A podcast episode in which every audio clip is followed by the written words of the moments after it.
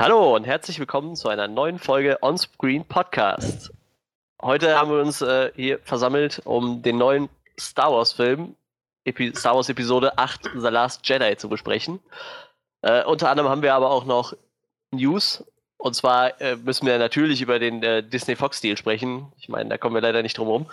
Ähm, und äh, heute haben wir noch, äh, Peter Jackson hat noch sein neues Werk angekündigt wo er als Produzent und Screenwriter tätig ist. Ähm, Mortal Engineers nennt sich das Ganze. Habe ich vorher noch nie gehört. Wir haben den ersten Teaser bekommen, der sah sehr abgefahren aus. Ja, und äh, natürlich zum Schluss äh, werden wir dann ausführlich über den neuen Star Wars-Film reden. Und äh, natürlich mache ich das nicht alleine.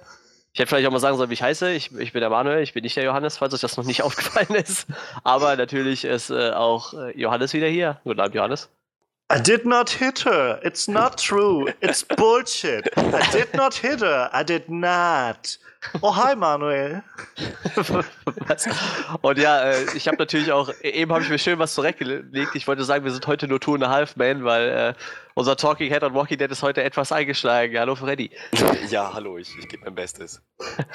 wir, wir, haben uns deshalb halt auch schon überlegt, äh, Freddy setzt äh, vermutlich die News aus, wenn er irgendwas reinschreien will, da wir das natürlich gerne tun. Wobei äh, Schreien glaube ich, eh nicht drin ist heute. Er wird uns mit, mit Klicksprache die, äh, die nötigen Informationen zukommen lassen. Oder er, oder er schreibt uns einfach und wir müssen das dann einfach immer so, so als Avatar für, für Freddy dann über, äh, übersetzen. Freddy, was meinst du dazu? Ah, okay, er schreibt. Moment. Drei Minuten noch, ja. Ja, aber um, um, um das noch kurz zu kontextualisieren, Frederik und ich haben gestern äh, den wahrscheinlich schlechtesten Film aller Zeiten gesehen, äh, und zwar The Room von Tommy Wiseau. Und äh, es ist faszinierend. Ich kann nur jedem raten, irgendwann mal sich den Arm zu nehmen, am besten mit mehreren Leuten und, und sich an dem zu ergötzen, was was The Room, den es übrigens bei YouTube einfach so zu sehen gibt, äh, zu bieten hat. es, es gibt also ta tatsächlich Filme, die sind einfach so schlecht, dass sie irgendwie schon wieder so, so einen du, Witz ausstrahlen. Ne? Du glaubst nicht, also man glaubt es nicht. Bis man diesen Film gesehen hat, glaubst du nicht, was möglich ist. Also habt ihr gehört, das ist, äh, wenn ihr, wenn ihr an Silvester ordentlich gebechert habt, dann guckt euch den kurz vor Silvester noch an, dann, dann kommt der richtig gut, habe ich gehört. definitiv, definitiv. So, und äh, bevor wir natürlich das Wichtigste vergessen, hauen wir noch kurz die Timecodes raus, falls ihr keinen Bock auf unsere äh, News habt. Die haben wir übrigens auch natürlich ein bisschen abgekürzt, weil äh, Freddy sein Thema nicht vorstellen könnte. Wäre es vermutlich nicht möglich, er könnte es versuchen, aber wir wollen seine Stimme schonen, weil wir brauchen ihn noch für Star Wars. Sehr großzügig. äh, und deshalb äh, starten wir jetzt natürlich direkt mit den News und äh, im Anschluss dann mit unserer Star Wars Review und die startet bei 54 Minuten und 27 Sekunden. So. Dann können wir auch schon fast direkt loslegen. Falls nicht noch einer was Organisatorisches loswerden möchte. I don't believe it.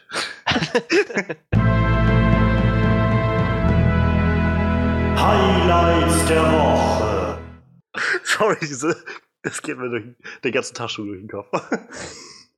Ja, ähm, ich, ich würde sagen, ich hau mein Thema zuerst raus. Das ist wahrscheinlich ein bisschen kürzer, nicht so umfangreich wie das zweite. Also ich habe ähm, tatsächlich vorher noch nie was davon gehört, aber äh, irgendwann war es gestern oder vorgestern, ich weiß es gerade nicht, heute ist Dienstag, falls das einen interessiert, der 19.12., äh, wurde ein Teaser-Trailer zu Mortal Engines rausgehauen. Habe ich bis dahin noch nie was von gehört. Ist äh, eine ist ein Roman von Philip Reeve. Es vier, sind vier Romane bisher erschienen in, in diesem, äh, in diesem Zyklus und äh, ja, es hat so, so ein Steampunk.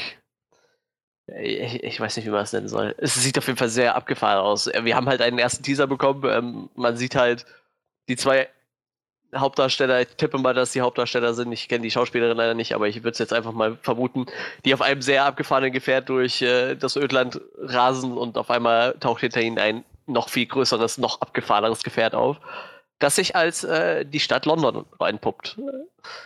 Äh, daraufhin habe ich mich dann auch ein bisschen informiert. Also es geht tatsächlich in diesen Büchern darum, dass äh, ganze Städte auf riesigen Maschinen, in äh, alles sehr Steampunk-lastig, durch die Gegend ziehen, um Rohstoffe zu suchen, weil es halt, das spielt halt in der Postapokalypse und Rohstoffe sind sehr knapp und die einzelnen Städte ziehen halt durch die Gegend und versuchen Rohstoffe zu finden.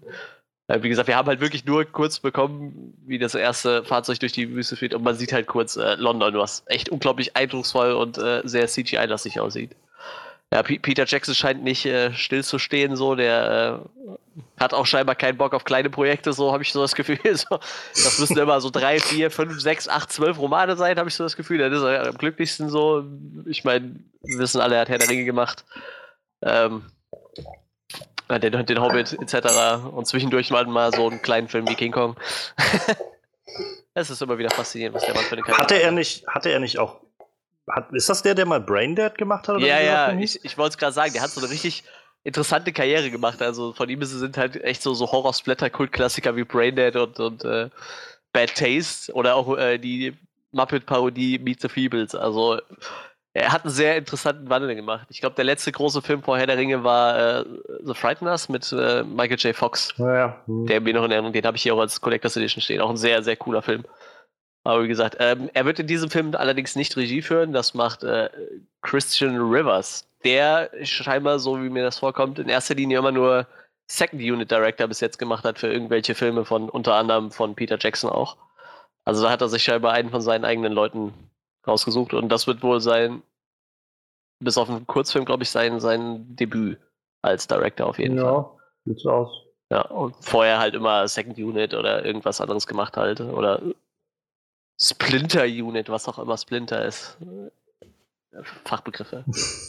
ja, äh, wie gesagt, sieht, sieht sehr abgefahren aus. Ich, ich war da ein bisschen gehypt, hatte ein bisschen was von äh, Mad Max, aber halt Steampunk-lastiger. Äh, ja, Johannes, was äh, sagst du denn dazu? Also ich bin gerade erstmal überrascht, als ich gerade gesehen habe, dass, der Film, äh, dass das Buch schon 2001 erschienen ist. Ja. Und dass ja. das jetzt, naja, über 15 Jahre schon später ist und jetzt man irgendwie scheinbar den Film so auf den Weg bringt. Also, aber ja, also ich meine, das, ich habe überhaupt nicht, ich, nicht mitbekommen, dass sowas kommen sollte oder sowas. ich auch nicht.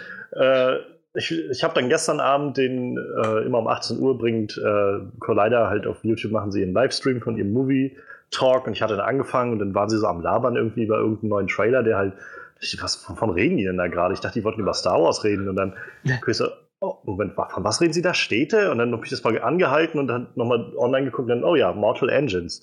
Interessant. Äh, gucken wir mal rein und ja, also ich meine, das ist was, keine Ahnung, das habe ich, sowas habe ich noch nicht gesehen.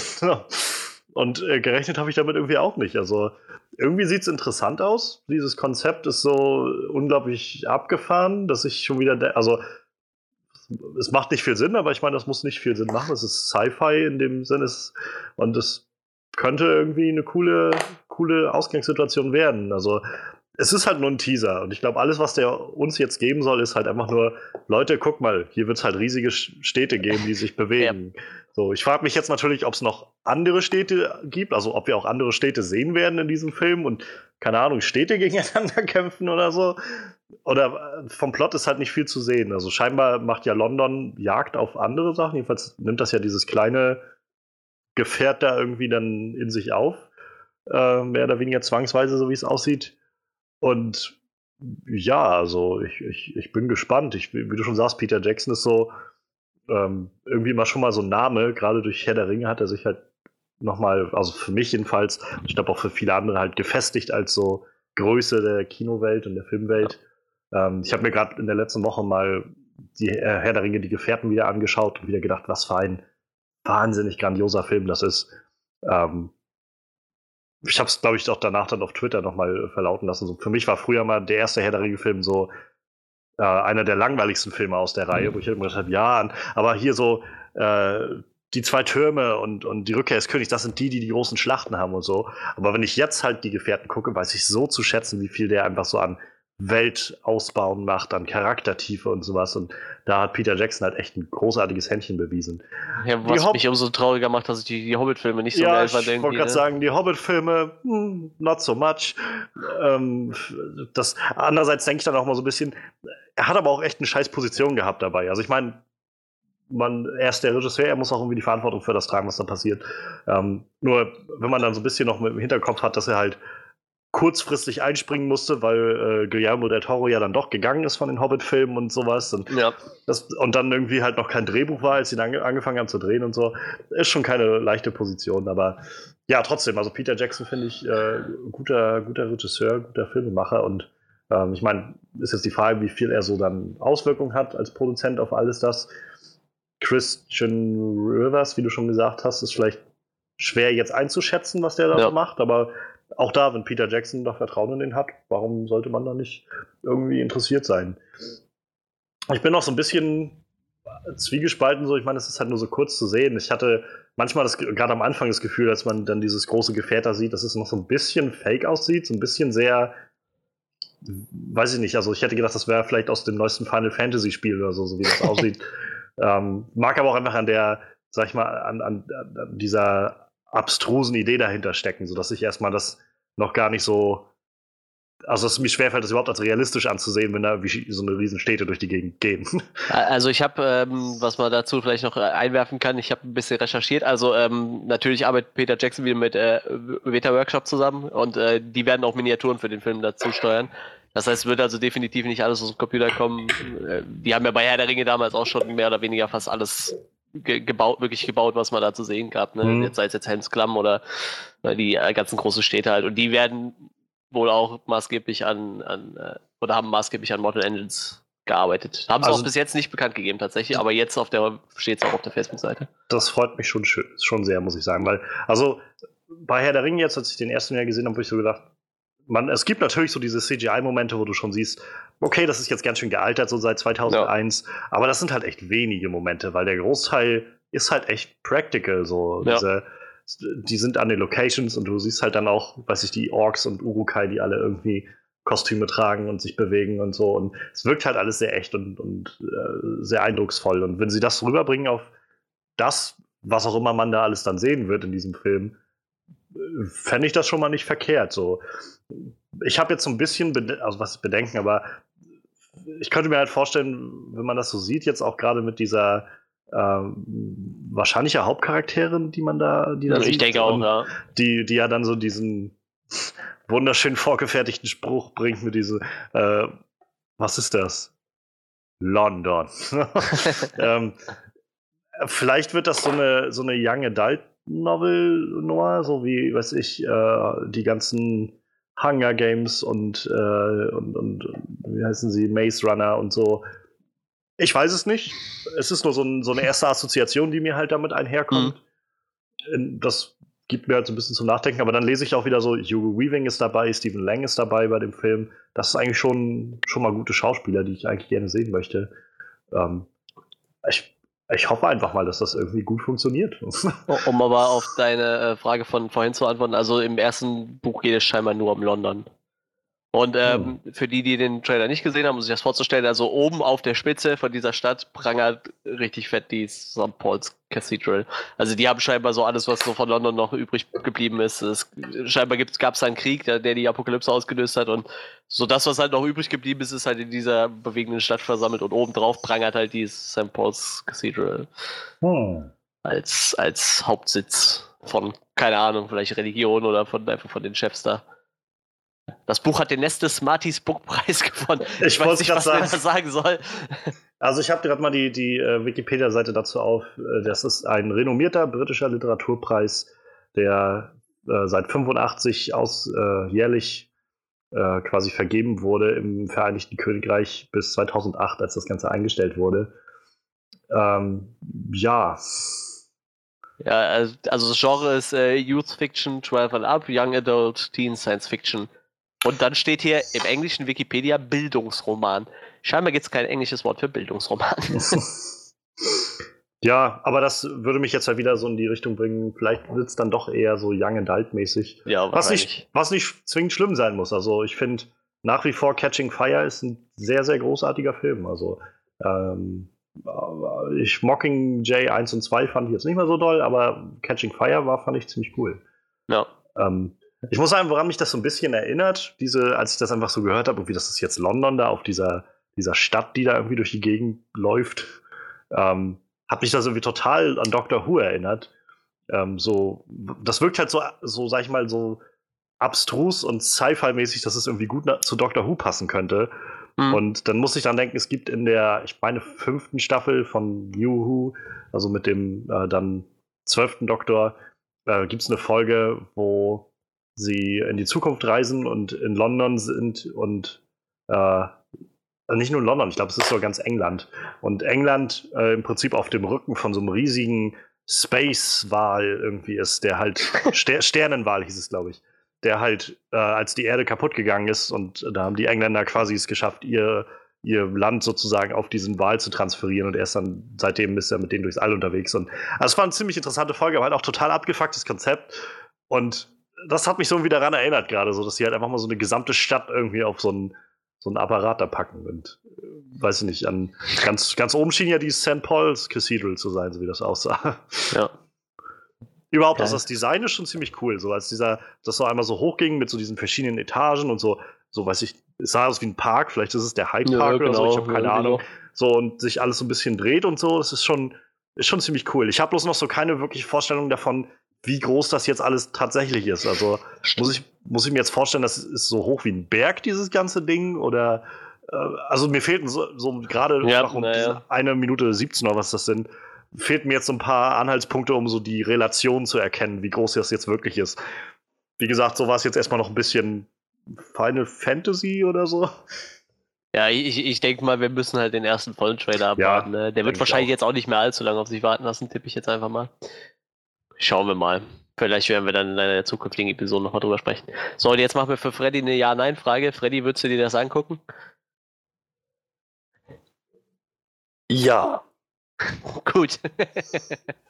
Daumen rauf. gut, gut. Alles klar. Ja, dann würde ich sagen, äh, haken wir das Thema erstmal ab. Mortal Engines, äh, Peter Jackson, Christian Rivers, ich bin gespannt, was das wird. Wie gesagt, ich hatte es auch nicht auf dem Zettel. Das ist auch sowas, da kann ich jetzt nicht sagen, ich habe das Buch gelesen. Habe ich nicht. Gibt es auch, glaube ich, in Deutschland gerade nicht mehr. Das gab es nur einmal und dann nie wieder scheinbar. Warten wir ab, wenn es kommt nach dem Film, werde ich vielleicht auch mal reinlesen. Auch wenn es eher ein Jugendroman ist, sage ich mal.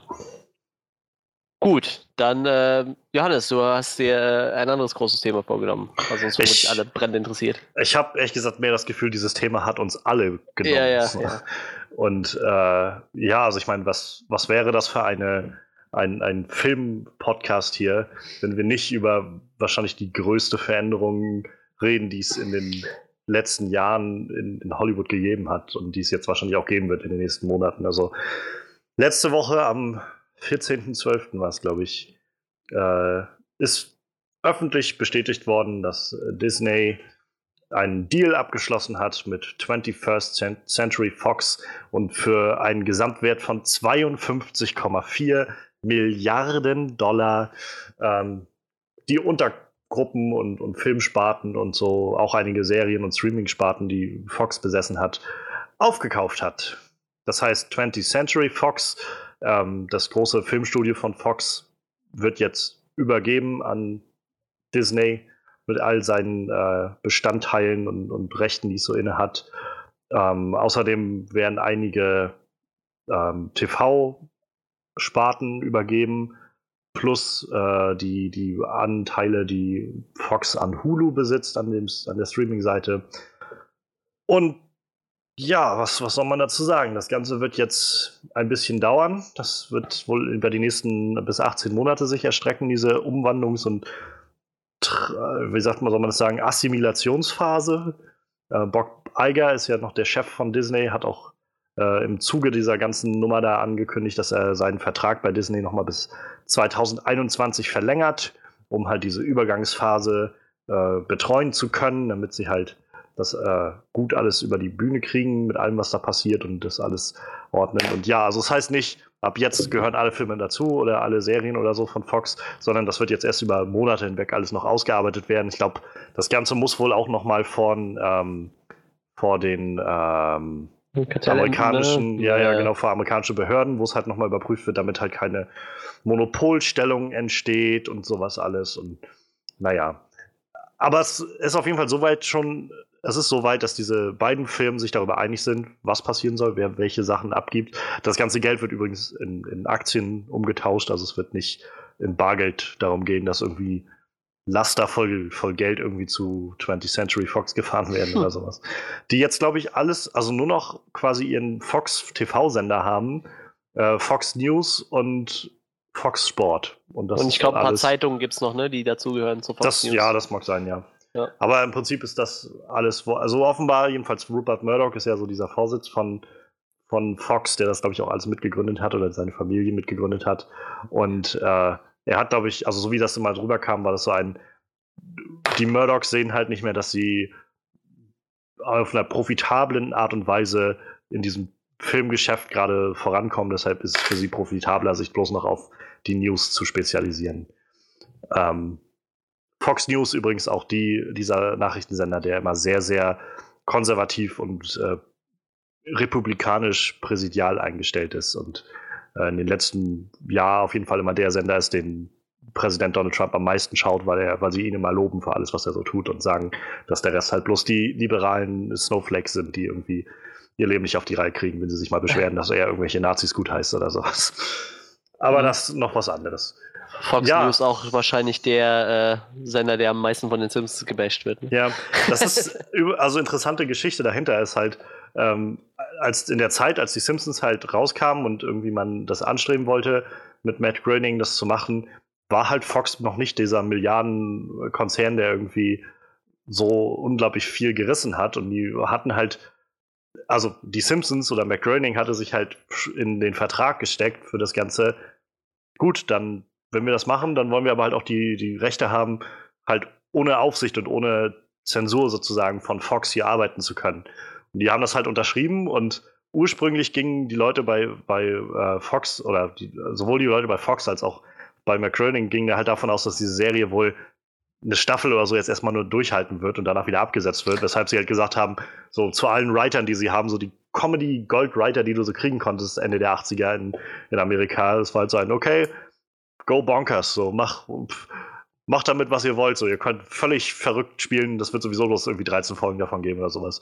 Und dann kam das halt so gut an, dass sie gesagt haben, okay, wir, wir müssen dann weitermachen, die Leute wollen das sehen. Und seitdem ist halt immer noch diese Klausel drin, dass sie halt alles machen können und sagen können, was sie halt wollen. Und das haben sie halt immer wieder darüber, damit ausgenutzt, dass sie jetzt ständig gegen 20, äh, 21st Century Fox, beziehungsweise halt Fox News so ge gestoßen sind und den Sender halt irgendwie aufs Korn genommen haben. Fand ich immer witzig.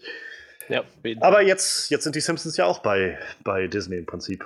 Und äh, ich glaube, das ist halt das, wo wir jetzt so langsam dann in, in, der Story hinkommen. Also, was es jetzt alles dann demnächst bei Disney sozusagen gibt, was, äh, was unter die Disney-Sparte fällt. Das ist halt, wie gesagt, zum einen ähm, die Simpsons äh, fallen jetzt darunter, aber auch zum Beispiel so Serien wie ähm, Modern Family wird jetzt zum Beispiel bei Disney mhm ähm, also komplett von Disney gemacht werden, sozusagen. Und die Rechte liegen dann bei Disney.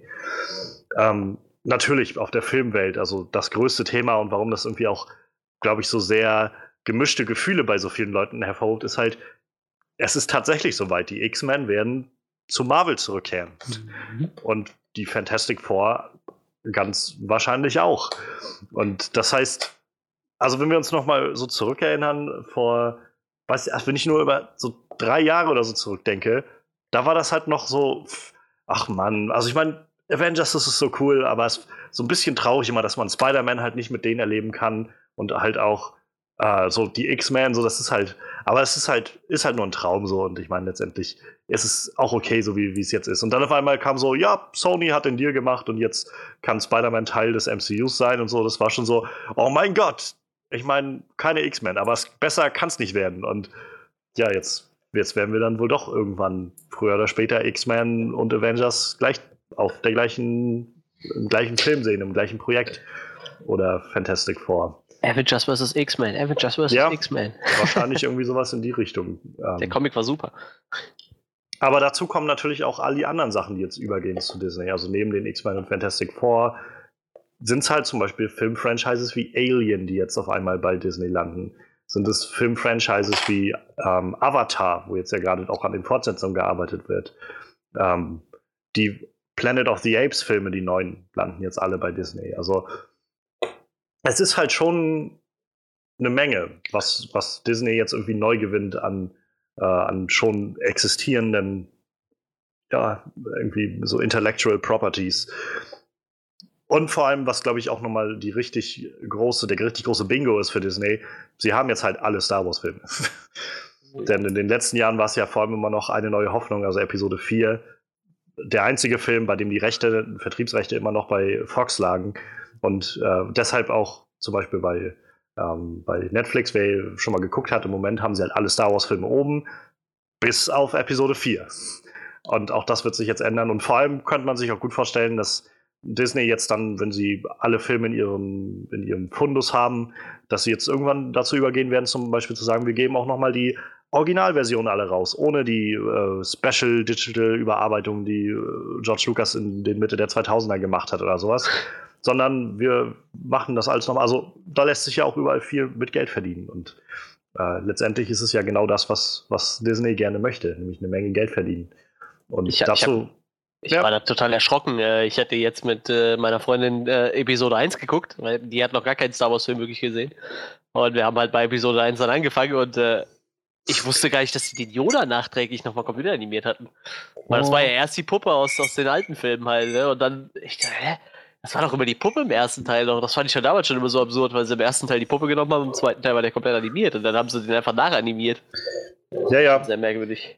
Ähm, letztendlich hat ja in diesen Special Editions äh, George Lucas in den mit 2000ern auch in der Originaltrilogie halt viele Dinge nochmal ja. digital ja. nachbearbeiten lassen und ähm, ich weiß nicht, es gab zum Beispiel bei, ich glaube, Return of the Jedi, also Rückkehr der Jedi-Ritter beim sechsten Teil, äh, war es, glaube ich, so, dass er zum Beispiel am Schluss, wenn, wenn der letzte Todesstern explodiert und Vader und so sind geschlagen und, und, und der Imperator und so, und dann alle feiern halt, dann siehst du halt so einen Cut so zu, durch das Universum durch, wie die ganzen Völker feiern. Und hat halt so mittendrin einfach noch einen Cut reingeschnitten, der halt früher nie da war, wo die Leute und, und Völker auf Naboo halt die ganzen äh, Jar Binkses und, und die Naboo-Einwohner halt alle da feiern und so. Einfach nur, damit man irgendwie diese Konsistenz wiederherstellt zu den, äh, zu den Prequels oder so. Unter anderem. Also es gibt halt auch noch eine Menge andere Dinge, die irgendwie digital nachgemacht wurden. Womit gerade die Star Wars-Fans nicht so wirklich zufrieden waren, nach dem, was man so mitkriegt. Und ja, deswegen ähm, wird sich Disney jetzt erstmal freuen. Die können jetzt, wahrscheinlich rate ich mal, nachdem spätestens dann Episode 9 draußen ist und veröffentlicht wird, können sie dann so ihre, ihre äh, Heptalogie, nee, wie sollte man das nennen? Äh, ihre neuen Filme. Ja, genau alle hintereinander und irgendwie nochmal in den Special Editions und in den unbearbeiteten Original Editions und so. Also damit können die halt noch einen Haufen Geld verdienen. Aber ich frage mich immer, wie ist das denn mit diesen? Es gibt ja so Blu-ray-Boxen zum Beispiel, wo du dann die, die ersten sechs Filme drin hast. Ja. Verdient dann Fox jedes Mal mit, wenn die so eine Box machen? Ich glaube nicht. Also ich meine, ich weiß es nicht. Wer, wer weiß, wie diese Deals da aussehen, aber ja, aber wenn die doch den Vertriebsstil für den einen Film hatten, bis dahin. Ach so, das, ja, ne, das, das wird wohl so sein, bisher ja. Dann müssen die eigentlich wahrscheinlich ja schon, dann ja. so zu einem Sechstel dran beteiligt werden. Irgendwo. Irgendwie bestimmt, ja. Das wird bestimmt so irgendwie sein. Verrückt. Das muss das ein Riesendorn im Auge gewesen sein, glaube ich. Ja, das glaube ich. Also, wie gesagt, ich glaube, das wird den enormen äh, Dorn im Auge gewesen sein. So. Ja. Ja, aber das ist so der, der Stand, den es jetzt irgendwie gibt. Also, es ist es sind verdammt viele Dinge, die jetzt irgendwie bei Fox über, von Fox weggehen und zu Disney gehen. Und so schön ich den Gedanken halt auch finde, dass halt die X-Men demnächst irgendwann, also demnächst, ich denke mal, es wird auch noch ein bisschen dauern, aber bis dass die X-Men dann irgendwann mit den Avengers zusammen zu sehen sein werden, wir vielleicht auch Deadpool und Spider-Man mal aufeinandertreffen sehen oder so. Für mich rechtfertigt das nicht oder wiegt das halt nicht die eher negativen Seiten aus, und zwar, dass halt ein Studio auf einmal unglaublich viel an, an Raum einnimmt in, in Hollywood. Also Disney ist so schon das am besten verdienende Studio in Hollywood. Ich habe also eine Liste, die bei Screen Junkies zu finden war, ähm, wo es um die Top 5 in Amerika jedenfalls Domestic Box Office, ähm, die Top 5 Studios ging, die, den, was sie so in den letzten Jahren verdient haben. Und also ein Prozent am Markt. Und Disney hat mit 19,2 Prozent halt immer noch den den besten Platz, den ersten Platz eingelegt. Warner mit 16,1% den zweiten, wo Universal dann mit 13,7%. Und auf Platz 4 ist dann halt 20th Century Fox mit 12,3%. Auf Platz 5 ist Sony übrigens mit 9,2%. Das heißt, wenn man jetzt so diese Zahlen mal annimmt, dass es so ungefähr bleiben würde für die nächsten kommenden fünf Jahre, dann sind wir halt in fünf Jahren irgendwo dabei, dass Disney wohl statt 19% und Fox 12%, dass Disney einfach äh, Einnahmen im Sinne von guten 31,5, 32 Prozent macht. Und dahinter dann erst Warner kommt mit 16 Prozent. Das ist ungefähr doppelt so viel wie das, was Warner äh, quasi einspielen würde als Zweitfilm. Und das ist halt echt sowas, was mir zu denken gibt, wo ich, also ist es wirklich so toll, dass jetzt ein Studio so viele, so viele Dinge irgendwie rausbringt? Nimmt das nicht viel aus der, aus der Konkurrenz raus, die das eigentlich braucht, um irgendwie zu florieren, sag ich mal, damit man auch irgendwie angereizt ist, wirklich frisch zu bleiben, sag ich mal, neu zu bleiben und, und äh, angeregt, äh, kreativ zu bleiben, um die, die Zuschauer halt auch neu zu fesseln. Weil wenn einer irgendwie den Großteil des Marktes kontrolliert, kann er halt irgendwie raushauen, was er will. Und äh, die Leute müssen dann wohl oder übel das nehmen oder nicht. Und das ist halt das, was mir zu denken gibt. Und dazu natürlich die Sachen, die jetzt auch alle noch nicht geklärt sind. Und das wird sich dann noch alles geben. So mit, was wird mit dem Alien-Franchise? Wird, wird man das jetzt so weiter umsetzen bei Disney? Was ist mit äh, den Planet of the Apes-Filmen? Werden die nochmal irgendwie aufgegriffen werden und anders gemacht oder so? Oder, oder eben nicht? Und was ist mit Filmen, die jetzt gerade in der Produktion sind? Also es ist halt vieles erstmal noch ungeklärt. Und letztendlich, wie gesagt, wird sich das noch über 18 Monate bestimmt hinwegziehen, hieß es jedenfalls, bis dieser ganze Übergang vorbei ist. Aber es ist schon krass, wie schnell das ging und, und äh, was das so alles mit, mit beeinflussen wird demnächst. Aber was, was meinst du denn, Manuel? Was, freust du dich auf Avengers X-Men und ist das den Rest wert? Ja, ich hätte mir halt auch echt eher gewünscht, wenn, wenn es ein bisschen aufgeteilt worden wäre, so, ne? Also Fox. Ich bin mir halt ziemlich sicher, dass manche Unternehmen mehr mit zum Beispiel einem Predator oder, oder Alien-Franchise hätten machen können, irgendwie, ne? Für mich ist halt Disney so, so eher so, immer noch eher so ein Familienkonzern, ne? Deshalb weiß ich halt nicht, ich, ho ich hoffe halt, dass sie sich Fox irgendwie so als, als auch schon mal ein bisschen air-rated äh, Studio behalten, irgendwie, ne? ich muss ganz ehrlich sagen, für Alien habe ich jetzt gerade eh keine Zukunft gesehen, weil der letzte Film so schlecht angekommen ist. Hätte ich mir jetzt gerade nicht gedacht, dass jetzt direkt der nächste produziert wird unter Ridley Scott. Äh, Predator läuft halt gerade. Disney hat ja schon, ich weiß nicht, Bob Iger hat ja irgendwie schon ein bisschen was gesagt und ich gehe davon aus, sie stellen das nicht ein, was gerade noch am Laufen ist. So, das wird wahrscheinlich erstmal noch so kommen, wie es ist. Aber ich, ich weiß nicht, also es gibt ja so ein paar Sachen, die, die sind, da sollte man da schon echt kritisch betrachten. So für die X-Men freue ich mich halt, dass sie irgendwann, ich hoffe jetzt, wir kriegen die Filme noch, die noch anstehen, auch so wie sie geplant waren. Wie gesagt, diesen, äh, wie war das, New, New Mutants war das, ne? Mm, der, so ein bisschen Horror, ja, der ist halt so ein bisschen horrormäßig, dass es auch so bleibt und nicht Disney hergeht und sagt, ja, das ist aber ein bisschen zu. Äh, aber ich muss ja sagen, die lassen ja Netflix bei den Serien auch relativ Freiheiten, ne? Also Punisher ja. ist ja jetzt auch eher eine FSK 18-Serie, würde ich sagen. Ne? Ja, man muss dazu auch sagen, also natürlich Disney, wenn man jetzt so wirklich die reinen Disney-Filme sieht, dann haben die natürlich irgendwo so ihre familienfreundliche Ebene ja. so. Aber Disney hat ja auch noch viele Unterstudios und Sparten. Ja, deshalb. Hat zum Beispiel in den letzten 20, 30 Jahren halt auch Filme rausgebracht wie Der Club der Toten Dichter, Lincoln oder Armageddon, Der Staatsfeind Nummer 1, Con Air.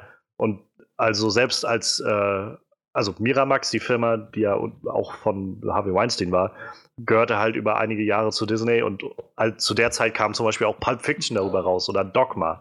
So, das ja. sind halt schon R-rated Filme auf jeden Fall. Und also es ist jetzt, es ist aber ein bisschen übertrieben zu sagen, Disney macht das sowas einfach nicht. Die wissen halt auch, dass man damit Geld verdienen kann. Ja, klar. Aber ja, es ist natürlich die Frage, wenn sie das jetzt in das große Ganze einbauen. Ne? Also gerade mit diesen Comicbuchsachen ist halt die Frage, ne? finde ich. Also. Ja, ich, ich glaube, du hattest dann auch letzte Woche irgendwann schon mal, als wir drüber gesprochen hatten, gesagt, ne, so, ob wir so einen Logan halt gekriegt hätten, wäre halt fraglich. Ja. Ne? Aber ich weiß nicht, hat das nicht sogar Bob Iger gesagt, dass sie zum Beispiel bei Deadpool halt auch nicht am Rating drehen wollen? Nicht jetzt und auch nicht in Zukunft? Ich meine, die hätten, er hätte irgendwie sowas schon gesagt. Also er hat gesagt, äh, so wie ich das nicht verstanden habe, sowas wie Deadpool wird so bleiben, wie er, wie er erstmal ist. Ja. So, ähm, und der könnte sich halt sogar vorstellen, dass man vielleicht nochmal eine extra Marvel-Sparte aufführt, so sozusagen Comic-Adaptionen nur für Erwachsene in die Richtung. Ähm, dass man dann so halt nebeneinander stehen hat, so das familienfreundliche Marvel, was wir jetzt so haben, MCU, und daneben nochmal das, weiß ich, Marvel Extreme oder weiß ich, wie man das nennt. So.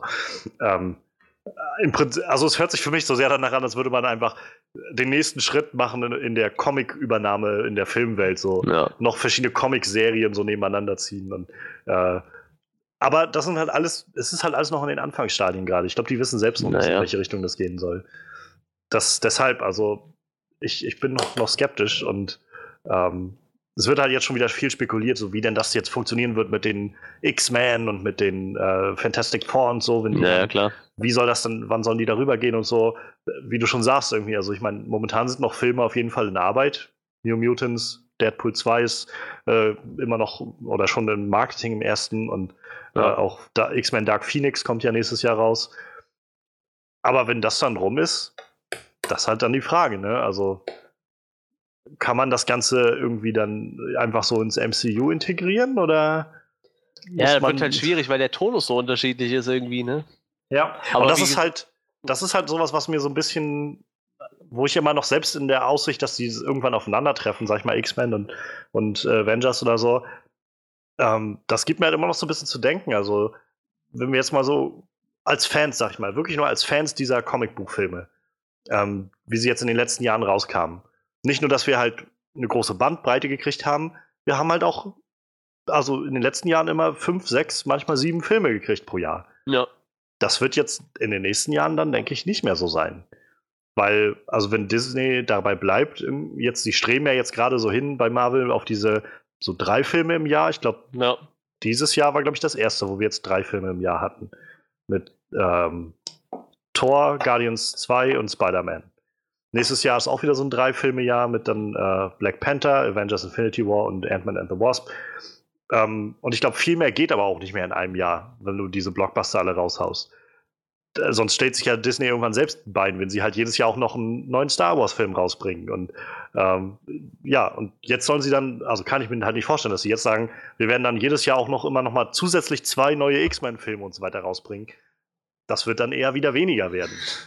Ja, das ist möglich, aber vielleicht tut es dem Franchise auch mal ganz gut so. Also ich, ich, ich weiß nicht, X-Men ist halt ja. ein ganz schöner Overflow im Moment, ne? Aber wie gesagt, ja gut, wir, wir kriegen jetzt nächstes Jahr zwei X-Men-Filme, ne? Drei mit, ne, Deadpool auch, ne? Das ist auch ja, ja. nächstes Jahr, ne? Da kriegen wir drei X-Men-Filme. Wie gesagt, ich bin mir halt auch nicht sicher, ob es das zwingend braucht, aber ich weiß halt nicht, wie, wie unabhängig voneinander die das dann betrachten werden, so, ne? Ja. Wird halt spannend. Was ich halt noch viel spannender finde, ist halt diese ganze Geschichte mit Netflix. Ich habe jetzt gelesen, äh, in Amerika hat Disney alle seine Filme runternehmen lassen von Netflix. Also Ja. sämtliche Filme sind weg. Aber wie machen die das denn? Ich meine, die kooperieren ja irgendwo, sonst gäbe es diese Marvel-Netflix-Serien ja nicht. Da sind halt noch Deals am Laufen. Ja, aber Das ist, das halt, glaube ich, einfach festgelegt, also vertraglich festgehalten, dass sie halt, weil die ja so in Kooperation mit Netflix zusammen entstanden sind, diese Serien. Also rate ich mal, in diese Richtung wird das gehen. ja, mit Ich habe Sicherheit, aber diese Verträge halt nicht gelesen, aber. die, die, die Frage ist halt, wenn ich jetzt Netflix wäre, so, wäre ich furchtbar angepisst. Und ich würde die das auch irgendwie spüren lassen. So. Deshalb habe ich jetzt so ein bisschen Sorge, dass die Serien vielleicht irgendwann einfach scheiße werden. So. Äh, ich ich glaube, also das wäre ja verdammt dämlich auf Geschäftsebene. Ja. Ähm, zu sagen, ich mache jetzt deshalb die Serien schlecht, damit verdient ja Geld. Ich glaube halt viel eher, dass es, auch wenn die Deals halt jetzt noch laufen und wir irgendwie schon den ersten Trailer für Jessica Jones Staffel 2 haben oder so, ich glaube halt ganz ehrlich, dass wir dahin kommen werden, dass es in spätestens, sag ich mal, in einem Jahr oder zwei, dass Disney dann auch sagt, okay, der Deal ist jetzt ausgelaufen. Die letzten Staffeln, die alle noch vertraglich festgelegt waren, sind draußen. Von jetzt an nehmen wir das alles zu uns und machen das halt mit unserem Team weiter, diese ganzen Serien. Das, glaube ich, wird halt eher passieren. Und dann werden wir ab, äh, spätestens, weiß ich, ab 2020 oder so, dann auch noch neben Netflix unsere, unser Disney-Abo brauchen, unser Disney-Streaming-Dienst, was auch immer es dann sein wird, wie das heißen soll. Ja, das ist total zum Kotzen. Ich habe ja jetzt erst zwei, weißt du, es wird das nicht reichen. Ja. aber- Ja. Und ich meine, das ist, das ist ja auch sowas, was man leicht übersieht in diesem großen Deal mit den ganzen Filme, Filmerechten und den ganzen äh, verschiedenen ähm, Studiosachen, was weiß ich. Sie haben, wie gesagt, auch einen Anteil an, an Hulu gekauft, an dem Mhm. Streamingdienst.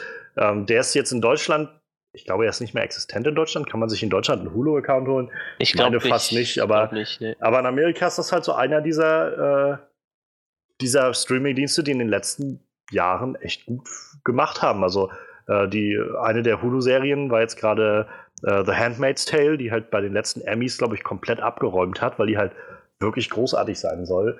Und bisher war es, wenn ich mich recht erinnere, so, dass äh, sowohl 20th Century Fox als halt auch Disney ähm, und halt noch ein paar andere Studios sich so verschiedene Anteile der Rechte äh, geteilt haben an dem Sender.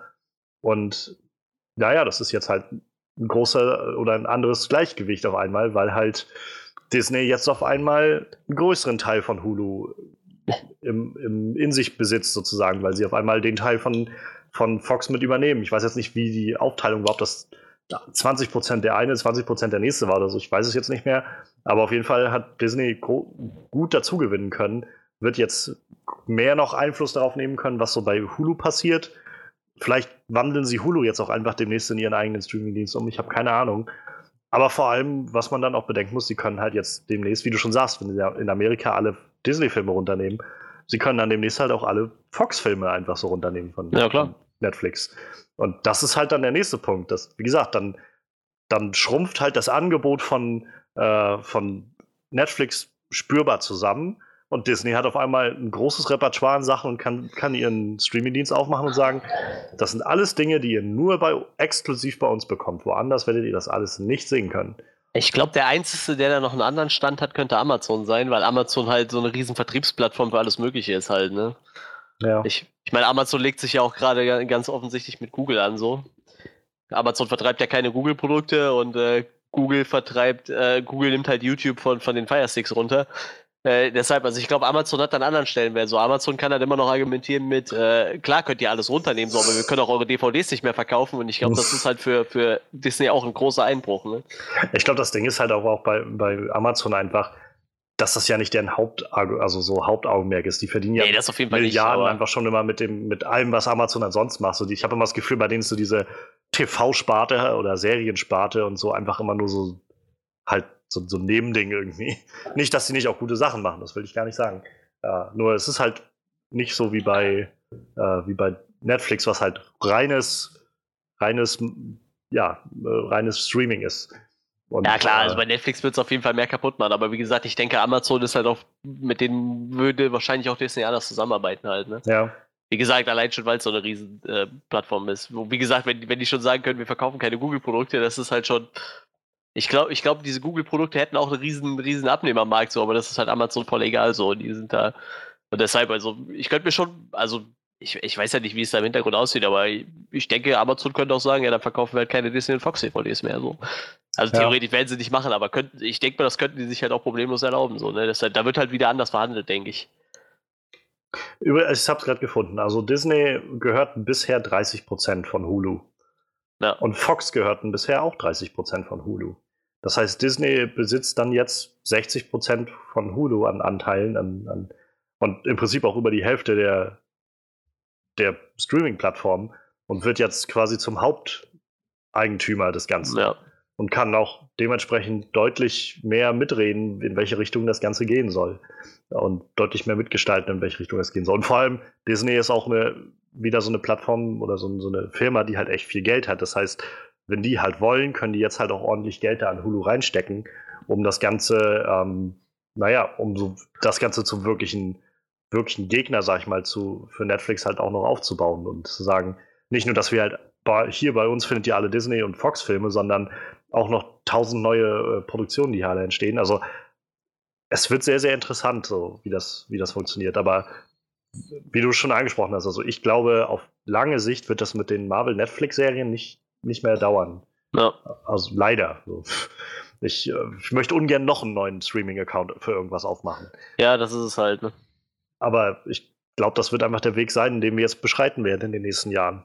Einfach. Das ist total krass. So, gerade in Deutschland beschwerst du dich ständig, dass du eine GZ bezahlst, um Fernsehen zu ja. gucken oder so. Ne? Ja. Aber jetzt im Endeffekt bezahlst du äh, x Euro für Streamingdienste. So, das ne? war ja das Schöne am Anfang. Also ich meine, noch geht's ja halt, aber am Anfang war das halt noch das Schöne bei den Streamingdiensten. Du konntest halt einfach so sagen, ich zahle jetzt irgendwie meine 7, 8 Euro im, im Monat dafür und kann irgendwie alles gucken, wie ich das möchte, nach eigener Wahl. Und die haben ja auch fast alles und so.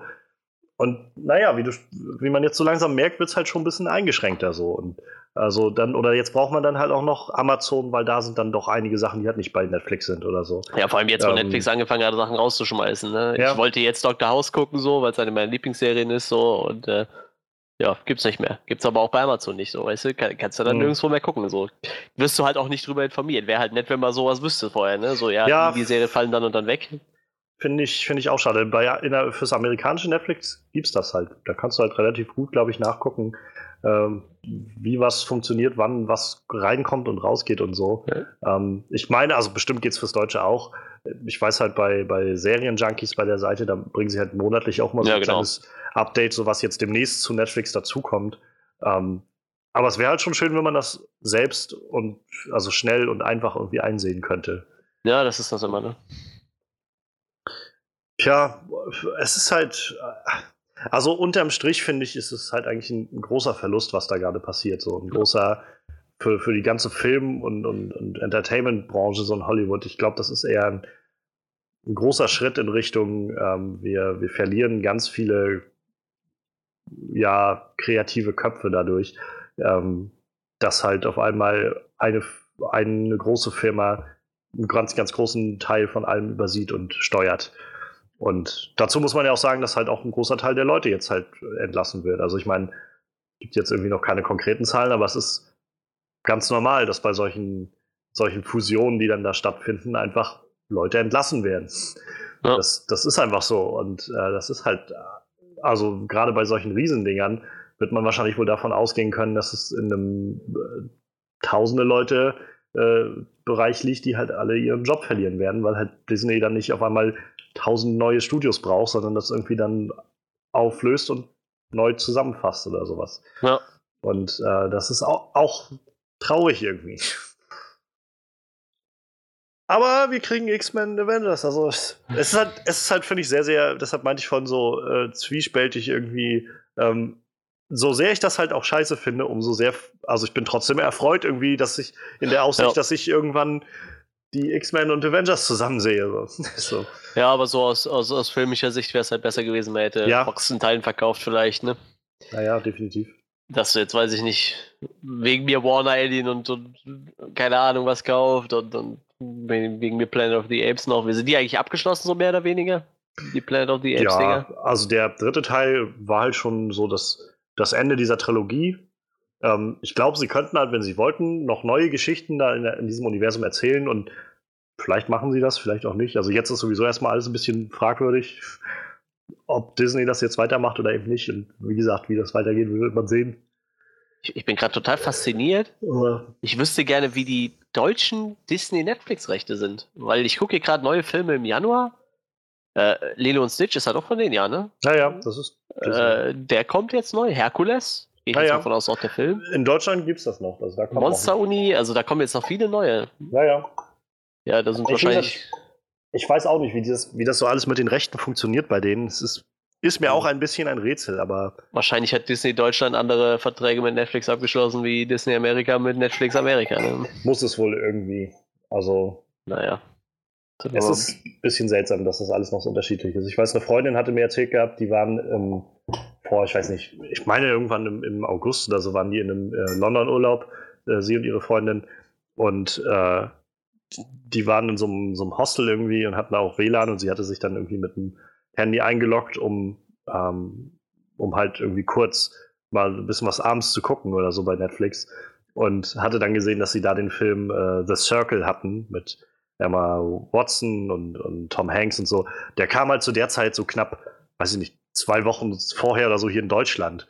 Ähm, ja. Der lief aber halt in Amerika und auch in Großbritannien schon im Januar oder so, weshalb der da dann sogar schon bei Netflix war und halt hier immer noch nicht so. Und das war halt, das war halt sehr witzig und sehr aussagekräftig darüber, wie unterschiedlich das Programm so in den Ländern eigentlich immer ist.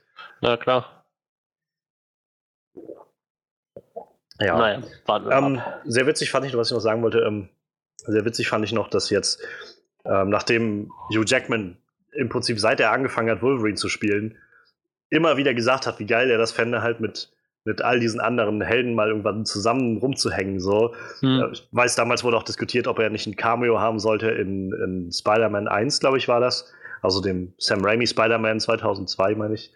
Äh, 2004. Und, äh, nee, doch, 2002. Und äh, da war es dann halt noch so, dass sie, dass es halt nicht ging wegen den Rechten und so, weil das halt ne, unterschiedliche Studios und so weiter. Und naja, jetzt ist er halt mit Logan ja in Rente gegangen. Gerade auch nachdem das alles losging mit dem MCU und er auch immer wieder gesagt hat, irgendwann wünscht er sich mal so ein, so ein Wolverine vs. Hulk-Film oder sowas. In den letzten Jahren hat er das immer wieder gesagt. Und jetzt ist er halt quasi abgegangen als Wolverine. und wurde dann jetzt für, bei seiner Pressekonferenz für The Greatest Showman gefragt, so wie es halt aussieht. Und nach äh, gerade letzt, letzten paar Tage irgendwann, äh, wie er sich so fühlt, nachdem er dieses, das gelesen hat, meinte er so, wow, es ist schon, schon verrückt, weißt du, jahrelang rede ich davon, äh, dass ich sowas machen wollte. Und jetzt, wo ich dann weg bin, ne, das so, äh, jetzt auf einmal wird sowas möglich. dann war es so, naja, aber ich meine, könntest du dir vorstellen, so nochmal zurück? Dann meinte er, naja, so wenn, dann wird das halt ein neuer Wolverine machen, der das dann äh, übernimmt, was auch immer das dann wird. Äh, was ich auch gut finde, um ehrlich zu sein. Ähm, und so ein kleiner Camo-Auftritt im, im, vierten Avengers. Ah, ich würde nee. doch gern sehen, glaube ich. Also ich glaube, ich finde halt, Logan war einfach so ein wundervoller Abschluss für all das, dass ich halt eigentlich nicht möchte, dass es nochmal noch mal so, ach, Psych, wir sehen ihn trotzdem nochmal wieder. So. Für mich hat der, hat Logan halt auch dieses Ende so, so viel Gewicht gehabt, weil er eben weg war und weil es so endgültig war und ja, aber halt, man müsste das schon so drehen. Ich meine, das spielt ja scheinbar eine ganze Ecke später so, ne? Old Man Logan, ja, ne? aber, aber trotzdem auch so, also nicht nur halt in der Timeline der Comics, sondern einfach das Gefühl zu wissen, das war jetzt das letzte Mal, dass ich halt Hugh Jackman als Wolverine gesehen habe in Logan.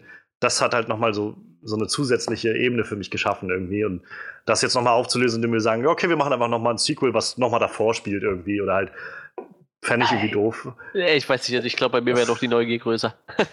ich glaube, da sollten sie lieber neu casten und generell, ich glaube, sie werden halt, wenn sie das irgendwann machen mit den X-Men, halt völlig neu casten müssen.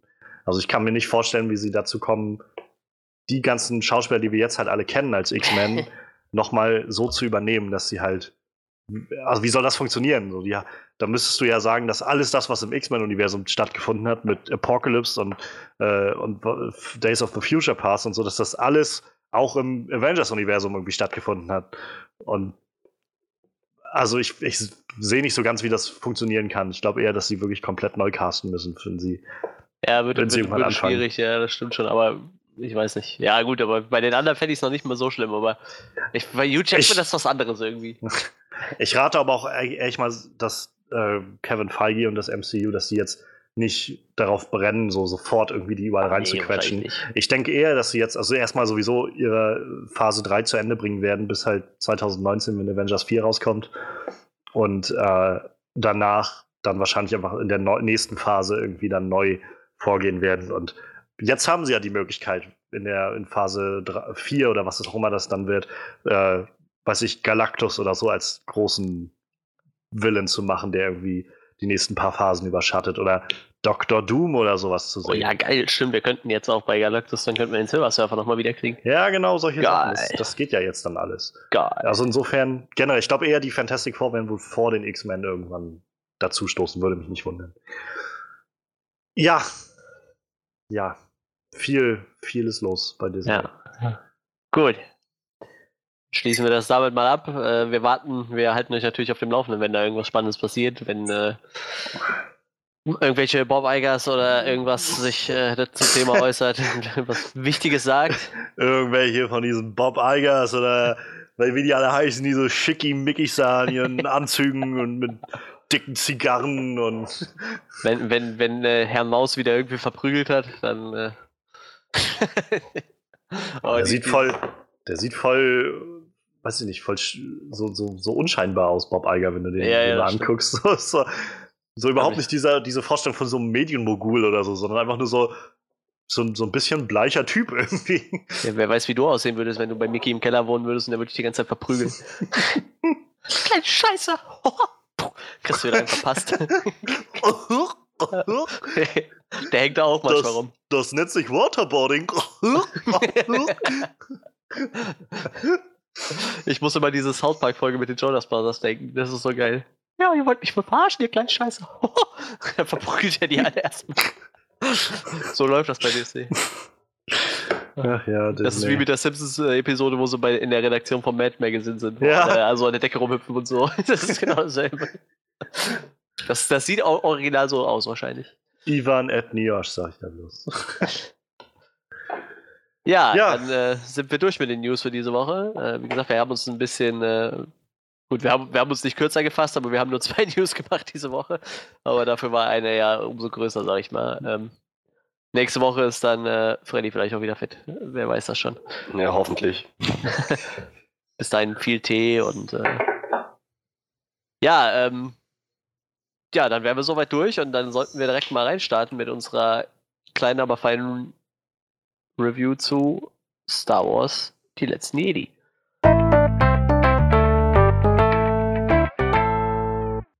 So, jetzt habe ich mir wieder keinen einzigen Artikel zu Star Wars aufgemacht, das ist mir gerade aufgefallen.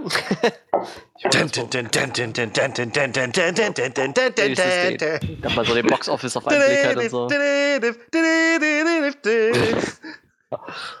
Ganz genau. In einer weit entfernten Galaxie. Ach nee, äh, so. Ja, ähm, Star Wars Episode 8 lief letzte Woche Donnerstag an. Äh, alle Kinosäle waren äh, gefühlt ausgebucht. Äh, Oh Im ja. Kino, wo ich war, waren vier, vier von fünf Sälen mit Star Wars belegt. das war echt absurd. Äh, Bei uns war es auch brechend voll. Also wir waren in der englischen Vorstellung auch noch. Das war halt die einzige englische Vorstellung, ja, die sie an ja dem Tag hatten. Ja. Und ich glaube, bloß zwei, eine von zwei generell, die sie da machen. Und es war so brechend voll. Also, das habe ich lange nicht erlebt. Ja, ja, ja. ja es, ich habe auch das Gefühl, es wird irgendwie jedes Mal schlimmer. So. Je, je- jede Star Wars-Episode wird ein bisschen krasser. So. Ja, ich sehe auch gerade, also wir, wir sind jetzt gerade bei, ist ja offiziell mit Donnerstag angelaufen, ne? Donnerstag oder Mittwoch auf Donnerstag Nacht um 12 Uhr, kann Ja, die erste genau. Vorstellung, ne? Wir sind jetzt bei Dienstag. Und der Film hat aktuell schon 443 Millionen, äh, 473 Millionen eingespielt. Innerhalb von fünf Tagen oder Tja. was? Boah, das, das Ich glaube, das sind sogar die, die äh, Zahlen halt vom Wochenende. Also ich glaube, Ja, Dienstag ist noch gar nicht mit einberechnet. Aber Ja, ja, gut, Dienstag läuft ja auch noch ein bisschen. Ne? hat in seinem ersten Wochenende 220 Millionen Dollar in Amerika eingespielt, was ähm, ja, was im Prinzip der zweitbeste Start aller Zeiten ist in Amerika. Nur äh, übertrumpft von Star Wars Episode 7. verrückt, tatsächlich verrückt. Aha, schwindende Zuschauerzahlen. Der Film hat weniger eingespielt. Nee, ist, ist natürlich Mhm. Quatsch. Ich meine, der Hype ist uh, ungezwungen. Ich glaube, äh, Ich glaube, das Ding ist halt, nichts wird jemals wieder diese, diese, äh, diesen Andrang irgendwie hervorrufen, den das halt bei Episode 7 gab, wo du ja, ja, irgendwie klar. jahrelang ohne Star Wars warst und dann auf einmal sich so was Neues abgezeichnet hat, aber irgendwie das auch wieder besser wirkte als die Prequels und so. Ich glaube, das kann man nie wieder einfangen, diesen, dieses Ja, da haben wir auch schon viel Diskussion auf der Arbeit zu gehabt. Äh, von wegen, äh, da, dass man vielleicht nach dieser Trilogie eigentlich erstmal ein paar Jahre bräuchte, um das zu verarbeiten, be- bevor man weitermacht mit der nächsten Trilogie halt. Ne? Aber ich glaube, das, das wird nicht passieren. Dafür rennt der Film ja so, rennen die Filme noch so krass. Ich denke mal, solange die nicht merken, dass da Einbrüche in die Zuschauerzahlen kommen, werden die auch so weitermachen halt. Ne? Weil der Plan ist ja, glaube ich, von Disney oder von LucasArts, Disney, wie auch immer, Lucasfilm, ähm, jetzt halt jedes Jahr einen neuen äh, Genau, Star genau. Wars-Film rauszubringen. Nächstes Jahr kommt der Han Solo-Film und dann 2019 soll ja dann im Prinzip Episode 9 kommen. Genau. Wie es dann weitergeht, also ich glaube, man munkelt gerade so, dass 2020 wohl dann der Obi-Wan-Film kommt. So, das ist so das Gerücht, was so im Raum steht. Dass Da bin das ich echt mal könnte. gespannt, ob sie da neu casten oder was sie da machen. Das wird richtig spannend. Ich kann es mir nicht vorstellen, dass sie da neu casten. So, Ewan McGregor wäre doch so die perfekte Wahl, wenn sie jetzt Ja, halt so eine ich- Geschichte erzählen, die glaub auch. Zwischen drei und vier liegt irgendwie. Ja, ich Vom ich Alter. auch. Ja. Ich mag den Schauspieler auch echt gerne so. Oh ja.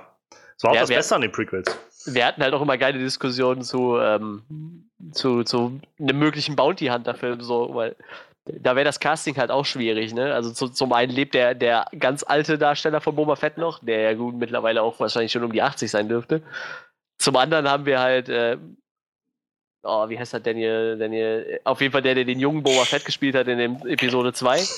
Aber zum anderen sind, sehen ja alle Klone irgendwann so aus wie der Darsteller von Django Fett. Hm. Also das wäre halt so, der aber auch mittlerweile um die 60 ist. Das- wäre schon interessant, wie man da castet so. Oder ob man wirklich hergehen würde und sagt, man castet niemanden und lässt einfach die ganze Zeit den Helm auf oder so, ne? Das wäre jetzt schon total absurd. Also ich Ja. weiß, dass, ich weiß, dass sie den, ähm, den jungen Boba Fett, also den Darsteller, ah, Daniel Logan heißt er, genau. Ähm, der hatte auch in der Clone Wars, was, ich glaube in der Clone Wars Serie war es, da hat er dann auch weiterhin äh, Boba Fett gesprochen und alle anderen von, von den jüngeren äh, Klonen. Muss man halt mal abwarten. Äh, ja, falls so ein Film jemals mal kommt, ich würde mich drüber freuen. Disney, wenn ihr das hört, ne? Hier, wir sind total einflussreiche äh, Podcaster. Ich hätte gern Bounty Hunter. Dankeschön. Also, so. falls ihr, falls ihr äh, ganz, ganz freundlich zu uns seid, können wir so gütig sein und euch auch noch an, also euch bewerben während unserer Podcasts, damit ihr auch endlich mal einen Erfolg habt. Aber ja, ja, nur ganz vielleicht. Also, da Ja, müsst ihr uns auch echt schon, ne, echt schon bezahlen für. Ja, ey. ja, ähm, Last Jedi, ich würde sagen, wir tauchen am besten erstmal in unsere Erwartungen ein. Oder nee, warte, wir machen erst einmal eine kurze Zusammenfassung. Ja, das können wir so zusammen machen. Ja, okay. Äh, meldet sich jemand freiwillig? Möchte einer was dazu sagen? Freddy, wie ist mit deiner Stimme? ja, kann nicht schaden, das hinter mir zu haben. ja, da kannst du ein bisschen Pause dazwischen. okay. Also, ähm, genau, ich habe halt im Vorfeld ziemlich viel Gutes über den Film gehört. Mhm. Die Trailer sahen richtig fett aus. Mit dieser ganzen Luke-Geschichte, die, die Jedi müssen, Zeit für die Jedi, dass sie enden. So, das, das wirkte halt schon nach einer sehr, nach einer sehr neuen Story. Dass die, dass die halt Schritte gehen, die sie bisher nicht gegangen sind. Und ja, also ich habe auf jeden Fall einen spannenden Film erwartet, der neue Richtung geht in diesem Universum. Dann habe ich noch mitbekommen über Johannes, dass der Film bei Kritikern sehr gut angekommen ist. Bei Zuschauern, also wahrscheinlich so gerade bei den Hardcore, hart, ein, hart eingesessenen Fans, total durchgefallen ist. So, das, das, ist, das ist halt eine ziemlich, äh, ziemlich weit auseinanderklaffende Einschätzung zwischen Kritikern und, und, und Hardcore-Fans. Also das habe ich zuletzt gesehen bei Batman wie Superman, nur halt umgekehrt. Die Fans waren da positiv gestimmt und die Kritiker fanden den scheiße. Aber naja, ähm, das hat mich, hat mich persönlich weiterhin neugierig gehalten. So, ich habe jetzt dem Film weiter entgegengeschaut. Ich dachte, so, gerade wenn ich jetzt nicht mehr weiß, ob ich jetzt bei den Kritikern oder den Zuschauern vertrauen soll, gerade das macht es gerade irgendwie noch sehr spannend. So, da bin ich da, pff, mal gucken. mal gucken, was an dem Film gut ist und mal gucken, was an dem Film nicht so gut ist. So, ich war halt, ich war halt hauptsächlich gespannt. Und ja, im Nachhinein muss ich sagen, fand ich den Film super. Also ja, der hatte Schwachstellen, kein Film ist perfekt, aber insgesamt ein super Star Wars-Film und also noch fürs Franchise schöne, schöne Addition und auch ansonsten einfach ein rundum guter Film. Ja, ich, ich schließe mich sonst gleich mal an. Also ähm, für mich war das halt auch äh, ganz, ganz ähnlich. Ich fand, wir haben auch schon über die Trailer ja hier im Podcast geredet und so. Und ich fand die Trailer halt auch immer ziemlich, ziemlich super. Also wirklich sehr, sehr mitnehmend und, und äh, jedes Mal, wenn der auch im Kino so lief im Vorfilm, der Trailer, ich immer richtig freudig irgendwie mitgeguckt. Gerade dieser finale Trailer war halt immer sehr, sehr cool. Die Musik war unglaublich toll dazu und das hat so richtig mich nochmal gehypt. Und ähm, ich bin einer der Leute, die halt Star Wars Episode 7 halt ziemlich gut fanden. So, ich, ich kann sehen, also ich meine, klar, mir ist es auch nicht entgangen, dass J.J. Abrams viel äh, Elemente so aus dem aus Episode 4 mit übernommen hat, um das Ganze umzusetzen. Aber ich, für mich waren da auch genug neue Dinge drin, dass ich halt auch wirklich das Gefühl hatte von, ähm, das ist schon, ist schon eine, eine, schöne Erweiterung um dieses Universum. Ähm, einfach weil es auch ganz tolle Charaktere hatte. Ähm, aber nichtsdestotrotz hatte ich mir auch gewünscht, dass dieser Film, dass der neue The Last Jedi, halt was Neues macht. So, ich wollte jetzt nicht nur mal sehen, dass es halt wieder irgendeinen neuen Spin auf Empire Strikes Back gibt oder so. Und ähm, was mich halt noch so ein bisschen angereizt hat, war halt Ryan Johnson als Regisseur zu wissen.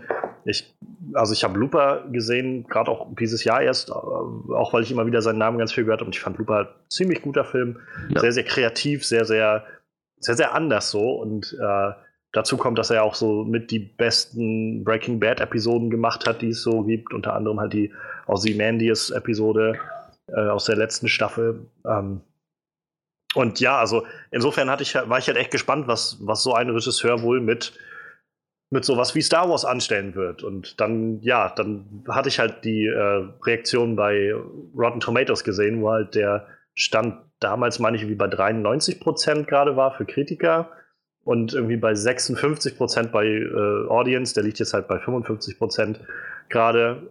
Und das war halt schon irgendwie sehr erstaunlich. Ich meine, man muss dazu halt sagen, so dass das Rotten Tomatoes Audience Score jetzt nicht das verlässlichste ist, weil während halt die Kritiker sich halt, also es sind halt Kritiker, die irgendwie den Film gesehen haben müssen, um sich da eintragen zu können und halt auch irgendwie verifiziert Kritiker sind, sein müssen ist das halt, wenn du kannst halt einfach einen Account anlegen bei Rotten Tomatoes und relativ easy halt über diesen Film, über überhaupt über jeden Film abstimmen, ob du ihn weiterempfiehlst oder nicht, selbst wenn du den Film halt nicht gesehen hast. Und ähm, also was halt interessant ist, ist, finde ich, wie gesagt, der Film hat hier 55 Prozent. Wenn man dann guckt bei zum Beispiel IMDb, was halt ziemlich, also fast dasselbe System hat, halt auch einfach, man muss sich nur einloggen können, um das darüber abstimmen zu können. Da ist er bei 7,8 so als, als Wertung. Das ist halt doch deutlich besser. Ähm, das ist halt so ein bisschen, äh, bringt so ein paar Fragezeichen hervor. Und äh, das ein, also einer der wirklich verlässlichen äh, Audience Scores ist der Cinema Score in Amerika. Der läuft halt vor allem darüber, dass man, oder eigentlich nur darüber, dass man halt direkt nachdem Zuschauer den Film gesehen haben, äh, sie fragt, so in Stichproben und darum bittet, eine Schulnote dafür zu geben. Und da hat der Film halt ein, ein A bekommen, also quasi zweitbeste Note nach dem A. Und äh, da mochten halt viele. Aber definitiv, ich habe das gesehen bei Rotten Tomatoes und dachte so, hm, das ist ja interessant. Ähm, ich bin mal gespannt. Und dann hatte ich halt nur so schon so über Twitter so ein bisschen halt auch mitbekommen, die Reaktion, dass nachdem viele Leute schon gesehen haben, ich wollte ja auch Spoilern aus dem Weg gehen, was halt dann so ein bisschen, okay, mal gucken, ob das geht. Und naja, ich bin halt Spoilern aus dem Weg gehen, ich konnte Spoilern aus dem Weg gehen, so. Ähm, aber ich habe halt immer wieder gesehen, dass Leute halt sich scheinbar daran angestoßen haben, was so mit einigen Charakteren passiert in dem Film. Oder dass halt irgendwie so von wegen, das fühlt sich halt nicht mehr an wie so ein Star Wars-Film oder sowas. Und äh, in den spoilerfreien Reviews, die so gemacht wurden von äh, Kritikern, stand halt vor allem immer wieder drin, es gibt halt neue Wege, die dieser Film beschreitet, die halt das Ganze sehr, äh, die halt vielleicht Leute vor den Kopf stoßen könnten. Und das muss ich sagen, hat mich dann noch mehr gespannt gemacht auf den Film, weil ich gedacht habe, meine Güte, was, was hat denn dieser Film so gemacht, dass so viele Leute irgendwie sich daran anstoßen? So, da bin ich jetzt ja verdammt gespannt auf diese neuen Wege. Und was soll ich sagen? Also, als ich dann letztendlich drin war in dem Film, ich, ich habe lange nicht mehr gehabt, dass ich so nach 30, 40 Minuten gedacht habe, wow, wenn der Film jetzt nicht bald irgendwas macht, dann, dann weiß ich nicht, dann, dann bin ich echt verdammt enttäuscht. So, das war halt in den ersten 30, 40 Minuten saß ich halt und dachte so, wow, das ist so verdammt vorhersehbar alles. Es ist so langweilig irgendwie. Also einfach so langweilig, weil es halt so vorhersehbar war. Weil ich gedacht habe, ich habe das alles schon gesehen und dann so nach 30, 40 Minuten, gerade wo ich so kurz davor war, diesen Film aufzugeben, kam so zack, ein Twist nach dem nächsten, eine Wendung nach der anderen und hat, also mich, mich hat der Film halt sehr geflasht und je mehr ich darüber nachdenke, umso mehr mag ich den Film weil er genau das macht, was Freddy schon gesagt hat, irgendwie echt neue Wege zu beschreiten, neues Kapitel einzuleiten für dieses Star Wars-Universum. Nicht dasselbe nochmal macht, was wir alle schon gesehen haben. Und ich weiß das total zu schätzen. Ich mag das total gerne an dem Film. Es gibt Schwächen, definitiv, aber die, die wirklich großartigen Sachen an dem Film überwiegen die meiner Meinung nach deutlich. Und insofern habe ich mich sehr über den Film gefreut und ich, äh, ich hoffe, dass Leute das halt vielleicht, also dem Film vielleicht noch auch noch eine Chance geben, auch wenn die, sag ich, wenn es doch Leute gibt, die, äh, die sich sehr anstoßen an diesen Sachen. Ich finde, äh, trotzdem sollte man das nicht, nicht einfach so abtun, was dieser Film leistet. Ja, dann äh, schließe ich mich mal an. Ähm, ja, ich, ich sag das, glaube ich, bei jedem Star Wars-Film, wenn wir den reviewen. Also, ich habe es beim letzten auch schon gesagt. Ich bin halt ein Riesenfan vom Star Wars-Universum, so als, als Ganzes halt. Ich, ich mag sehr viele Bücher, die ich da drin gelesen habe. Ich, ich mag die ganzen Videospiele. Ich mag Jedis und, und Sith und alles dunkle Seite der Macht, klar, und so alles drumherum total gerne. Ich spiele seit einem Jahr sehr exzessiv ein, ein Star Wars-Handyspiel und keine Ahnung, wo du jeden Charakter freischalten kannst und so. Und, aber mich hauen die Filme halt echt irgendwie nie so wirklich vom Hocker. Also, ich mochte äh, Rook One sehr gerne. Ähm, Episode 7 fand ich okay. Ähm, ja, dann kamen halt so die ersten Trailer für den Film und ich dachte, ja, sieht halt wieder auch ganz okay aus so.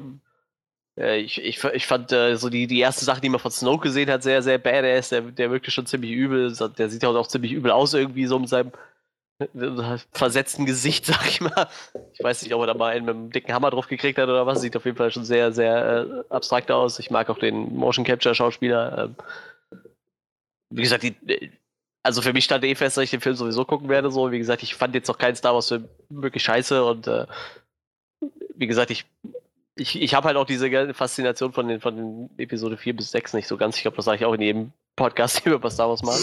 Ich bin halt mit, mit Episode 1 bis 3 aufgewachsen so Finde die auch bei weitem nicht so schlecht wie, wie manch anderer halt. Äh, mal abgesehen von so Sachen wie Jaja Bing, so, die fand ich als Kind halt lustig und mittlerweile furchtbar. Meine Freundin konnte tatsächlich ab und zu ein bisschen lachen, als wir jetzt Episode 1 gesehen haben. So. Ich, ich bin eingeschlafen während Episode 1, als ich mal gucken wollte. Ich bin eingeschlafen, als sie auf Tatooine gelandet sind und irgendwie dieses, dieser ganze Subplot um dieses Podrennen und so, das ewig gedauert hat.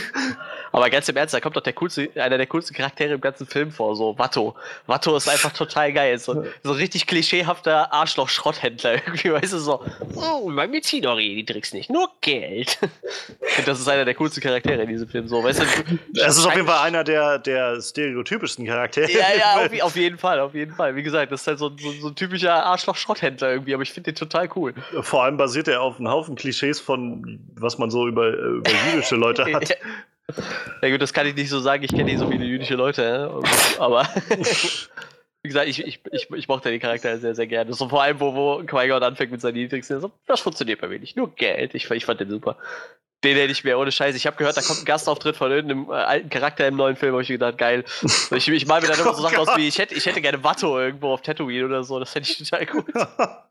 Und mein Kumpel meinte so direkt, nee, nee, pass auf, da, da kommt noch Jaja Binks drin vor, so, der, der rennt da noch irgendwo rum. Und ich sag, nee, bitte nicht, ey, echt nicht. Ich hatte letztens so ein schönes Meme gesehen, wo so, also so eine Reihe war von wegen Star Wars Filme, wie sie quasi kürzer und schneller vorbei wären. Und da war halt auch aus dem Teil, wo dann quasi äh, Qui-Gon Jinn mit, mit Watto redet und dann meint irgendwie, ähm, wir brauchen die und die Teile für, für unser Schiff. Jetzt, wir haben, äh, keine Ahnung, 34 äh, Millionen äh, galaktische Credits. Und er dann einfach sagt, galaktische Credits? Klar, Geld ist Geld.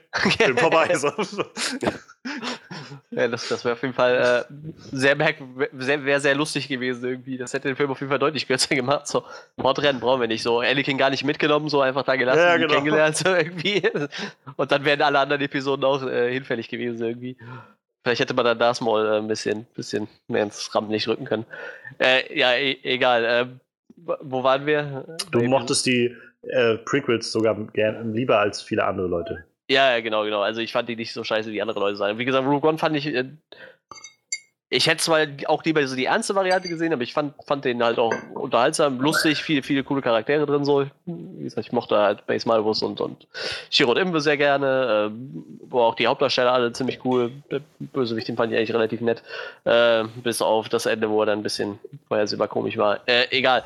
Auf jeden Fall, ähm, wie gesagt, Trailer gesehen und war dann auch nicht gehypt, aber ich, ich wollte ihn auf jeden Fall gerne sehen. Ich habe mich da schon ein bisschen drauf gefreut und äh, da kamen halt auch die ersten Kritiken, die waren ja doch ziemlich gut, aber wir haben halt für, für mein Star Wars Spiel, ich mache da jetzt Werbung für Star Wars Galaxy of Heroes. äh, Grüße an die Gilde äh, Götterthron. wir, wir, haben halt eine, eine kleine Line-Gruppe, also so ein Handy-Messenger und äh, wir halten es halt spoilerfrei, aber jeder gibt halt so irgendwie seinen Senf dazu ab. Und da waren halt ganz viele.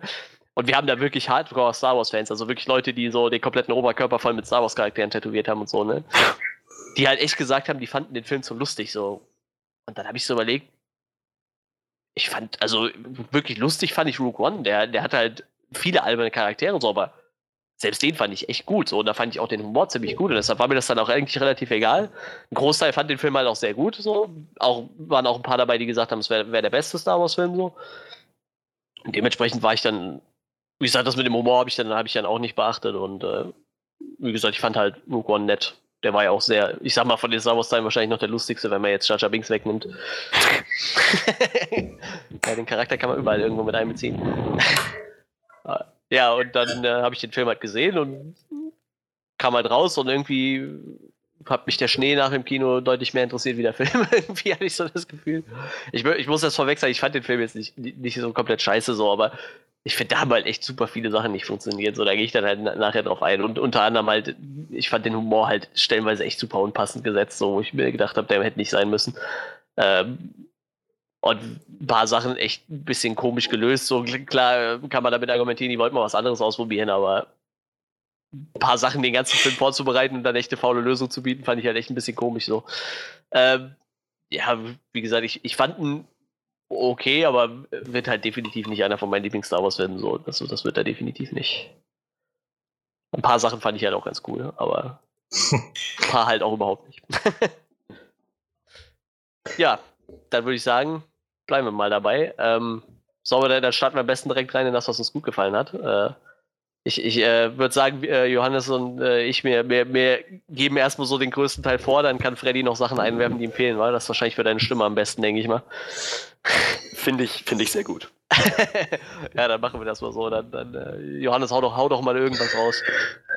Also, wie es gerade schon so gesagt also gerne, es gibt viele Dinge, die mir echt wirklich gut gefallen an dem Film. Und äh, ich glaube, ich möchte auf alles nachher noch irgendwo eingehen, aber ich glaube, was ich als erstes wirklich herausheben muss, was ich eben schon angedeutet habe, ist so, die, die, die, reine Struktur, so die in diesem Film drin ist, der Gedanke, der dahinter steht, ähm, wo halt Force Awakens, was, was ich vorhin schon gesagt hatte, eben genau das gemacht hat, zu sagen, wir, oder J.J. Abrams sich gedacht hat, wir, wir werden halt irgendwie versuchen, so Episode 4 nochmal so ein bisschen neu zu machen, damit das halt so eine neue Generation mitnimmt und wir wieder zurückkehren zu dem, was Star Wars mal einmal sein sollte.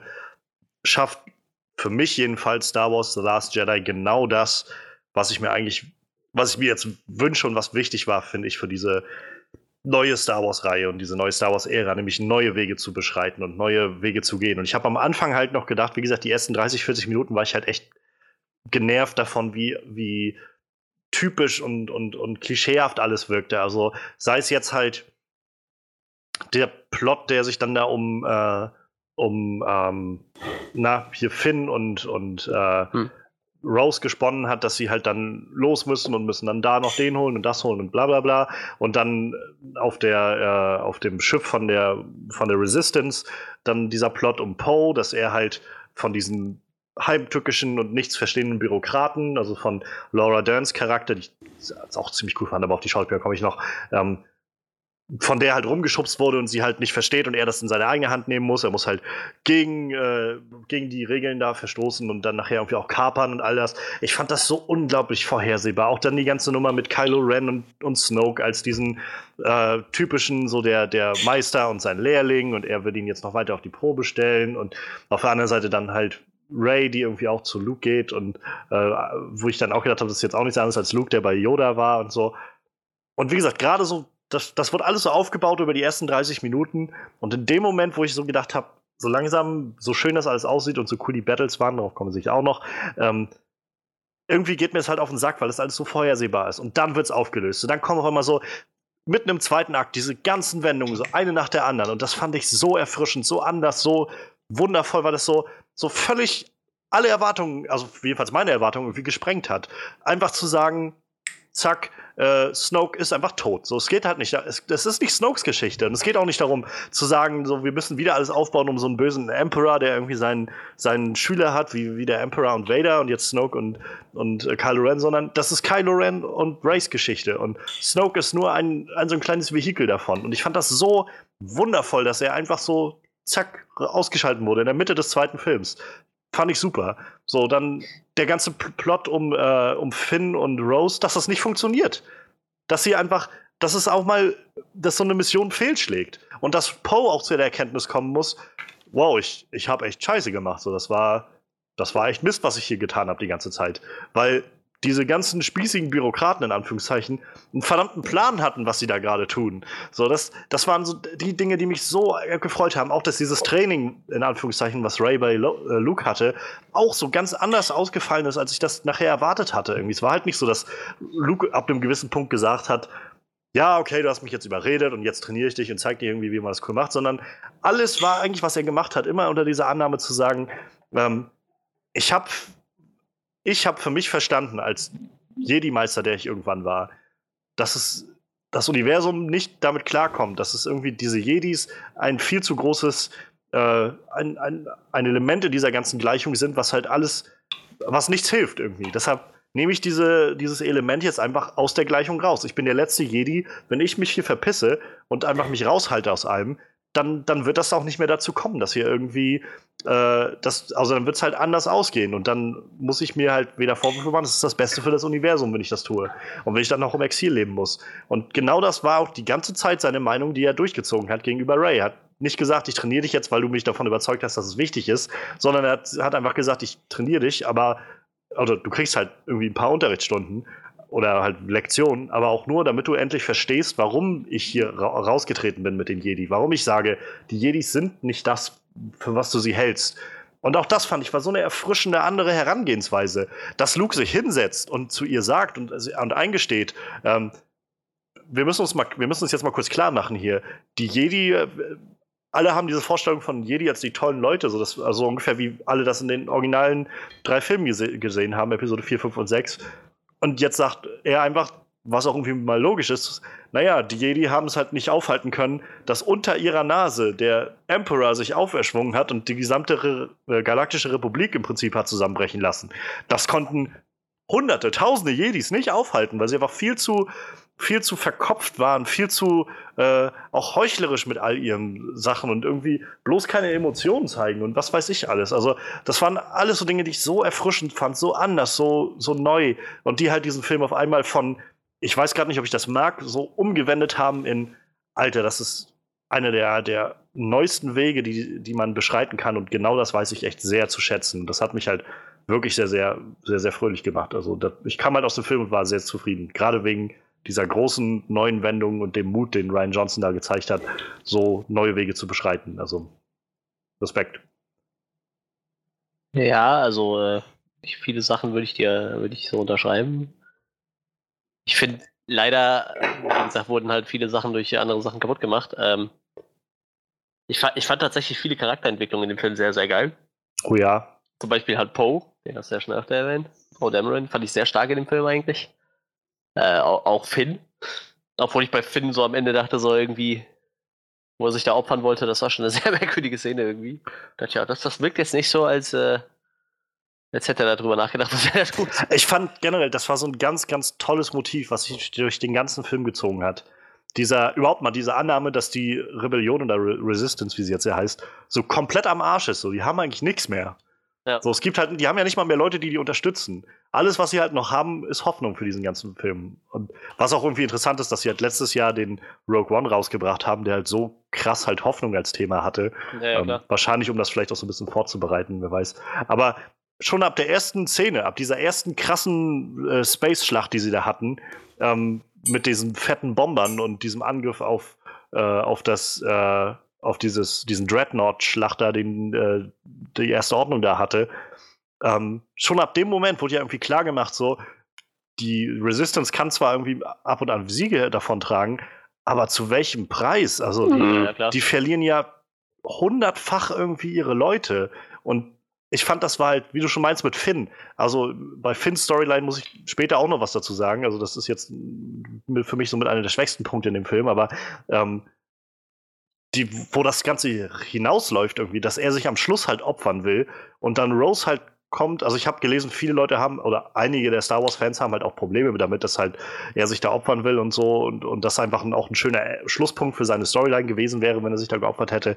Ich persönlich finde, es war genau der richtige Punkt, dass Rose ihn da rettet und halt sagt, so dass wir können nicht diesen Krieg weiterführen in der, in der Annahme, dass wir einfach alles umbringen, was wir irgendwie, äh, was wir irgendwie scheiße finden, sondern es ist wichtig, dass wir irgendwie so langsam einfach das verteidigen, was wir überhaupt noch haben, nämlich nicht diese ganzen Suizidmissionen, diese Selbstmordaktionen machen. Dann bleibt keiner von uns übrig. Wir müssen einfach anfangen zu verteidigen und das ist okay, nicht in der Offensive zu sein. Das fand ich super. Fand ein tolles Thema, was sich durch den ganzen Film, finde ich, durchgezogen hat. Sorry, ich habe dich unterbrochen. alles gut, alles gut. Das passiert heute bestimmt noch öfter. du kannst mich auch gerne unterbrechen. ja, ja, machen, machen, machen wir schon, das machen wir eh. Ähm, äh, scheiße, ich weiß aber nicht mehr, wo du warst. War. Bei, du warst bei den Charakterentwicklungen. Ach so, bei du den halt gerade bei Finn. Ja, ja, ja. Ähm, äh, Ray hat, fand ich halt im, im, im, ersten Film äh, auch nicht so, so ich, für mich war der Charakter, ich fand den irgendwie nicht so krass. Also mich, mich hatte der im ersten, also in Episode 7, erster Teil ist jetzt Episode 7, erster Teil von dieser Trilogie, war das halt auch so ein Charakter, der so, ich weiß nicht, so, ich fand die halt nicht so aussagekräftig genug für eine, für, für ja, neuen Hauptcharakter, sag ich mal, ne? Oder für den, äh, ich sag mal so, mehr oder weniger angeteaserten neuen, neuen Jedi so und äh, also es hat sich in dem Film schon, schon krass gewandelt so. Ich, ich finde halt, die hat halt auch als Charakter irgendwie eine ziemliche Entwicklung durchgemacht und äh, ihre, ihre, bei ihrem Aufenthalt bei Luke auf der Insel, von welcher ja. ich immer nicht weiß, was für eine Insel ist. Und da unterstreiche ich voll, also ich, ich fand das auch total angenehm, äh, ihrem Charakter zu folgen und auch da wieder so eine ganz fand ich so ein ganz tolles Thema, irgendwie, was so unter diesem, diesem Aspekt des Films stand, immer diese Suche nach irgendwie Identität und, und Halt. Also sowohl, das war ja bei ihr und auch bei Kylo Ren hat sich das ja so gespiegelt, irgendwie so diese Suche nach, nach sich selbst und dem, was irgendwie einem selbst Sinn gibt und, und Halt gibt. Und ähm, dass sie irgendwie da ankommt am Anfang bei Luke und halt, äh, naja, halt noch so ganz, ganz, ganz unterwürfig irgendwie ist mit diesem so, ich muss unbedingt wissen, was, irgendjemand muss mir sagen, was irgendwie, wo mein Platz ist in all dem und so, bis sie halt irgendwie so darüber hinaus wächst und irgendwann also auch sich noch so an diese Vorstellung klammert, ja, wenn ich halt wüsste, wer meine Eltern sind, wo ich herkomme, dann wüsste ich halt mehr, wie ich hier dazugehöre oder sowas. Und einfach am Schluss steht, es spielt keine Rolle. Es kommt darauf an, was du aus dir selbst machst. So. Und dass ja. sie da irgendwie ich fand das so ein toller Moment, als sie halt dann, ich weiß halt nicht, wie es dir ging, aber ich fand, ähm, nachdem sie irgendwie diese ganze Trainingssache hat und vor allem auch diese geistige Verbindung mit Kylo Render eingegangen ist und diese fand ich auch so starke Szenen, wie die beiden halt immer so ihre Dialoge miteinander hatten über diese Entfernungen hinaus und ähm, dieser Moment, wo sie dann beide so ihre Hände berührt hatten, nachdem sie in dieser Dark-Side-Höhle da unten in der Insel ja. irgendwie war. Ähm, und Luke dann reinkam und das erste Mal so einmal so seine, die Macht hat wieder spielen lassen, so dieses ganze Haus da auseinandergepflückt hat. Mhm. Und, und sie dann halt aber auch irgendwie ihn zur Rede gestellt hat, so von wegen, äh, stimmt das, was er gesagt hat und so weiter. Und diese, also erstmal so überhaupt, wie sie ihn dann so, so niederschlägt, weil er weggehen will und er sich dann nur kurz vorm Abfallen noch so mit der Macht ab, abstützt und abdämpft, so, das fand ich irgendwie ziemlich fett. Aber dann halt, wie gesagt, dieser krasse Moment, also dass, dass Ray halt diejenige ist, die halt ganz offensiv sagt, ähm, ist, wir haben irgendwie nur noch eine Hoffnung und wenn wir halt Kylo Ren auf die auf die helle Seite zurückbringen können. Denn er ist nämlich nicht einfach der durch und durch böse, er ist halt in sich sehr zerrissen. Ähm, dann, dann haben wir irgendwie viel Hoffnung. Und, und Luke halt meinte irgendwie, äh, das wird nicht so laufen, wie du dir das vorstellst. Und eine der, der finde ich, stärksten Szenen, die ich, glaube ich, jemals in einem Star Wars-Film gesehen habe, für mein Empfinden. Und ich bin jetzt nicht der große Star Wars-Fan, aber für mich, also ich habe alle Filme mal irgendwann gesehen. Ähm, mit einer der stärksten Szenen bisher ist halt, wenn sie da vor ihm steht und im Regen und er so unter ihr liegt und sie halt meint so von wegen, äh, also sie will halt los und dann ihm einfach so das Schwert hinhält und er nichts macht und sie dann sagt, dann ist Ben Kenobi unsere einzige Hoffnung und dreht sich halt um und geht. Das fand ich so ein abgefuckt emotionaler und, und tiefer Moment, der halt so viel über Ray auch ausgesagt hat und über Luke ausgesagt hat ich, wie gesagt, also einer der stärksten Star Wars-Momente, die ich mir äh, vorstellen kann. Und das, und da, ab das waren halt so die Momente, wo ich gesagt habe, Ray ist, wird, wird mir immer sympathischer als Charakter. Und ich freue mich ehrlich gesagt so, äh, hoffentlich dann in Episode 9 ihre Reise irgendwie bis zum Schluss, was auch immer der Schluss dann sein wird, mit nachvollziehen zu können, nachdem sie in diesem Film irgendwie dahin gekommen ist, so für sich selbst Entscheidungen zu treffen, für sich festzustellen, dass sie selbst diejenige ist, die ihr Schicksal sozusagen in die Hand nimmt. Ja, das war es halt. Ich fand das halt echt absurd. Ich fand die halt echt im letzten Teil hat die mich überhaupt nicht so umgehauen. Und wenn ich mir so überlegt habe, sie ist eigentlich der Hauptcharakter von der neuen Trilogie, sag ich mal.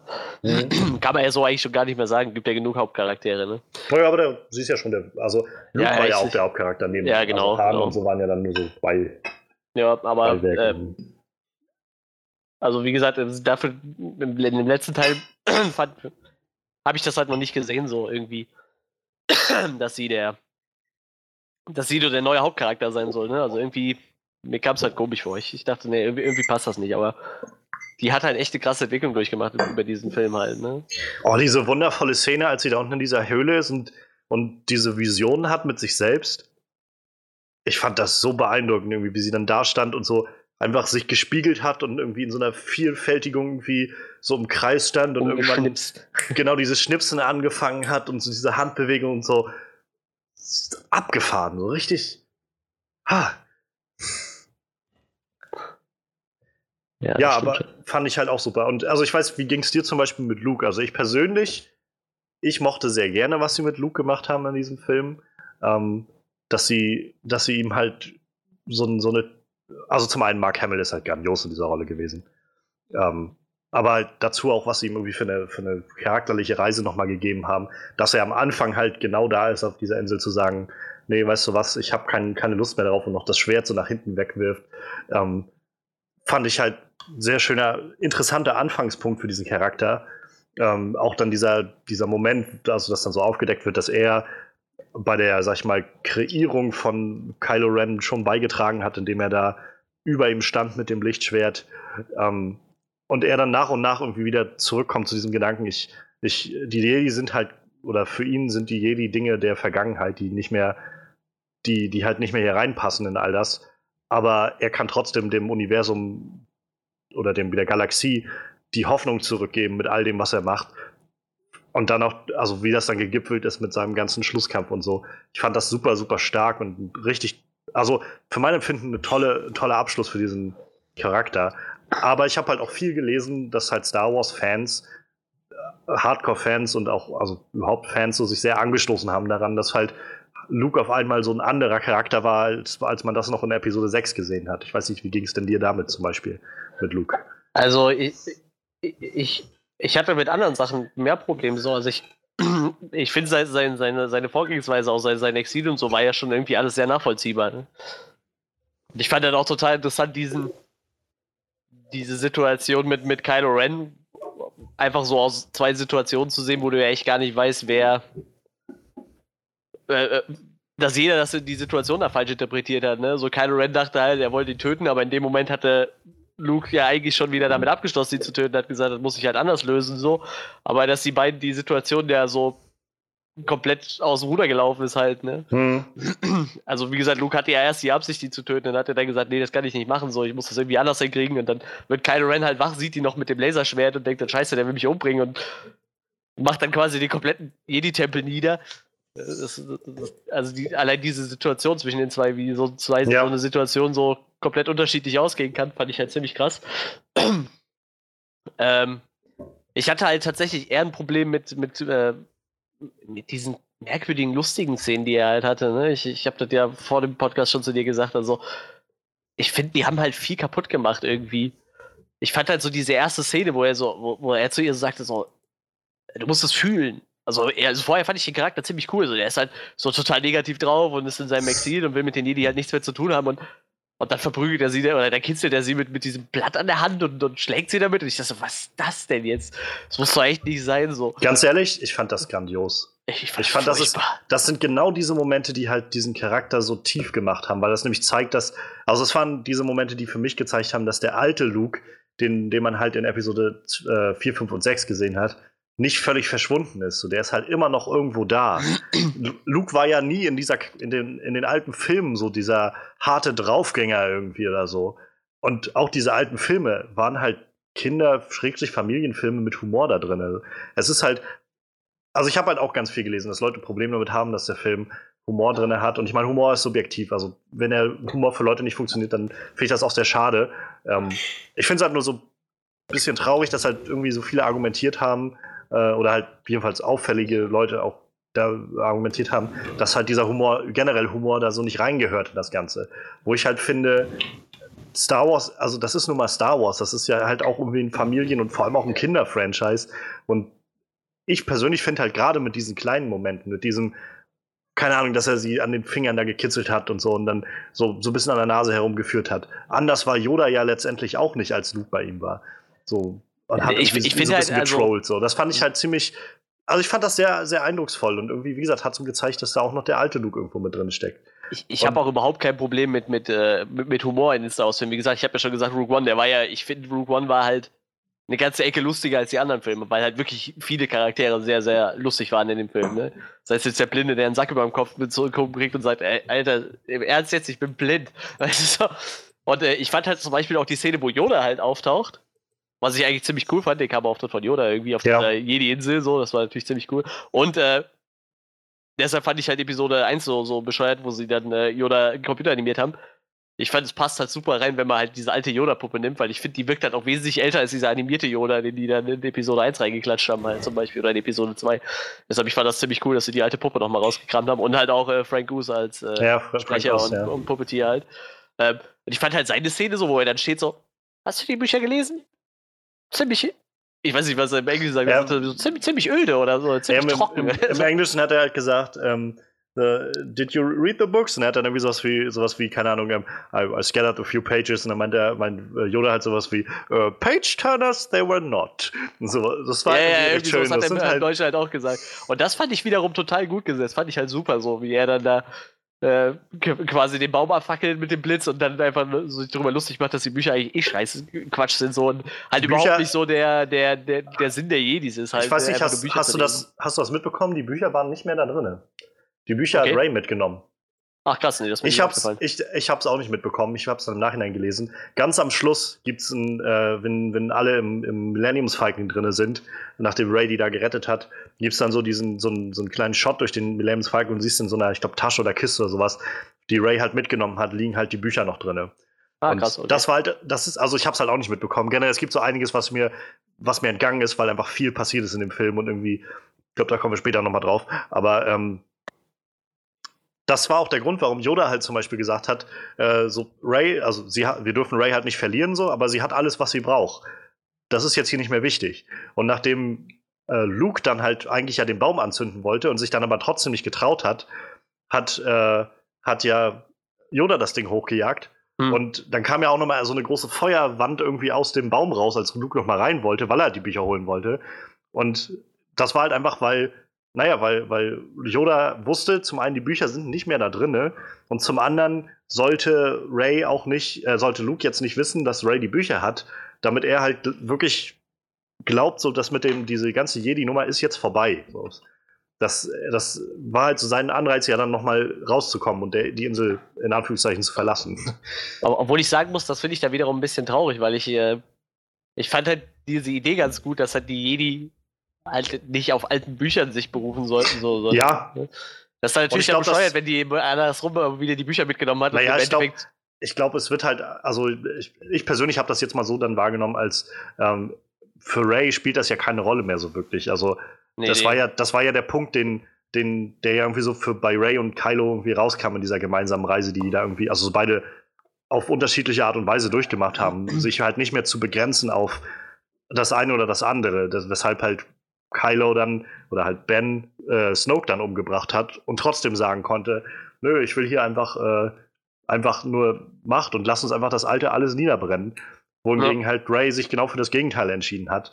Ähm, zu sagen, nein, wir müssen halt trotzdem irgendwie Verantwortung zeigen. Das, was ja, was, äh, was Yoda ja im Prinzip sagt, dieses, du musst einfach aus deinen Fehlern lernen und deine Vergangenheit nämlich nicht einfach begraben. Und äh, das fand ich eigentlich ganz clever, dass sie halt gesagt hat, okay, und ich glaube einfach nur, diese Bücher sind nur noch dafür da, dass sie halt quasi noch ein paar Techniken oder sowas lernen kann. Rate ich jetzt mal.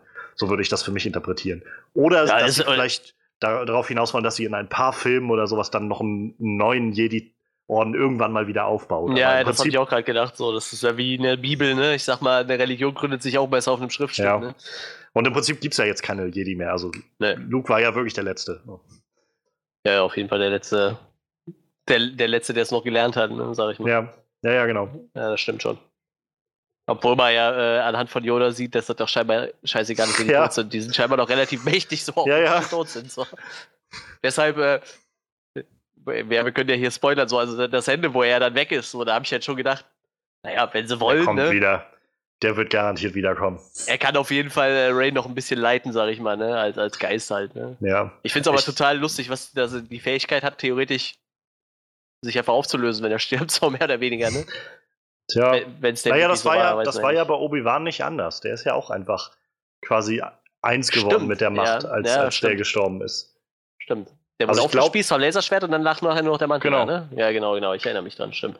Und ich glaube, das ist halt, also ich denke mal, das ist einfach so mit der, aber ich kenne mich auch nicht genug in dieser Lore aus von, von Star Wars, als dass ich da jetzt so, so explizit drauf eingehen könnte, wie das mit den Jedi und ihren Tod funktioniert oder so. Bei, bei Yoda weiß ich es jetzt zum Beispiel gar nicht. Also da könntest du jetzt, ich habe Empire Strikes Back halt einmal gesehen und das ist lange her. Ich wüsste jetzt, ich weiß halt noch, dass er in seinem auf seinem Bett da liegt, in, in seinem Sumpf und dann halt stirbt. Aber ich weiß jetzt nicht, ob er sich danach auflöst. Wahrscheinlich. Das weiß ich gerade auch nicht, ja, vermutlich. Aber ich könnte es ja auch nicht sagen. Also im Kopf wüsste ich es jetzt nicht. Naja, ist ja auch egal. Äh, wo waren wir eigentlich? Wir waren eigentlich bei, bei, bei Luke, ne? Ähm, ich, ich, ich, ich hau dann jetzt auch noch raus, da war halt noch so eine Szene, die mich halt, wo, wo ich dann halt auch so, wo ich mir gedacht habe, so, so der Humor ist halt ein bisschen unpassend. Das war halt die Szene, wo er halt vor, vor diesen ganzen, vor, vor dieser Armee von Kylo Ren da steht, ja. ne? Und dann Kylo, du merkst ja Kylo Ren richtig die Verzweiflung an. So, feuer das alles, was ihr habt, so. Und oh, so ein toller Moment. Beim ersten Strahl dachte ich erstmal, Luke wäre gerade in einem roten, blutigen Matsch explodiert, bis mir dann bewusst geworden ist. Nee, warte mal, das war ja der Planet, der ist ja unten drunter rot so. Das war echt dieser Shot, den du dann siehst, wie so dieser ja. erste Strahl auf dem Boot kann und einfach nur so ein roter Matsch durch die Luft fliegt. Ich habe auch für einen Bruchteil einer Sekunde so gedacht, irgendwie, wow, ist er jetzt einfach nur explodiert ja, oder so? ich dachte, das können die doch nicht bringen, so vor allem, äh, das ist ein FSK 12-Film, so, da kann er nicht einfach so einer zum blutigen Matsch. Und dann, als sie dann mehrmals geschossen haben, fiel es mir dann auf und dann dachte ich wieder, scheiße, stimmt, der Planet ist ja rot unten drunter. Und äh, die Szene, wo er dann also diese ganze Szene war total episch und dann kommt er halt raus und wicht sich so kurz den Staub von der Schulter. Aber ich dachte, Alter, echt jetzt? Nee. Ich fand die Szene sowas von lächerlich. Ich finde, die hat so die, richtig die Ernsthaftigkeit aus der kompletten Szene genommen. Das hat mich voll rausgeschmissen irgendwie. Fand ich, fand ich auch wieder gar nicht. Ich fand, das hat so nochmal das unterstrichen irgendwie, wie, wie Luke halt da stand und also ich glaube, es hat halt auch einfach zum einen halt den, den Effekt, dass er, äh, dass er Kylo halt nochmal rauskitzeln wollte, um halt Zeit zu schaffen für all die anderen und zum anderen halt zu suggerieren, dass er halt wirklich da ist. Weil, also ich habe das nicht kommen sehen bis zu dem Moment, als er halt dann eigentlich durchgeschnitten worden wäre und dann halt nicht durchgeschnitten war. So, das war halt, wo ich gedacht, okay, er ist, er ist jetzt wohl nicht wirklich hier. Aber ähm, ansonsten dachte ich halt schon vorher, er, wirke, er wäre wohl wirklich irgendwie ja, das habe ich aber auch gedacht. Also, Hättest du dann wohl geschafft. Für, so. für davon, und, aber. Obwohl mir aufgefallen ist, dass irgendwie, er sieht irgendwie ein bisschen jünger aus. der Bart ist jetzt wieder ja, das, das so und Haare sind kürzer. Aber wahrscheinlich hat er sich dann einfach irgendwie nochmal so, so von wegen für den letzten Kampf nochmal irgendwie Fertig hergerichtet ja, oder so. Ja, aber dann holt er auch das blaue Lichtschwert raus. Das war auch wieder, wo ich dachte, wo hat er das jetzt her? Das ist doch von kaputt gegangen. Oder hat er noch ein anderes oder so? Und dann hat sich das wieder so clever aufgelöst. Das ist halt das, wo ich meine, dieser Film hat so, so clevere Erzählmechanismen drin. Das, was Ryan Johnson irgendwie gut hinkriegt. Und ja, wie gesagt, äh, wo du gerade sagtest, diese Herausforderung von Kylo Ren, das hätte halt auch ohne geklappt, ohne dass er sich den äh, Staub von der Schulter wischt, der eh nicht vorhanden war, weil er ja nun mal einfach ein Geist war. So. Diese, ich, ich, ich, weiß nicht, also da waren halt noch mehr so Szenen, wo ich so dachte, ah, nee, das muss echt nicht sein. Warte mal, ist das, ist das blaue Lichtschwert dann wirklich kaputt gegangen? Ja, ja, das ist ja von, von Kylo und Ray zerrissen worden. Und am, ah, Ende, richtig. am Ende steht Ray, glaube ich, dann in, im Millenniums Falcon und hat halt beide Seiten, also beide Hälften ja, ja, in der genau. Hand. Und jetzt gibt es halt schon die Spekulation, ob vielleicht der, der Kyber Crystal, der da drin ist, halt zerbrochen ist und sie jetzt sich quasi dann äh, demnächst die so baut, dass sie in ihrem großen Stab, den sie immer hat, dann in beiden Seiten sozusagen einen Kyber Crystal drin hat oder sowas. Aber, Darth Maul, yeah. aber andererseits muss man auch sagen, äh, wenn uns dieser Film eins gezeigt hat, dann dass man vielleicht nicht allzu viel spekulieren sollte. Naja, aber also ich kann mich erinnern, dass Kylo und Luke ähm, ganz zu Beginn des Kampfes, als, als Kylo auf ihn zugestürmt ist, dass die da wirklich einmal die Klingen gekreuzt haben, sozusagen, also das Lichtschwert Lichtschwert getroffen hat. Das war, ja. Also Luke ist auf jeden Fall öfters sehr geschickt ausgewichen. Ja, ja, das, das meine ich halt. Also ich, ich, ich bin mir jetzt nicht ganz sicher. Es kann gut sein, dass er, dass sie ihre Schwerter gekreuzt haben. Ich könnte es jetzt aber auch nicht hundertprozentig sagen. Dafür wieder, es ist einfach zu viel passiert, als dass ich alles noch so im Kopf hätte. Das wäre sowas, wo ich sage, mhm. ich müsste es einfach nochmal sehen, um mich da zu vergewissern. Gab es da eigentlich noch ein grünes Lichtschwert? Ich habe die ganze Zeit im Kopf, nur einen Moment, nur einen kleinen zwei, Moment. zwei Laserschwerter noch vorhanden waren quasi. Weil da waren also, auch zwei mit unterschiedlicher Bauweise. Ich meine, das eine könnte das alte von Obi-Wan gewesen sein und das andere das von Luke. Aber ich bin mir gerade nicht sicher, weil ich gerade nicht im Kopf habe, wie die beide aussehen. Also es gibt halt nur noch das also jedenfalls, ich weiß nicht, wie es in dem Universum da aussieht von Star Wars. In dem Film war es jedenfalls so, haben wir nur das Grüne einmal erlebt, als er halt noch in dem Flashback da war, auf, in, in seinem Jedi-Tempel und halt überlegt hat, ob er, ob er äh, Dinge hinrichten soll, Ben. Da hat er das Grüne benutzt. Ähm, aber ansonsten war es halt jedenfalls da auch nur das Blaue, glaube ich, das er einfach hatte. Ah, ich sehe aber auch gerade das Blaue und das, äh, die sind beide nachher seine. Aber ich bin gerade überlegen, wie sah das von Obi-Wan aus? Hat er das von Obi-Wan vielleicht nachher übernommen? Oh ja, hat er tatsächlich. Krass. Hat er? Ich, ich glaube ja. Also, also wenn ich, mir gerade so optisch angucke, in, dann ist das in, eine, glaube ich, das von Obi-Wan. In Episode, also Obi-Wan ist in Episode 4 gestorben. Ja, ja, genau, genau. Und in Episode 5 hat Luke seine Hand verloren und halt das Schwert von, von seinem Vater im Prinzip. Das ist ja das, was Ray jetzt hat. Und hat sich Ach, dann ja, genau, für, hat sich ja. ja. dann für Episode 6 selbst dann das, das Grüne gebaut. Und wie gesagt, in, in, zu Zeiten des Jedi-Tempels hat er ja auch das Grüne noch benutzt. Ich bin nämlich ich, ich habe nämlich hier auch gerade Bilder, wo er halt beide hält, ne? Einmal das Blaue, einmal das Grüne. Weil wenn, wenn du dir das von Obi-Wan anguckst, das, der hat definitiv auch mal das Grüne in der Hand. Aber oh, die sehen sich alle so ähnlich aus. Ich kann es nicht mal sagen. Ist ja auch egal. Aber ähm, aber zerbrochen ist jetzt das. Das quasi ursprüngliche, was, was Anakin früher hatte, Ja, das was Blaue. dann Luke hatte, genau, das Blaue. Das heißt, das Grüne müsste, könnte noch existieren. Das. Grüne könnte, ja, das könnte noch existieren, bei, wenn Luke das dann noch irgendwann hat, wenn das nicht irgendwie halt weggeworfen hat oder so. Ja, man weiß es nicht. Gibt es denn niemanden, der Lichtwetter baut? Äh, Jedis bauen es normalerweise selber, ne? Du, ich habe keine Ahnung. Das ist wieder das, wo ich sage, ich kenne mich mit der Law überhaupt nicht aus. Das wird bestimmt in tausend Büchern explizit erklärt, wo das herkommt und wie das funktioniert, aber Also prinzipiell baut sich der Jedi seine Waffe selber. Äh, Sith genauso. Sith nehmen halt immer die rote Variante und, und Jedis halt je Ja. nach Geschmack so, mehr oder wenn, weniger. wenn ich mich recht erinnere, sind die roten doch immer irgendwie künstlich gemacht, deshalb sind die immer rot. Meine ich diese Kyber Crystals. Die das, sind das halt kann irgendwie, so sein, ja. Ich meine, sie sind halt, wenn sie rot sind, dann sind das irgendwie diese künstlich erstellten und die anderen sind halt irgendwie frei vorkommen, so wie bei Rogue One, da bauen sie die ja auch ab für den Todesstern, glaube ich. Ja. Ja, das kann auf jeden Fall sein. Äh, ja, wie gesagt, auf jeden Fall baut der Jedi nochmal sein Schwert selber. Deshalb, äh, ich gehe mal davon aus, in diesen Jedi-Büchern wird das auch drinstehen, wie man sich ein Laserschwert baut. Behaupte ich jetzt einfach mal. Das gehört halt dazu, ne? Ja. Yoda hat halt auch so ein ganz winzig kleines, das ist total niedlich, wenn man das mal sieht. Also ein Bekannter von mir, der hat die alle als Sammlung, was ich auch hatte, so eins mit einer Plexiglas-Klinge. Und das von Yoda ist halt ganz klein. Das sieht halt aus, als wäre es für Kinderhände gemacht. Das ist halt total niedlich. Naja, ich sag mal, irgendwo hat ja, müssen ja auch die, die Ritter von Ren ihre Schwerter herhaben, wo Kylo ausgebildet wurde. Ja, wie gesagt, also die Sith können ja nur auch Laserschwerter bauen. Ne? Ich weiß jetzt nicht, ob Ähm, Kylo die alle baut, aber Es gibt, es gibt die Theorie, also von den Knights of Ren haben wir jetzt ja in dem Film nichts gesehen. Und äh, es gibt die Theorie, weil doch ähm, Luke erklärt, dass äh, als nachdem ihn Kylo oder Ben halt ausgenockt hat und dachte, er wäre tot und er dann aufgewacht ist, meinte er, dann war halt der Jedi-Tempel abgebrannt und so und äh, Kylo ist halt mit einigen seiner Schüler verschwunden. Seine, Ah, einigen ja, seiner anderen Schüler. ja. Und jetzt ist die, also die Implikation dahinter ist halt, dass Kylo quasi die anderen oder wenigstens einige der anderen seiner Mitschüler mit Jedi auszubildenden irgendwie mitgenommen hat und die quasi zu den Knights of Ren wurden und er dann der Anführer dieser Knights of Ren war. Allerdings, Ja, wenn du okay. mal Knights of Ren spaßeshalber googelst, siehst du keinen mit Laserschwert. Die haben alle irgendwelche anderen Waffen in der Hand. Also einer hat einen Blaster, einer hat einen Speer, einer hat eine Ja. Art Axt. Also Wir die haben haben die alle halt- kein Laserschwert, ne? Wir haben die halt noch nicht so wirklich gesehen, das ist ja das Problem. Also es lässt sich halt. Ich frage mich gerade, wo dieses Regenbild hierher kommt. So ein Das Regenbild. ist, das ist aus Episode 7. Da gibt's Das- das. Da ist in diesem Flashback von, von Ray, wo sie halt all diese Visionen irgendwie hat, nachdem sie ja, das da Schwert siehst du anfasst. nämlich schon, also ich würde sagen, prinzipiell bei jedem eine Waffe in der Hand und keiner hat ein Laserschwert halt. Ja, aber das ist wieder das, wo ich so denke, das, das ist so ein großes Problem, was, was irgendwie in dieser neuen Star Wars Trilogie ist.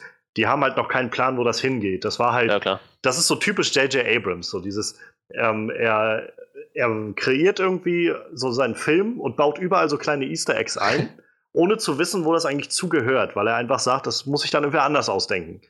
So, ich, wahrscheinlich hat er an dem Pu Punkt, wo er gesagt hat, die Knights of Ren sind da, noch nicht mit einbezogen, dass das halt mal früher Schüler waren von Luke mit oder sowas. Das musste sich dann Ryan Johnson ausdenken oder so.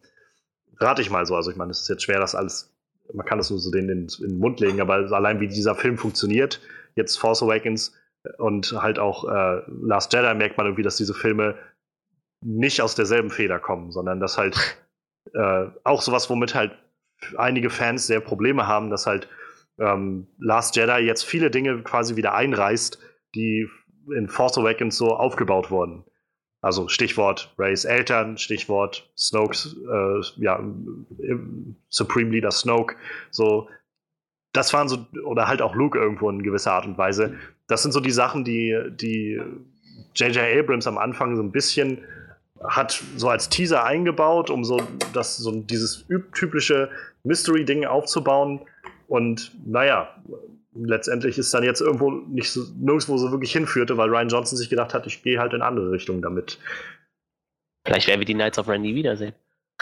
Naja, das wird halt echt interessant zu sehen, wie das, äh, wie das funktioniert mit, äh, mit, äh, mit der neunten Episode, wenn dann halt J.J. Abrams wieder übernimmt.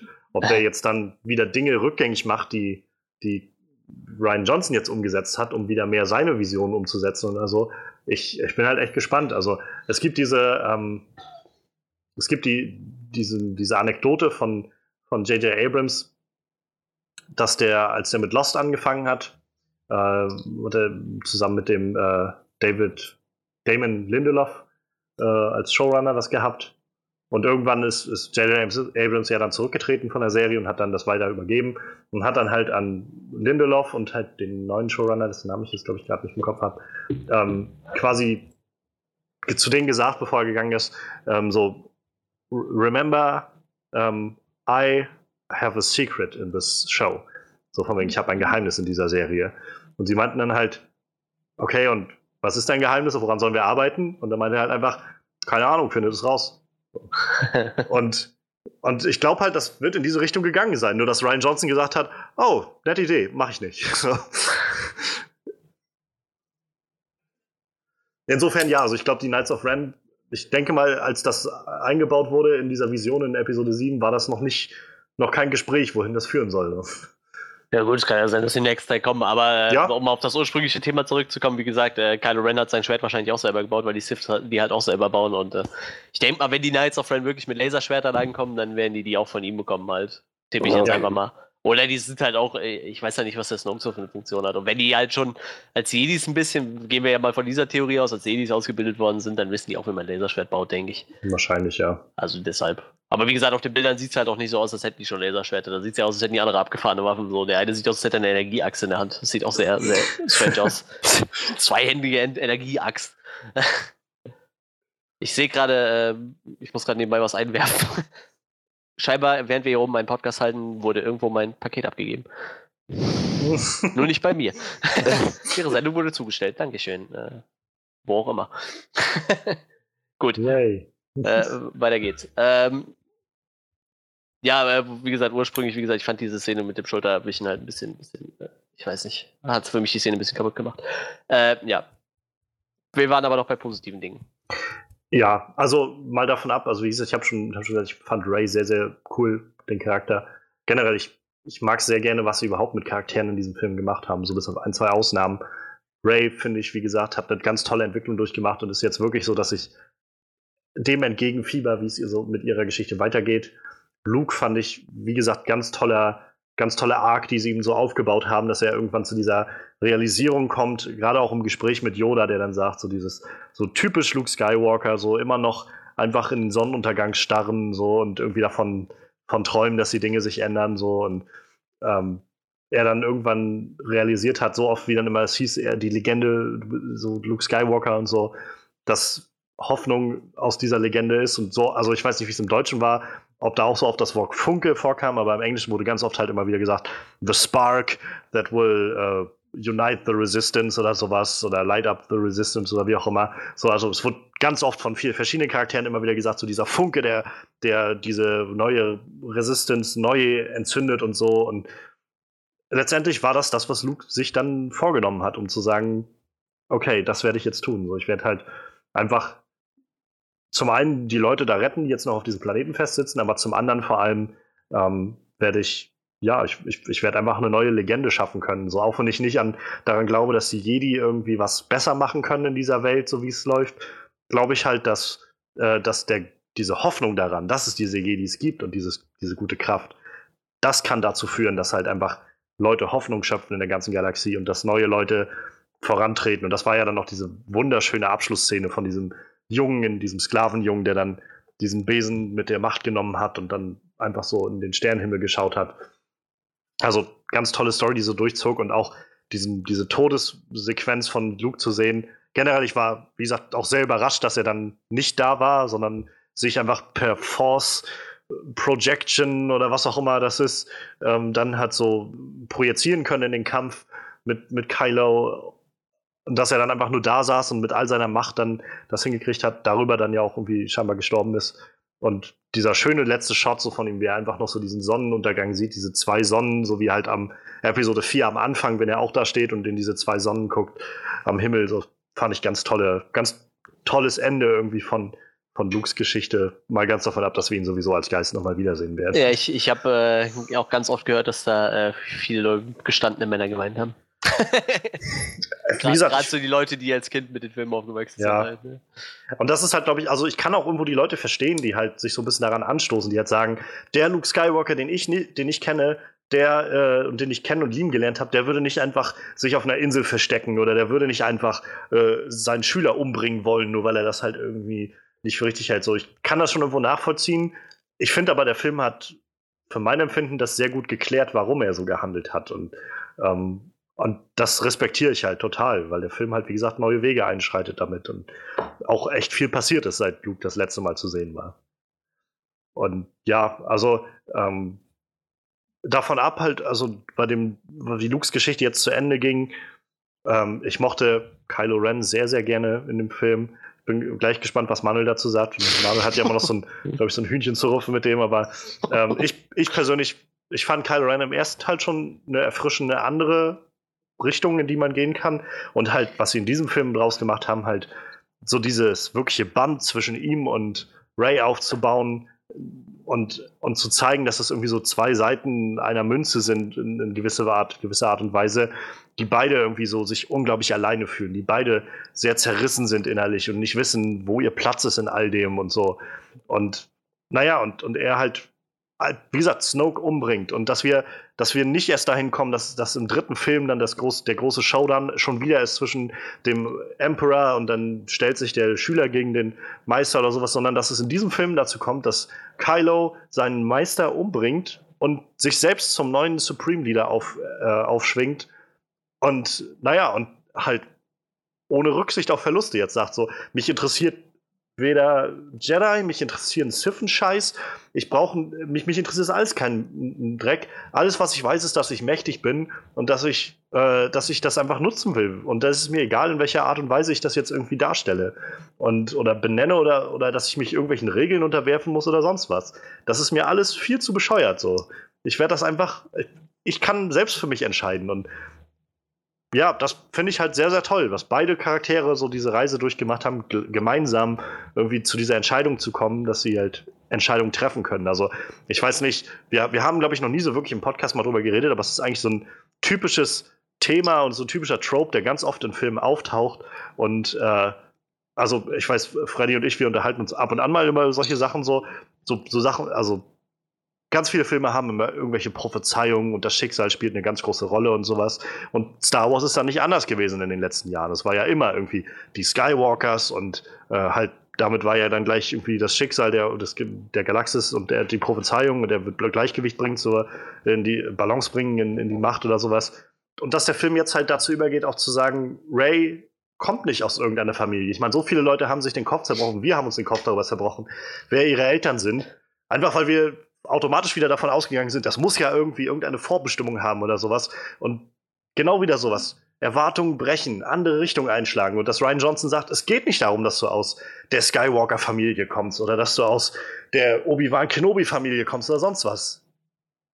Du, du, kannst dein eigenes Schicksal entscheiden. Es geht nicht darum, dass du irgendwie die, durch, durch die Macht irgendeine Prophezeiung auf dich lädst, sondern du musst einfach selbst entscheiden. Und jeder kann der Held sein, der, der er sein will das mochte ich halt total gerne. So dieses eigene Entscheidung treffen, losgelöst sein von jeglichen Prophezeiungen. Und das ist ja dieselbe Entscheidung, die Kylo Ren irgendwann trifft, zu sagen, lass die Vergangenheit sterben, es ist alles egal, was davor passiert ist. Ähm, auf die Leute, die ich kenne, haben sowieso auf mich geschissen. So, ich kann meine eigenen Entscheidungen treffen. Und er entscheidet sich halt nur für den, ja, für den Genozidweg irgendwie. Aber da, also das fand ich halt eine ganz, ganz tolle Sache. Und wie gesagt, das hat sich so schön bei den beiden wiedergespiegelt und auch so visuell wiedergespiegelt in diesen Momenten, wo die beiden halt immer wieder ihre Verbindungen aufgebaut haben. Was ich am Anfang noch so ein bisschen fragwürdig fand, so wo das jetzt auf einmal herkommt, aber auch da wieder wurde dann aufgelöst, dass Snoke das war, der da irgendwie sein Spiel mit ihm getrieben hat. Ähm, diese Momente, so wenn sie dann irgendwie beide zum Beispiel sehr, sehr gleich irgendwie auf einmal saßen, so, also war so wie so ein Spiegelbild, nur halt in anderen in anderen Phasen oder sowas. Und auch wie sich diese Gespräche von zwischen den beiden immer weiterentwickelt haben. Ich fand das ganz, ganz toll mit anzusehen. Und ganz, ganz, ganz toll auch so, so dargestellt in der Art und Weise, dass auf einmal der, der Sound war weg und man hat bloß noch so deren beiden Stimmen gehört und so. Ich fand, das war halt wieder, wieder so eine Sache, die ganz neu war und frisch und mich halt sehr gefreut hat. Ja, ich sag da später was zu. Dann, äh, ja, dann frage ich dich mal, was, äh, wie geht's dir mit Lea in dem Film? Äh, ja, Ja, ja, gut. Der hatte halt äh, zwischendurch mal eine ziemlich lange Ruhephase, sag ich mal, ne? Eine Unfreiwillige. Äh, ich, ich fand es ganz interessant. Äh, ich meine, klar, sie ist ja auch eine Skywalker und dass sie dann tatsächlich mal äh, mehr oder weniger die Macht nutzt, fand ich äh, ziemlich interessant so. Hätte ich auch nicht mit gerechnet so. Also, wo sie da im Weltraum hängt halt und sich selber wieder ja. runterzieht. War natürlich mal interessant, dass sie halt auch irgendwo Kenntnisse von der Macht hat. Ich weiß nicht, ob die da sich gerade selbst erst dessen bewusst geworden nee, ist. Nee, das, das war wohl schon früher immer. Also, ich meine, es, es gab auch, glaube ich, mal irgendwo so Verweise in der alten Trilogie darauf. Oder irgendwie in, in, in Extended ich, ich oder irgendwas, dass, dass eigentlich sogar Yoda geplant hätte, Leia halt zu trainieren und nicht Luke.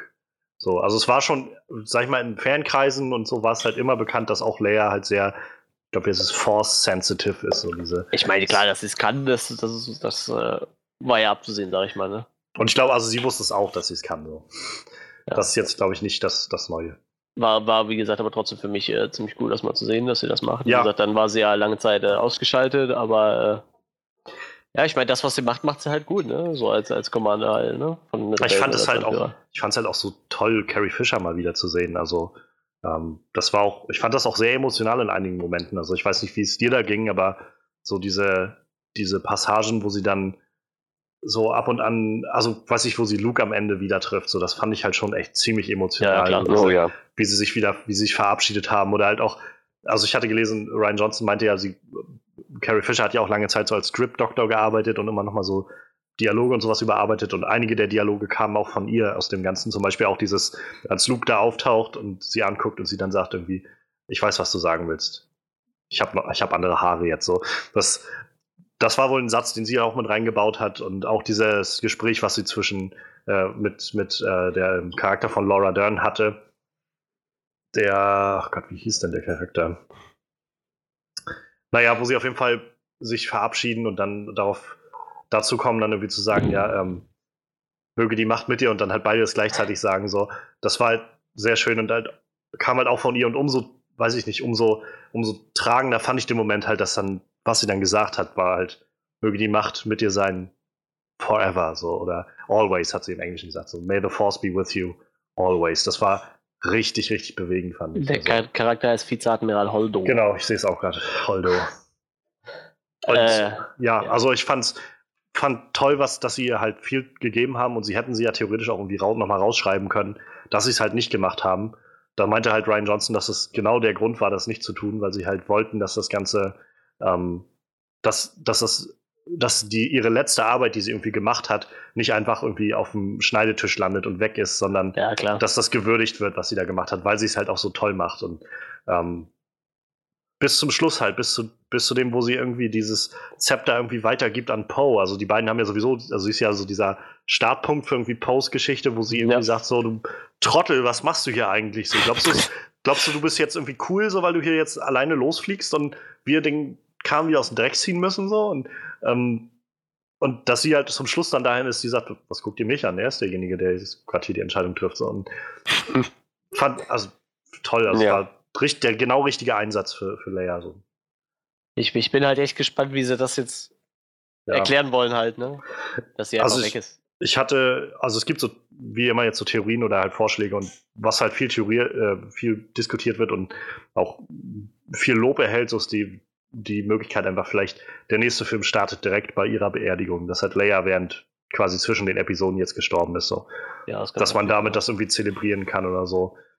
Ja, ansonsten wird es halt echt schwer. Ist halt schade, weil sie ja ursprünglich mal vorhatten, dass Episode 9 halt nochmal sehr, sehr leer zentriert wird. So, während halt Episode 7 dann Han hatte als, als Schlüsselfigur und so Träger, war es jetzt halt Luke und dann sollte es nochmal Leia in der letzten Episode werden, aber das wird halt nichts. So. Und gerade deshalb glaube ich zum Beispiel, dass Luke als Geist wiederkommt in der letzten Episode, ja, weil ja, sonst haben sie halt niemanden mehr, so der, der aus der alten Reihe nochmal zurückkommt. Chewbacca. der ist, ist ja immer noch da, ja. Ja, ist ja nicht mehr derselbe Schauspieler, ne? Der ist ja auch ein bisschen zu alt. Stimmt, ja. Was ein bisschen schade ist. Aber er wird immer noch äh, genannt, glaube ich, ne, im Abspann. Wie fandet ihr denn diese neuen kleinen. Äh, die Porks? Ja. oh, ich mochte die. Ich fand, ja, das war ganz niedlich. Ich fand, das waren so genau die Sachen, wo ich sage, genau richtig eingesetzt. Die Porks waren genau auf Punkt richtig, nicht zu viel, dass es irgendwie nervig wird, sondern nur ja, so, um das Ganze ein bisschen frisch zu halten. Auch die, äh, diese, diese Keeperin, die da die, auf der Insel, die das halt instand gehalten haben, so. Ja. Zwei, drei kleine Gags mit denen, die gut funktioniert haben und nicht mehr. Nicht, dass es irgendwie zu überdrüssig wird, sondern einfach richtig auf den Punkt, so. Die, ich fand das so cool, diesen Moment, wo sie dann so aus dem Moment halt dann da auf, auf in Anführungszeichen Kylo geschossen hat und so durch diese Wand und die sich dann so irgendwie so ein bisschen so aufgeregt haben und dann später nochmal, als sie dann diesen Stein da durchschneidet, mhm. das war auch nochmal ein schöner Moment und dann war es aber auch nicht, also nicht mehr. Es wurde nicht noch, noch mal eine Szene dazu gebracht, so, sondern einfach wurde so stehen gelassen, es hat halt zweimal gut funktioniert, nicht totgelaufen und gut. Ja, ich finde, das, das hatte ein bisschen was von, von den Javas aus den alten Teilen, so, weißt du? Die kamen halt kurz mal vor. Ja, genau. Da war, die waren bei irgendeinem Gag eingebunden und dann waren sie weg halt, ne? Das war dann wiederum auch so eine Art von äh, Humor, die ich halt eigentlich ziemlich gut fand, so, ne? Ich finde, die war gut gesetzt. Ich mochte diese Szene mit Chewbacca total gerne, wo sich so ein Vieh gegrillt hat und oh, ja. total traurig vor ihm stehen, so. Erst total schockiert und dann der eine total traurig. Und der dann einfach nicht mehr essen konnte.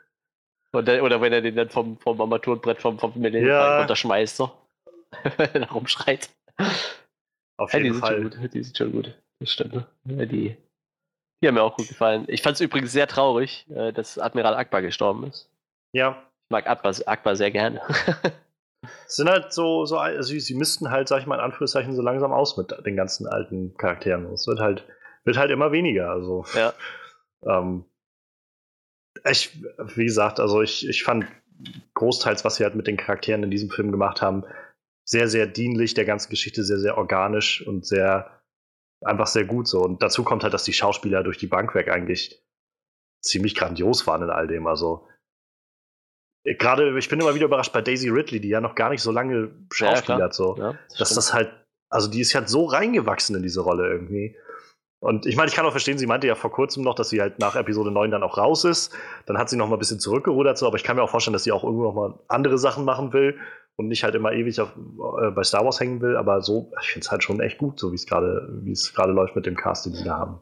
Äh, der Vorteil ist ja jetzt so ein bisschen, äh, gibt ja auch Franchises, die hauen halt jedes Jahr einen Film raus. Ne? Sie hat ja immerhin, ich meine, Star Wars ist jetzt keine kleine Produktion, aber sie hat ja immerhin, äh, ich sag mal, ein bisschen Luft wird dazwischen wohl sein. Ne? Deshalb konnte sie ja dann wahrscheinlich auch Mord im Orient Express ja. zwischenschieben. Ne? Ja, oder zwei das Jahre ist, dann ne? zwischen den Saga-Filmen. Ja, ja, eben. Da sind halt da zwei Jahre zwischen, da hast du dann halt ein bisschen Zeit irgendwie. Ne? Klar ist das eine aufwendige Produktion und so und ich denke mal, da bist du auch ein bisschen länger an einem Set, aber ja wie gesagt, sie hat halt auf jeden Fall mit Sicherheit noch die Zeit, irgendwo was Kleines in Anspruch zu nehmen. Ne? Ich meine, so ein Orient Express ist vielleicht ein bisschen schneller abgedreht, denke ich. Ne? Wahrscheinlich, ja. Vor allem mit so einem Cast, äh, wo hat ja nicht jeder so viel Screentime, sag ich mal. Ne? Ja. Allerdings, wenn man sich äh, Benedict Cumberbatch anguckt, der dreht halt manchmal auch drei Filme in einem Jahr so, ne? Oder The Rock. Ja, ja, die, die, chatten dann wahrscheinlich von einem Drehplatz zum ja. nächsten so. Ja, ja. Drei Filme gleichzeitig drehen, so nach dem Motto. Ja, also hast du noch was zu den, zu den Charakteren, was dir irgendwie ganz positiv noch aufgefallen ist? Ich muss sie gerade nochmal durchgehen. Äh, Weil ansonsten haben wir ja noch so eine große Sparte an dem Film noch gar nicht gesprochen, nämlich was so die, die, die Aufmachung, visuelle Inszenierung und sowas alles angeht. Ich muss gerade noch sagen, dass ich tatsächlich äh, fast mal ein bisschen vermisst habe im Film halt. Ne? Die hat halt echt ja, sehr. Da dafür, dass wir im, Trailer halt so äh, ja, ja. angeteasert wurde. Da komme ich auch später nochmal drauf, muss ich sagen. Achso, ja, genau. Ich hatte es jetzt schon angesprochen, also so leicht angesprochen hat, die von äh, Laura Dern gespielte, ähm, halt Admiral Holdo, fand ich halt sehr clever. Also, ich, dass ja. wir am Anfang das noch so aufgezogen haben, als halt diese, diese äh, spießige Bürokratin und sowas und dass dann halt so dieser Twist kam, dass sie halt schon eine Ahnung hatte von dem, was sie macht, so. Ähm, und, und dann halt sich auch opfert für all das, was da passiert. Und dazu halt Laura Dern, also ich finde, die ist halt auch echt so eine tolle Schauspielerin, die man viel zu wenig sieht. Ähm, äh, ich verbinde natürlich sofort irgendwie Ellie Settler aus Jurassic Park mit ihr. Ähm, und dann als nächstes fiel mir jetzt halt, wer würde mir nur noch einfallen, dass sie halt bei ähm, hier dem The Founder, den wir dieses Jahr gesehen haben, mit Michael Keaton über den äh, McDonalds-Gründer da, da mhm. hat sie halt auch die Frau von dem gespielt, so, da war sie halt dabei. Aber ansonsten, finde ich, sieht man sie in so großen Produktionen viel zu selten. Ja, das, das, das, fand ich halt ganz toll, sie da zu sehen. Und äh, und sie hat es halt echt super gemacht. Also ich fand das super, super gut. Gibt halt Leute, die das so ein bisschen Mistcast fanden. Ich fand das gar nicht. Also ich fand das eigentlich total auf den Punkt genau. Ach, bei dem Film die. Ah, krass. Ich habe gerade gesehen, die hatte in, ähm, ich glaube, im Deutschen heißt ja auch die Maske. Dieser Film mit dem, mit dem Jungen mit dem ziemlich entstellten Gesicht. Also so ein ah. ziemlich. Da hat sie wohl auch mal mitgespielt, eine ihrer ersten Rollen. Also nicht, ja. nicht Jim Carrey die Maske, ja, ja, ich weiß schon. Äh, The Mask. Ich weiß schon, wie du meinst, glaube ich. Ich kenne den halt auch nur aus meiner Kindheit so, ne? Ich habe den nie gesehen, aber ja, ich weiß, welchen Film du meinst. Ja, also äh, so viel. Ich glaube, das sind so die wichtigen schauspielerischen Leistungen und Charaktere, ja. die ich nochmal hervorheben wollte in der Reihe. Ja, wie gesagt, von der Charakterentwicklung fand ich halt Poe ziemlich krass so. Ja. Ich freue ich freu mich halt irgendwie auch auf den Charakter im, im nächsten Teil so. Also ich rate mal auch, dass er jetzt halt zum neuen Anführer der der Vermutlich, wenn, wenn wir jetzt so. gehen wir einfach mal davon aus, dass Lea halt wirklich stirbt, ne? Viele dann, sind ja nicht mehr übrig. Ja. Waren halt genug, also die Resistance ist ja im Prinzip nur noch Leute, die alle auf diesen, auf den Millenniumspalken passen. Ja, das ist halt schon absurd. Na ja, gut, man weiß ja jetzt nicht, die haben ja noch dieses Notfallsignal abgesendet, wo keiner darauf reagiert hat.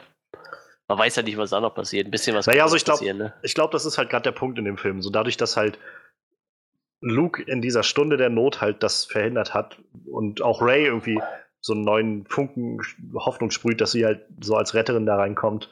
Ähm, ich denke mal, das wird halt dazu führen, dass jetzt halt diese neue Resistance wieder losgeht und halt Leute sich denen anschließen, weil halt diese neuen Legenden um, um ja. die Jedi und das alles wieder kursieren werden. Und wie gesagt, das war ja, glaube ich, der Punkt an der ganzen Sache. Jeder kann halt der, der nächste Held sein. Da ja, deshalb. Ich, ich denke, da wird, da wird noch was kommen. Ich denke mal, die werden da auch noch ein bisschen einen draufsetzen und ein bisschen noch ja, fettere Raumschlachten reinschmeißen und so. Ich fand übrigens die, ähm, heißt, oh, wie ich wirklich kriege die Namen nie zusammen. Das ist ein AT-80, die kleinen Walker aus, aus Imperium ja, zurück. Ja. Die, die sahen echt niedlich aus, neben diesen riesigen Walkern, die daneben standen. Ja. Weil da stand so ein kleiner AT-80 rum und dann diese fetten Walker, die keine Render angeschleppt hat. Da dachte ich so, Sieht aus wie so das kleine beiläufige Hündchen so. Oder die Katze und der andere ist so ein fetter Hund oder so. das ist schon echt heftig, ja. das hat alles ein bisschen äh, abstrakte Ausmaße eingenommen, so wie die letzten Jahre. Vor, vor allem dachte ich halt die ganze Zeit, es wäre äh, äh, in diesem. In, in, nee, auf dem Schiff war das, genau, auf dem, auf dem äh, Schiff vom, vom, vom äh, Snoke. Da war das, glaube ich, wo man das sieht, wie das zusammengebaut wird, ne? wo, die, wo die die alle gelagert hatten, sag ich mal. Ja, ja, ja. Wo, wo ja, der BB-8 auch den den AT-ST ferngesteuert hatte, genau. Und da dachte ich halt, das wären alles AT-80s. Und als sie dann auf dem Planet standen, ich dachte so, ach guck mal, wie süß der ist. das war schon ziemlich Ja, absurd. also das, die erste Order macht halt scheinbar keinen äh, die hat keine Not an, an Material scheinbar, so wenn man auch die Größe der Schiffe sieht und so. Das war schon. Ich bin mal gespannt, ob die Dinger äh, standstabiler sind wie die AT-80s, äh, die man einfach mit, quasi mit einem Strick umschmeißen konnte. So. Ja. Ich bin ja, mal gespannt, ob das bei den Großen genauso funktioniert. Dann kommt wieder so ein kleiner Flieger und schmeißt die einfach alle um. Ja, das wäre natürlich peinlich. Lass uns mal jetzt nochmal über die Action reden. Ja.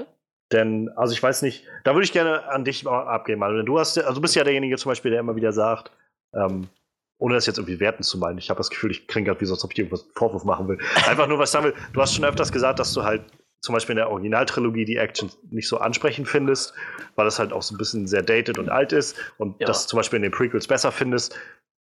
Was hat dir denn das jetzt zum Beispiel gegeben in dem Film? Ich, ich bin auch gerade am überlegen, wo, wo, wir da so richtig fette Action-Szenen hatten. Ähm, Eigentlich die ganze Zeit irgendwo. Ja, ja, aber so. Ich weiß nicht, du hast halt in den anderen hast immer so, so, so, so einen prägnanten Kampf, so, weiß ich nicht, Yoda gegen, gegen Count Doku oder so halt. Da hast du halt so die, ich, zum Beispiel die Szene mit, mit Kylo Ren und Luke war ja jetzt nicht so ein, richtig hartes Battle irgendwie so. Luke ist halt äh, sehr gekonnt zwei, dreimal ausgewichen halt. Das sah halt schon ziemlich fett aus, war fett aufgemacht so. Wo ich diesen, diesen, diesen Matrix-Move nicht so ganz nachvollziehen konnte, so von so, so, so einem Typ, der halt um die 60 ist irgendwie. So. Naja, er war ja nicht wirklich da. Naja, eben, aber wie gesagt, also deshalb, also ich, ich weiß halt nicht, ob man das so. Äh, ich fand halt den, den Anfang ziemlich geil mit den Bombern so. Das sah halt ziemlich mhm. fett aus, aber ist halt auch wieder so schwierig, das jetzt als, als harte Action-Szene so darzustellen, so weil. Also ich fand, das war schon ziemlich gut choreografiertes halt, äh, Space Battle. So. Ja, aber es ist halt immer relativ, ich sag mal langsam so ein Space Battle irgendwie, ne? Also ich, also, ich sag mal, so ein richtiger Laserschwertkampf ist halt deutlich schneller so als so, so ein Weltraum-Battle, aber. Ich muss sagen, mich haben sie zum Beispiel am Anfang total mit dieser, äh, mit dieser, sag ich mal, diesem kleinen Subplotter in dem, in dem Bomber gekriegt. Ich fand das so, ja, ja, genau. so ja, intensiv zu sehen, wie sie halt dann diesen, diesen Fernschalter überhaupt, dass diese Bomber alle explodiert sind am Anfang, kurz noch mhm. Mal, wo die da waren. So, es war so völlig unerwartet und genau das, was ich halt meinte. So, das hat mir sofort gezeigt, meine Fresse haben die da viele Verluste, ey. Das ist ja ach du Scheiße, so, wie können aber, die aber so es war sehr vorhersehbar, was passiert danach. Ne? also, dass das eine Schiff es dann noch schafft, es in die Luft zu jagen, war ja Ich war mir klar, nicht ne? sicher. Echt? Ich war mir- mir ziemlich also- sicher. Ich war mir nicht, in dem Moment, wo dieses, wo der, der Schalter runterfiel, also ich war halt echt angespannt, weil ich nicht so recht einschätzen konnte. Ich habe damit gerechnet irgendwie, aber als der Schalter so an ihr vorbeifiel, hätte ich auch gedacht, das hätte es jetzt auch gewesen sein können. Ja. So. Das hätte mich nicht gewundert. Generell, der Film hatte öfter so Momente, wo ich gedacht habe, es kann jetzt in die oder die Richtung gehen. Das mit Finn am Schluss war halt echt so, wo ich gedacht habe, okay, ich, ich glaube, es wird Zeit, sich von Finn zu verabschieden. So, das war, war eine schöne Zeit so. Ja, ich habe halt auch erst gedacht, er, er, er bringt sich um, ja. Das stimmt schon. Da dachte ich auch, oh, krass, der hatte gar nicht so eine, so eine prägnante Rolle in dem Film irgendwie. Also Ja. klar, er hatte seinen Ja, ja. Subplot, aber da dachte ich auch so, Da- oh, krass, jetzt bringen sie ihn um. Da kommen wir dann, glaube ich, später noch zu, aber ja, genau. Das ist halt so, ich finde halt diesen, dieses Ende von Finn's Story eigentlich nur prägnant, weil halt das so, wie gesagt, so ein Thema ist, was so durch den ganzen Film läuft. Dieses, wo am Anfang halt noch sich tausend Leute opfern, um diesen Dreadnought runterzubringen. Am Schluss halt genau das nicht passiert. Es nicht mehr darum geht, dass halt der eine Typ Ja. sich dann da aufopfern muss, sondern das kann nicht unser Ziel sein, dass wir uns ständig immer selbst umbringen, damit wir irgendwie ein paar kleine Erfolge feiern. So. Und ja, also äh, dafür, dagegen fand ich halt diese, diese Anfangsszene schon sehr eindringlich. Also gerade auch, weil das ja so, so abrupt sofort losging mit diesem Space Battle. Ja, mir, mir fällt auch gerade ein, da war ja auch noch der, der ganze Plot mit, mit, äh, mit den X-Wing, mit, mit Pose X-Wing. Ja. So, ja, das ist äh, gut, das. Wie, wie, wie, Ich- was fandst du denn dazu? Also ich, das war ja, fand ich zum Beispiel eine sehr schöne Fortführung von diesem ersten Aufeinandertreffen von Kylo und, und Poe am Anfang von Episode Ja. 7, wo er halt auch sagte, wie, und wie läuft das jetzt? Red ich zuerst, fängst du an zu reden und so. Dieses, das war ja im Prinzip ähnlich wie das, was er jetzt mit Hux gemacht hat. In dem, am Anfang. So, fandst du das auch unangemessen? Oder, Was fand ich unangemessen daran? naja, diesen Humor? Äh, nee, dafür, da finde ich es wieder okay. Wie gesagt, es gibt halt so Szenen, da finde ich es nicht so okay. Da fand ich halt die, gerade weil es am Anfang vom Film war, auch die, die Szene hatte noch nicht so den nötigen Ernst, weil ich habe mir jetzt schon gedacht, so, das wird jetzt keine Szene, wo wegen mir zum Beispiel direkt Poe stirbt oder so, ja. Also, ich finde, da hast du halt schon irgendwie gemerkt, das wird jetzt halt, klar, war, war halt eine epische Schlacht, aber äh, da, da fand ich das mit dem Humor dann irgendwie noch äh, vertretbar irgendwie. Okay. Ich, ich fand es halt, wie gesagt, da waren halt nachher Szenen, wo ich es halt äh, deutlich schlimmer fand. So, nee, da fand ich Poe ist halt auch, muss man sagen, halt auch ein relativ frecher Charakter irgendwie. Ne? Naja, naja. Ich fand, ich fand so eine schöne Szene irgendwie so. Hier spricht General Hux, der alle und so. Ähm, hallo? Ich wollte mit Herrn Hux reden. Super, also ich hat, Ja, ja, hatte da echt da viel auch Spaß echt- mit. Also. Da haben wir auch gut gelacht im Kino auf jeden Fall. Aber ja, also ich fand ansonsten dieses Space Battle, das war, das war schon so ein Start, der mich schon mal so ziemlich irgendwie so hochgepusht hat. Wie so, uh, meine Güte, das ging jetzt ja verdammt zackig los hier irgendwie alles. Ich hatte auch gerade echt nur noch den Bomber so Plot da im, im Kopf, aber äh, ja, ja, ich, ich habe das mit den X-Wing total außer Acht gelassen. Wenn X-Wing dabei sind, sind die äh, Air Battles immer deutlich schneller. Ja, und nachher da- waren es ja nur noch Transportschiffe, so, weißt du, so diese Ja, ja. komplette Plot, wo, wo sie abhauen, da so. Naja, Das war jetzt kein episches Space Battle mehr, so, das war halt so ein, sah zwar immer noch cool aus irgendwie, aber da passiert halt nichts mehr so irgendwie. Dann habe ich doch lieber so äh, 10 X-Wing, die dann durch so eine ganze Horde von TIE Fightern rumfetzen und so. Das, das ist halt schon deutlich cooler. Und ich, ich meine, es ist zwar immer so ein bisschen abartig fast schon, wie in der, in der Dimension, aber es, ich fand es dann doch schon beeindruckend zu sehen, halt, wie riesig so ein Dreadnought ist gegenüber von Ja. diesen, äh, von den Starkillern oder, äh, Ja, ja, oder halt, ja. ja, oder halt, wie riesig dann das Schiff von Snoke ist im Vergleich zu denen, so, das, es ist zwar echt ist sehr, sehr abstrus absurd, irgendwie, ja. Aber es war schon beeindruckend. Ich habe ja dieses äh, X-Wing-Brettspiel, ne, wo ja wirklich die Schiffe im 1 zu 1 Verhältnis sind halt und du hast halt so deinen X-Wing, dann hast du zum Beispiel so deine Slave One, die ist schon relativ groß im Vergleich zu so einem X-Wing. Dann hast du halt den Millennium Falcon, der halt auch verdammt groß ist im Vergleich zu so einem X-Wing. Und dann kannst du aber so Sachen wie die Heimat, die Heimat 7 kaufen, also dieses Schiff von Akbar, wo die Ja. halt geflüchtet sind. Naja, Das nimmt halt schon so einen halben Tisch ein irgendwie. Und dann kannst du halt auch so einen Sternzerstörer holen, der nimmt halt auch so einen halben Tisch ein irgendwie, weißt du. Das ist total absurd. Und dann kommt halt dieser noch fettere, ich nenne es mal auch Sternzerstörer da, dieser Dreadnought, der ist halt, der nimmt ja fast einen ganzen Tisch ein, wenn du den jetzt als Figur. Und dann kommt halt dieses Schiff von Snoke, das musst du halt echt an die Decke hängen, so, sonst kannst du es nicht mehr spielen irgendwie. Das ist halt total absurd. Ich meine, das wird in dem Spiel wahrscheinlich niemals rauskommen, aber das wäre halt wahrscheinlich so, so ein 200-Euro-Modell dann irgendwie so, wenn so ein X-Wing irgendwie, ich weiß nicht, was die kosten, ich glaube, die kosten 15 Euro, so ein X-Wing oder so, aber dann, wenn du dir mal so in die Dimension denkst, das wäre dann so ein 250-Euro-Schiff, was du dann irgendwie auf den ganzen Tisch stellen musst, irgendwie, weil es viel zu groß ist. was davon kannst du ein Fahrrad kaufen, sonst Ja. So. Das ist halt richtig absurd, wie riesig dieses Ding, diese Dinger sind so.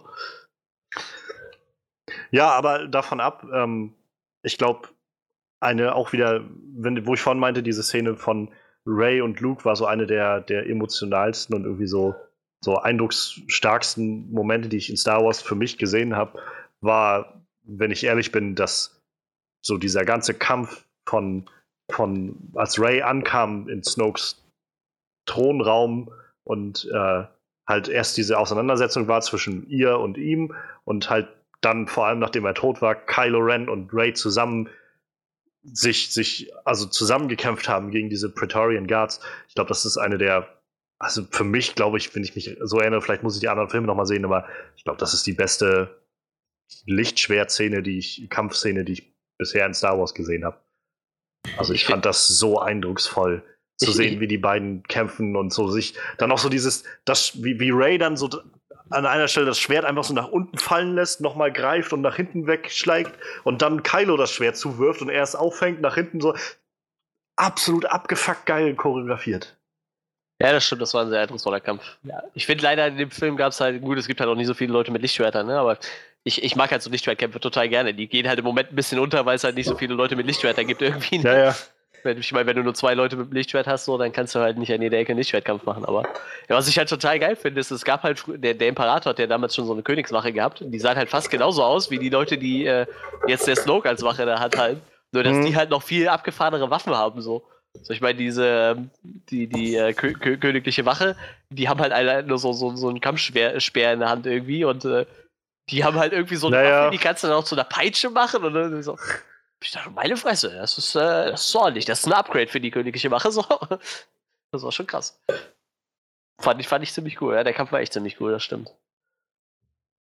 Also ich, wie gesagt, ich fand das, ich glaube, ich kann mich nicht erinnern, dass ich mal einen anderen Lichtschwertkampf gesehen habe, den ich so fesselnd fand und so krass. Und also ich glaube, irgendwo auch gelesen zu haben, das ist der einzige Film, in dem halt wir eigentlich kein wirkliches Lichtschwert auf Lichtschwert überhaupt treffen sehen. Ja. Also mal Rogue One ausgelassen.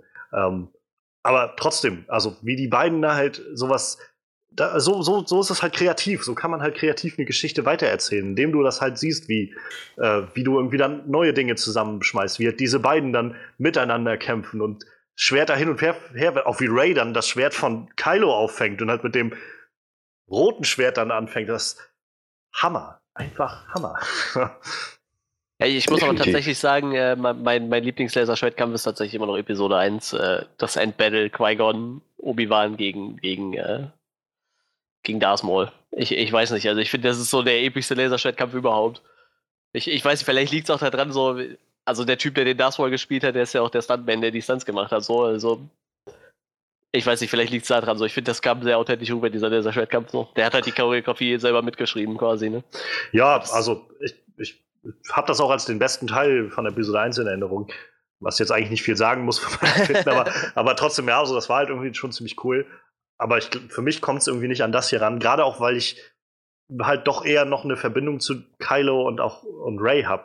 So, dadurch hat das auch wieder viel mehr Bedeutung, was da passiert. Und zu sehen, wie halt irgendwie einmal, sag ich mal, helle und dunkle Seite der Macht auf einmal miteinander arbeiten, um halt da aus dieser Situation rauszukommen, das fand ich halt doch deutlich mitnehmender so und packender und halt auch visuell insgesamt spannender, so, zu, so wie, wie gesagt, wie das so hin und her ging und so und so ein bisschen, sag ich mal, so bei, bei, den, bei Episode 1 wirkte das so wie halt zwei Jedi-Meister, die da kämpfen. Halt nicht wie zwei Typen, die einfach gerade erst in der Ausbildung sind und irgendwie so, oder halt Ray, Ray vor allem, die ja irgendwie jetzt nicht wirklich eine Aus Lichtschwert-Ausbildung gemacht hat, sondern einfach so ein bisschen sich das selbst beibringt und halt gut kämpfen kann, so und fertig. So. Ja, die war halt schon gut mit dem Stock unterwegs, ne? Ja. Das hat wahrscheinlich geholfen, behaupte ich jetzt einfach mal. Ich äh, muss, äh, wenn, wenn ich jetzt so, so, so den für mich emotional, also einen der emotionalsten äh, Momente aus dem Star Wars-Universum äh, erzähle, dann werde ich halt von unseren Podcast-Fans gelünscht. Deshalb bin ich am überlegen, ob ich es lassen sollte. Ich mag halt echt immer noch die Szene aus Episode 3 am liebsten, wo halt äh, Luke in die Lava fällt und, und Obi-Wan über ihm steht und sagt, du warst der Auserwählte. Ich finde auch ich nicht das Schlimmste. Also. Ich, ich, liebe diese Szene. Ja, ich weiß nicht, äh, Episode 3 wird halt relativ zerrissen, so habe ich so das Gefühl. Ja, ja, also es das heißt ja nicht, dass es halt nicht trotzdem gute Momente in den Filmen gibt. So. Ich, ich, fand die Szene super stark, so, die gucke ich mir ja. immer wieder gerne an. Wo er da liegt, so schon total verbrannt und sich da hochzieht und er steht nur über und sagt, du warst der Auserwählte. You were supposed to destroy the Sith, not join them. Ich fand den Lichtschwertkampf zwischen den beiden auch so cool. Ja, ich, also ich weiß, manche Leute fanden ihn total langweilig. Ich fand ihn total aufregend. Ich fand den halt, also ich fand den nicht, nicht wirklich schlecht. Ich fand ihn halt bloß ein bisschen zu, zu glatt gebügelt. So, es wirkte halt einfach zu sehr wie so eine halt fertige Choreografie für mein Empfinden. So. Ich, ich frage mich halt, halt immer manchmal, ob das nicht so wirklich so ist. Ähm, gibt halt so Szenen, da muss der Schauspieler die Szene halt selber drehen. So. Und ich finde gerade bei so einer, ich, ich meine, ich kann mich daran erinnern, dass da halt sehr oft das Gesicht von den Leuten zu sehen war. Und ich frage mich dann immer, ob es manchmal in der Limitierung vom Schauspieler liegt. So, wenn du jetzt wirklich die nur von hinten siehst und du kannst halt einen richtigen Stuntman reinsetzen, können die äh, Kämpfer halt auch ein bisschen abgefahrener aussehen, finde ich. Weißt du? Also ja. kann ich mir so vorstellen, dass das so sein kann. Ne? Ich, weiß, ich weiß ja auch, warum die Laserschwertkämpfe in den alten Filmen so, so äh, ich sag mal in Anführungsstrichen, relativ langsam und so waren, weil diese Laserschwerter meistens nach drei, vier Schlägen kaputt waren. Ne? Da mussten die die Klinge tauschen. Das war halt so dünne Aluröhren und wenn die die zwei, dreimal gegeneinander gehauen haben, waren die naja. halt rum so. Ne? Und dann mussten die halt getauscht werden. Deshalb waren die halt relativ soft und langsam, sag ich mal, die Kämpfe. Ne? Das hat sich ja heute ein bisschen geändert. Ja, wie gesagt, fand ich aber auf jeden Fall ziemlich, also für mich bisher eine der abgefucktesten, coolsten Szenen, so in, in, in der Action-Kategorie, sag ich mal, von, von all dem.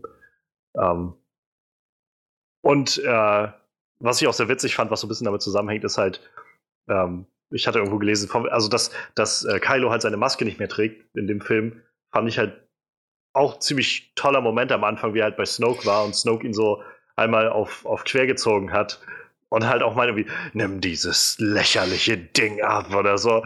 Ich, du bist kein ich, ich, ich, fand das so witzig, weil irgendjemand hatte dann geschrieben so, okay, das heißt, Snoke war gegen diese Maske.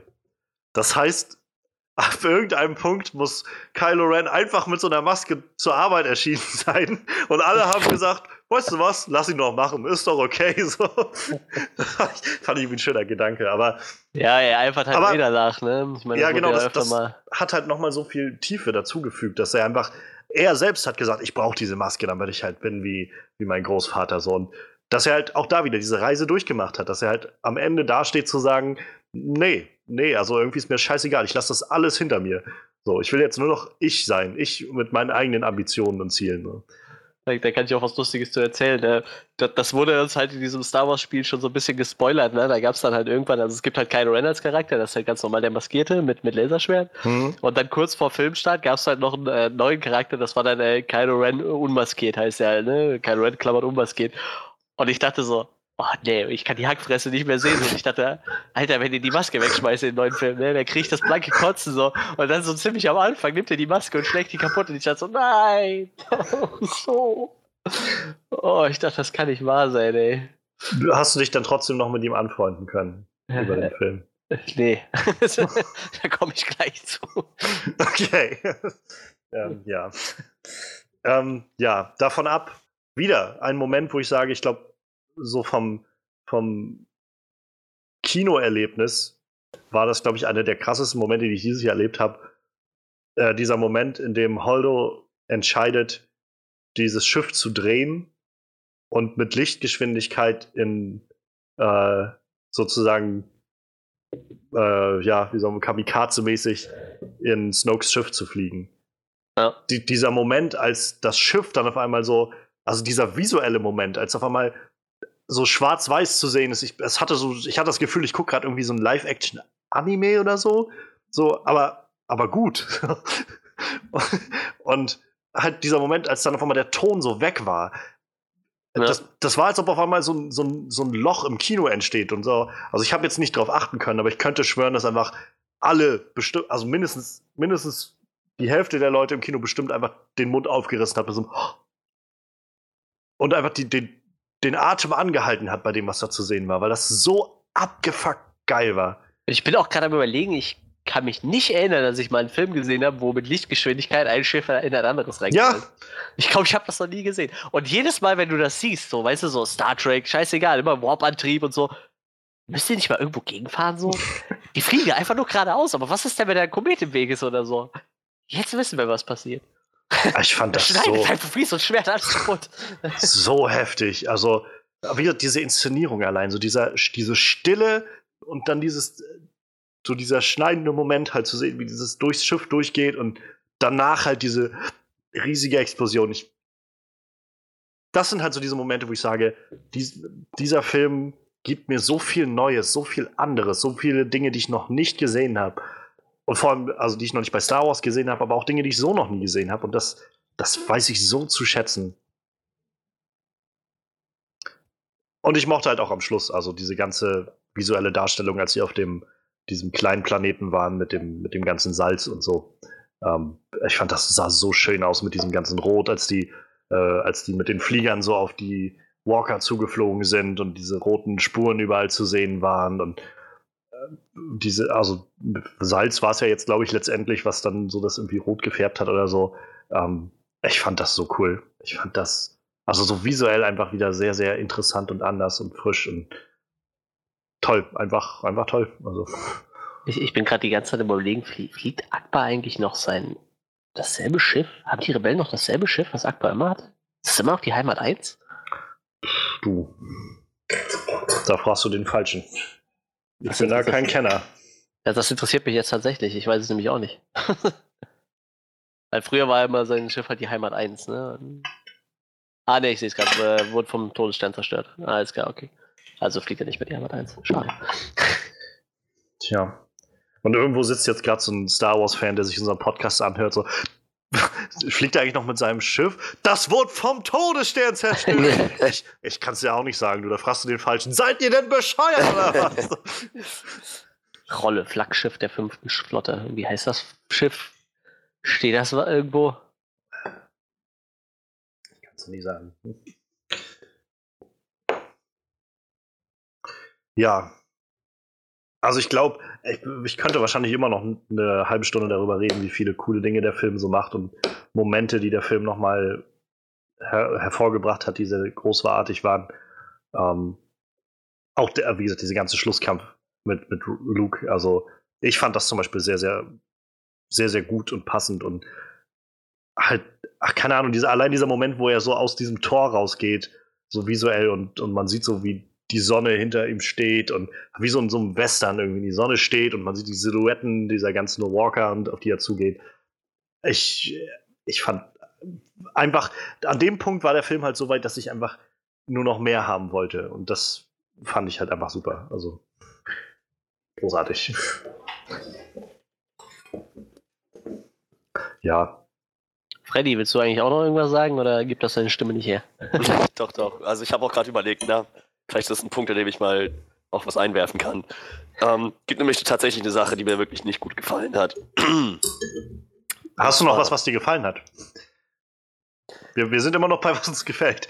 Was? Äh, ansonsten gehen wir jetzt gleich über zu dem, also nochmal explizit zu den. Wir haben immer schon so Sachen eingeworfen, aber ansonsten gehen wir jetzt gleich explizit zu den Sachen, die uns nicht gefallen. Ah, ich könnte schwören, dass du vor einer halben Stunde oder so gesagt hast, aber wir können doch mal schauen, was uns vielleicht nicht so gut gefallen hat. Nee, ich hab, da habe ich gesagt, wir können jetzt mal schauen auf die andere Seite, nämlich die visuellen Dinge. Ja, ja, genau, genau, genau. Da waren wir. Ah, okay. Ja, nee, in dem Fall ähm, sage ich nichts. Habe ich, hab ich eigentlich dem, was ihr schon gesagt habt, gesagt habt, nichts hinzuzufügen. Gut, dann äh, gebe ich ja nochmal an Johannes ab. Willst du noch irgendwas einwerfen? Also ich meine, klar, wir könnten natürlich noch ein paar ja, Szenen nennen, da gibt es halt viele. Ich, äh, ich, ich glaube, also so direkt muss ich jetzt, glaube ich, kann ich gerade noch nichts mehr wirklich groß dazu sagen. An Szenen jedenfalls nicht. Ich muss das alles noch so ein bisschen verarbeiten, was ich gesehen habe. Wie gesagt, ich will noch kurz einfach nur noch, noch mal hervorheben. Ich fand die, dieses Verbindung zwischen Ray und, und Ben Solo sehr, sehr schön. Ich fand, die hatten tolle Chemie zusammen. Und auch wenn wir gleich nochmal zu Finn und Rose Geschichte nochmal kommen, auch die hatten, fand ich, eine schöne Chemie. Aber dazu sonst nachher gleich noch mehr. Ich habe jetzt echt Bock, übrigens nochmal nach Irland zu fliegen, um mir diesen blöde, diese blöde Insel anzugucken, wo du gehaust hast. So. Ich habe ich hab mich echt geärgert. So. Ich, ich war schon mal in meinem Leben in äh, Tunesien halt, ne?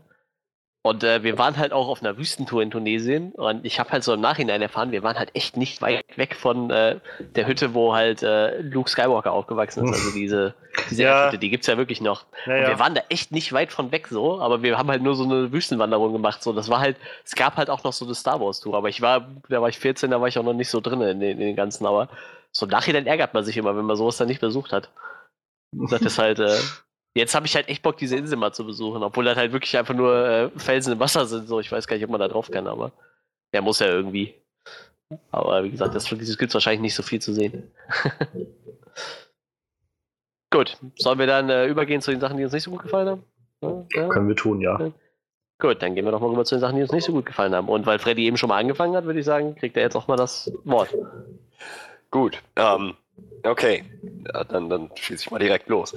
Also ich fand, der Film hatte halt so an, an einigen Stellen, ich habe jetzt insgesamt drei gezählt, die mir wirklich ins Auge gestochen sind. Drei Momente, wo ich dachte, das ist jetzt ziemlich, es wirkt jetzt so nach einem typischen, typischen Deus, Deus Ex Machina Moment. Ziemlich an den Haaren herbeigezogen, so aus dem Nichts mehr oder weniger plötzlich die Lösung. Und, also wie gesagt, drei davon habe ich jetzt im Film wirklich so stark wahrgenommen. Äh, der Reihe nach. Der erste Moment war, boah, gibt's nicht. der, der erste Moment mh, war, als, ähm, kommt ihr vielleicht auch nochmal gleich drauf zu sprechen, als Finn und Rose da in Gefangenschaft waren, in der, in der Gefängniszelle und dann halt so da echt dachten, na, das war's, wir, wir kommen hier nicht weiter, was, was, was wollen wir jetzt machen? Alles ist verloren.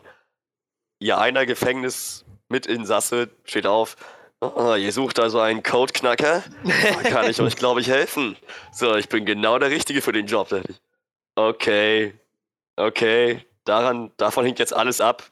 Die- Diese, diese komplette Zufallsglückssache rettet die jetzt im, im, am Ende. Naja, letzten Endes hat er sich dann noch nicht als ganz so hilfreich rausgestellt, aber sie brauchten ihn schon für einen Teil ihres Plans. Naja, das, das, war halt ein, das war halt ein Moment. Ein zweiter Moment war, als, ähm, wie hieß sie, Holo? Holdo. Holdo, Holdo. Holdo. als, ähm, als dann halt rauskam, äh, sie, sie hatten die ganze Zeit einen Plan. So, sie sind im, im Prinzip hat die Hälfte des Films oder wenn nicht sogar zwei Drittel oder mehr ähm, wurde es eigentlich so stehen gelassen, dass die die die, Resi die Resistance, die Resistenz da ähm, mehr oder weniger festsitzt. Sie können nicht mit Lichtgeschwindigkeit einfach abhauen. Sie haben nicht mehr genug Treibstoff. Es ist nichts da, was, was sie noch retten könnte. Sie, sie können im Prinzip nur noch auf Poe Damerons Plan hoffen oder so und den kannten sie nicht mal. Also es, es wirkte halt echt, als ob die da echt komplett verloren waren. Und dann so irgendwann im letzten, letzten Akt des Films kommt er plötzlich, ja, und direkt auf dem Planeten hier in der Nähe haben wir noch eine Resistenzbasis. Die, die war die ganze Zeit da und total praktisch, die ist ganz gut gesichert und so, da, da können wir hin. Ich meine, man kann argumentieren, dass es die ganze Zeit der Plan war von Holdo, bloß dann verstehe ich nicht, warum sie das nicht einfach alle eingeweiht hat. Das, das ergibt für mich überhaupt keinen Sinn. So, naja, und äh, der dritte Moment, Mist. Aber das ist, das ist so Der ärgerlich. dritte Moment, da me- meintest du jedenfalls nach dem Kino, der ist mit den Höhlen. Ja, genau. Oh Gott, ey. Das ist, das ist total bescheuert. Also nach dem Kino konnte ich mich an zwei Momente erinnern, den zweiten und dritten. Jetzt konnte ich mich nur an den ersten, zweiten erinnern. Nee. Also der dritte Moment ist, genau, wo sie dann halt tatsächlich in der, in der Rebellenbasis sind, also oder der Resistenzbasis sind und dann halt C3PO seine Runde dreht und so, dann wirklich so stehen gelassen wird. Es gibt hier keinen Ausweg. Der einzige Weg raus oder rein ist diese Tür. Haben sie richtig schön fett betont. Und dann, so zehn Minuten später, als es wirklich denen in den Kraken ging, oh, stellt sich raus, es gibt doch einen Ausweg. Man, man, man kann einfach hingehen und ähm, äh, das, das auf, auf jeden Fall äh, gibt's, gibt's noch einen Weg raus außerhalb, also außerhalb dieses gigantischen gepanzerten Tors. So, ja, Ray musste den am Ende den Weg freiräumen und es war alles zugeschüttet, aber naja, so. Es war wohl anscheinend doch nicht unmöglich, einen Weg rauszufinden oder zumindest einen Weg zu finden, sich in diesem Höhlensystem zu verstecken.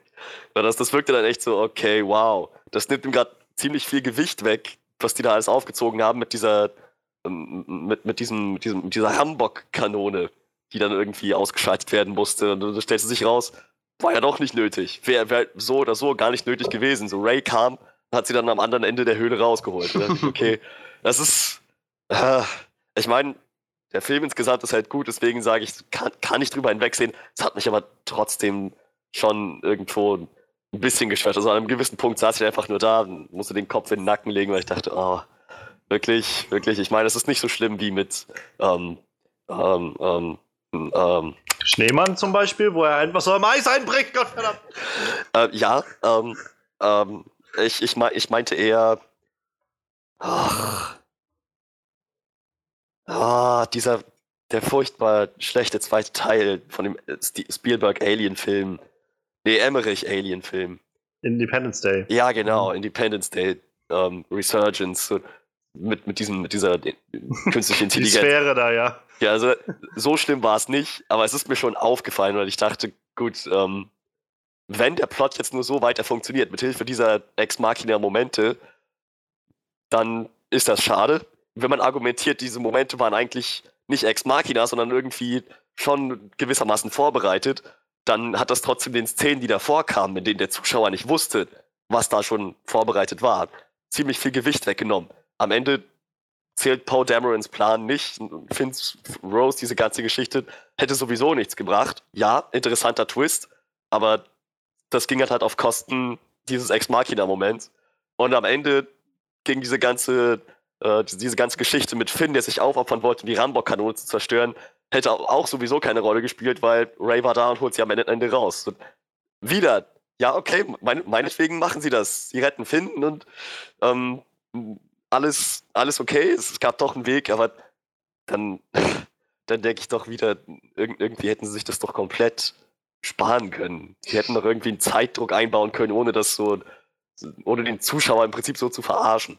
So, ähm, ich weiß, ihr werdet vielleicht auch noch gleich eure eigene Meinung dazu zu sagen haben und auch wenn ich dem mit Sicherheit noch was entgegnen könnte, werde ich es nicht tun. Meine Stimme gibt jetzt gerade nicht mehr viel mehr hin. Also ähm, äh, her. Genau. Also äh, lasse ich meinen Punkt jetzt erstmal so stehen und ihr möget kontern, wie ihr möchtet. Also, oh, ich, äh, also zum einen geht es ja nicht darum, dass wir uns, dass wir jetzt hier den, äh, den, die eine wahre Wahrheit ermitteln oder so. Das ist ja einfach auch total legitim, dass man solche Dinge anders wahrnimmt. So wie Manuel halt einfach den Humor nicht so abkönnen kann in einigen Stellen, was natürlich die total falsche Auffassung ist. Und äh, als, als Filmzuschauer muss man sich schämen, so zu denken. Aber nein, ich meine, also ich meine, es ist, ist, ja total legitim so. Ich, ich für meinen Teil kann halt nur sagen, das mit, mit, äh, mit Holdo ist halt so, also ich fand den Twist halt sehr clever, dass sie halt eigentlich die ganze Zeit wusste, was sie, was sie da macht. Und halt Poe einfach derjenige war, der das nicht hat kommen sehen. Natürlich, also die Frage stellt sich dann, warum hat sie jetzt irgendwie nicht einfach Poe mal fix zur Seite genommen und gesagt, Alter, wenn du Leia fast raus, dann vertraue auf mir, Mann, du weißt schon Bescheid so. Äh, dann, dann, dann geht das schon so. Ich habe einen Plan. Das finde ich auch legitim so. Das ist aber nichts, was mich jetzt wirklich groß stört. Ich, da kann ich halt doch so mein Suspension of Disbelief so ein bisschen zulassen und, und mir denken so, ja gut, vielleicht hat sie einfach eine andere, andere Struktur von, von äh, von, von ja, Herrschaft, will ich jetzt nicht sagen, aber so Befehlsketten oder sowas, dass sie halt sagt, man, du stellst das jetzt nicht in Frage, so. Ich muss mich nicht vor dir rechtfertigen, sondern mach einfach das, was du jetzt machen sollst. So, wir haben genug andere Probleme. Das kann ich halt noch so, also da kann ich noch so irgendwie drüber wegsehen. Auch am Schluss kann ich halt noch so ein bisschen darüber wegsehen. Also, ähm, ja, es, es, ist halt so ein bisschen so ein gewisser Ex-Market-Moment, dass da auf einmal Höhlen sind, so ich hatte halt auch gedacht, als es so hieß, so gibt es hier keinen Ausweg mehr und dann so von wegen, ja, die bla bla bla und hier. Also ich meine, C3PO meinte dann, es gibt ja also irgendwie wird es bestimmt einen Ausweg geben, aber die Wahrscheinlichkeit, diese eine, diesen einen Höhlengang zu finden, ist halt eins oder 15.000 äh, Millionen, was auch immer, bla bla bla bla bla zu eins. So, da habe ich jetzt schon gedacht, okay, wenn sie jetzt diese eine Höhle finden, so einfach so aus dem Nichts, wäre es schon irgendwie ein bisschen lame. Ähm, aber letztendlich war es, also für mich kam es dann nicht so an, weil ich halt das Gefühl hatte von, ähm, das, es ging jetzt nicht darum zu sagen, wir müssen diese eine Höhle finden oder diesen einen Weg finden, sondern einfach nur zu sagen, wir sind halt ziemlich aufgeschmissen, wenn uns jetzt nichts Besseres einfällt. Und letztendlich konnten sie halt dann bloß den Füchsen folgen und selbst dann waren sie halt noch nicht raus. So. Und äh, insofern hat mich das halt nicht so sehr gestört. Also es ist mir halt auch aufgefallen, aber es war halt nichts, wo ich mich, wo ich so angeeckt hätte. Also dafür ich, fand ich, haben sie es gut oder hat Brian Johnson es dann doch gut genug halt irgendwie eingebettet in den Rest, der so passiert ist, weil es dann doch davon abhing, dass Ray kam und vor allem auch davon abhing, äh, dass, dass Luke halt lange genug die trotzdem aufhält, die da, also die ganzen Truppen aufhält, die dann reinkommen wollen. Denn, also, wäre das halt ja nicht rechtzeitig gewesen, hätte das hätte er nicht die lange genug aufgehalten, dann wären die äh, Sturmtruppler und wer da alles ist, alles rein und hätten einfach alles platt gemacht. Und äh, Kylo Ren. Also insofern hatte ich halt auch nicht das Gefühl, dass irgendwie dadurch die, ähm, weiß ich so, die, die, das Gewicht, was dahinter steht, irgendwie verloren gegangen ist. Aber ich, ich kann durchaus verstehen, was du sagst. Also ich kann auch verstehen, dass man das vielleicht anders wahrnimmt. Und wo ich dir zu, völlig zustimme, ist halt das mit Benicio del Toro. Also ähm, ich, ich fand halt auch, dass es so sehr, sehr generell diese ganze Finn und Rose Storyline, wirkte so ein bisschen so, als ob sie einfach nur irgendwas zu tun hatten. So, also die brauchten halt irgendwas zu tun, damit, äh, damit halt die nachher wieder da sind, wo die anderen auch sind. So. Weil letztendlich hat ja ihre Storyline nicht wirklich irgendwas beigetragen zu irgendwas. Außer halt dazu, dass Benicio del Toros Charakter dann nachher wusste, dass die Typen irgendwie, also dass die äh, Leute mit ihren Transportern abhauen wollen. Und ja, also insofern hat mir das nicht viel gegeben und dass sie dann halt da so auf diesem Casino-Planeten sind, das war halt alles so sehr kurz und, und kurz angebunden und dann halt, wie du es schon sagst, im Knast landen und zufälligerweise einen anderen Codebreaker in, da finden, der auch die ganze Zeit die Möglichkeit hatte abzuhauen und eigentlich nur darauf gewartet hat, dass Leute kommen, damit er das denen zeigen kann oder so. Das, das war halt echt nicht, hat nicht gut funktioniert, so diese ganze, dieser ganze Plot, den sie da aufgebaut haben. Und das war so noch das, das auffälligste und störendste dieser, das war wirklich für meine Finde so ein richtiger Deus Ex Machina. Ich äh, freue mich allerdings schon, dass ich bei meinem Star Wars Spiel einen neuen Halunken-Charakter bekomme. Ich fand, das also, mit Benicio del Toro meinst du, oder? Ja, ja, klar. Da, das ist so, ich fand ihn manchmal ein bisschen zu over the top, so von der Art und Weise, wie er ja, das, ja, das auf jeden Fall. So, also im Englischen war es halt auch mit seinem Stottern, das war so ein leicht, weiß ich nicht, also hätte das jetzt Not getan.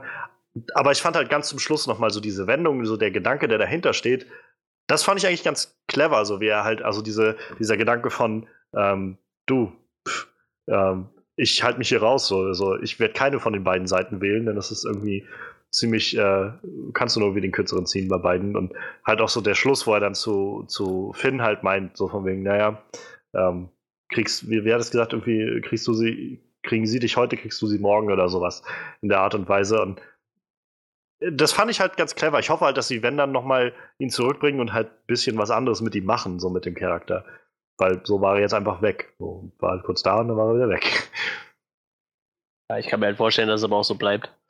Ich fand ihn jetzt Mag nicht so sein. krass äh, eindrucksvoll, dass er, dass ich mir jetzt denke, so, wow, der muss unbedingt nochmal wiederkommen. So. Nee, nee, das nicht. Aber ich meine halt nur, man könnte theoretisch was Cooles mit dem machen, mit so einem Charakter. Ja. Der halt so ein bisschen ambivalent ist zwischen diesen ganzen Konflikten, die da sind. So, aber dann muss man halt das irgendwie besser nutzen als das jetzt. Ja, gut, das stimmt. Aber wie gesagt, ich muss mal abwarten, ob der Charakter nochmal wiederkommt. Ja. Ich fand ihn halt auch nicht so prägnant, dass ich mir jetzt denke, wow, der müsste nochmal wiederkommen. Wie gesagt, bis auf das Ende, das war halt relativ interessant, so dass er halt, er, er positioniert sich halt nicht und dadurch kannst du den halt vielleicht nochmal für die eine oder andere Intrige irgendwo einbauen halt, ne? Naja. Das ist halt vielleicht relativ praktisch, so Charakter muss es ja auch geben. So. Deshalb, der ist halt der perfekte Halunken-Charakter. Das Ganze, ich fand, das Ganze hat es halt so, also dieser ganze Plot, den sie da um ihn aufgebaut haben mit, mit diesen Waffenhändlern und so und das, das war halt alles so gute Ideen, so, die aber irgendwie alle so kurz kamen.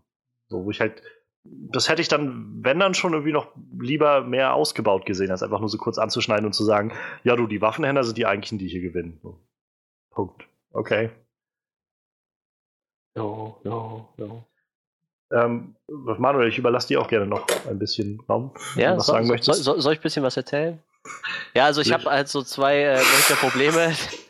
Das eine äh, ist die dunkle Seite und das andere ist der Humor äh, an diversen Stellen. Äh, fangen wir mit dem Humor an.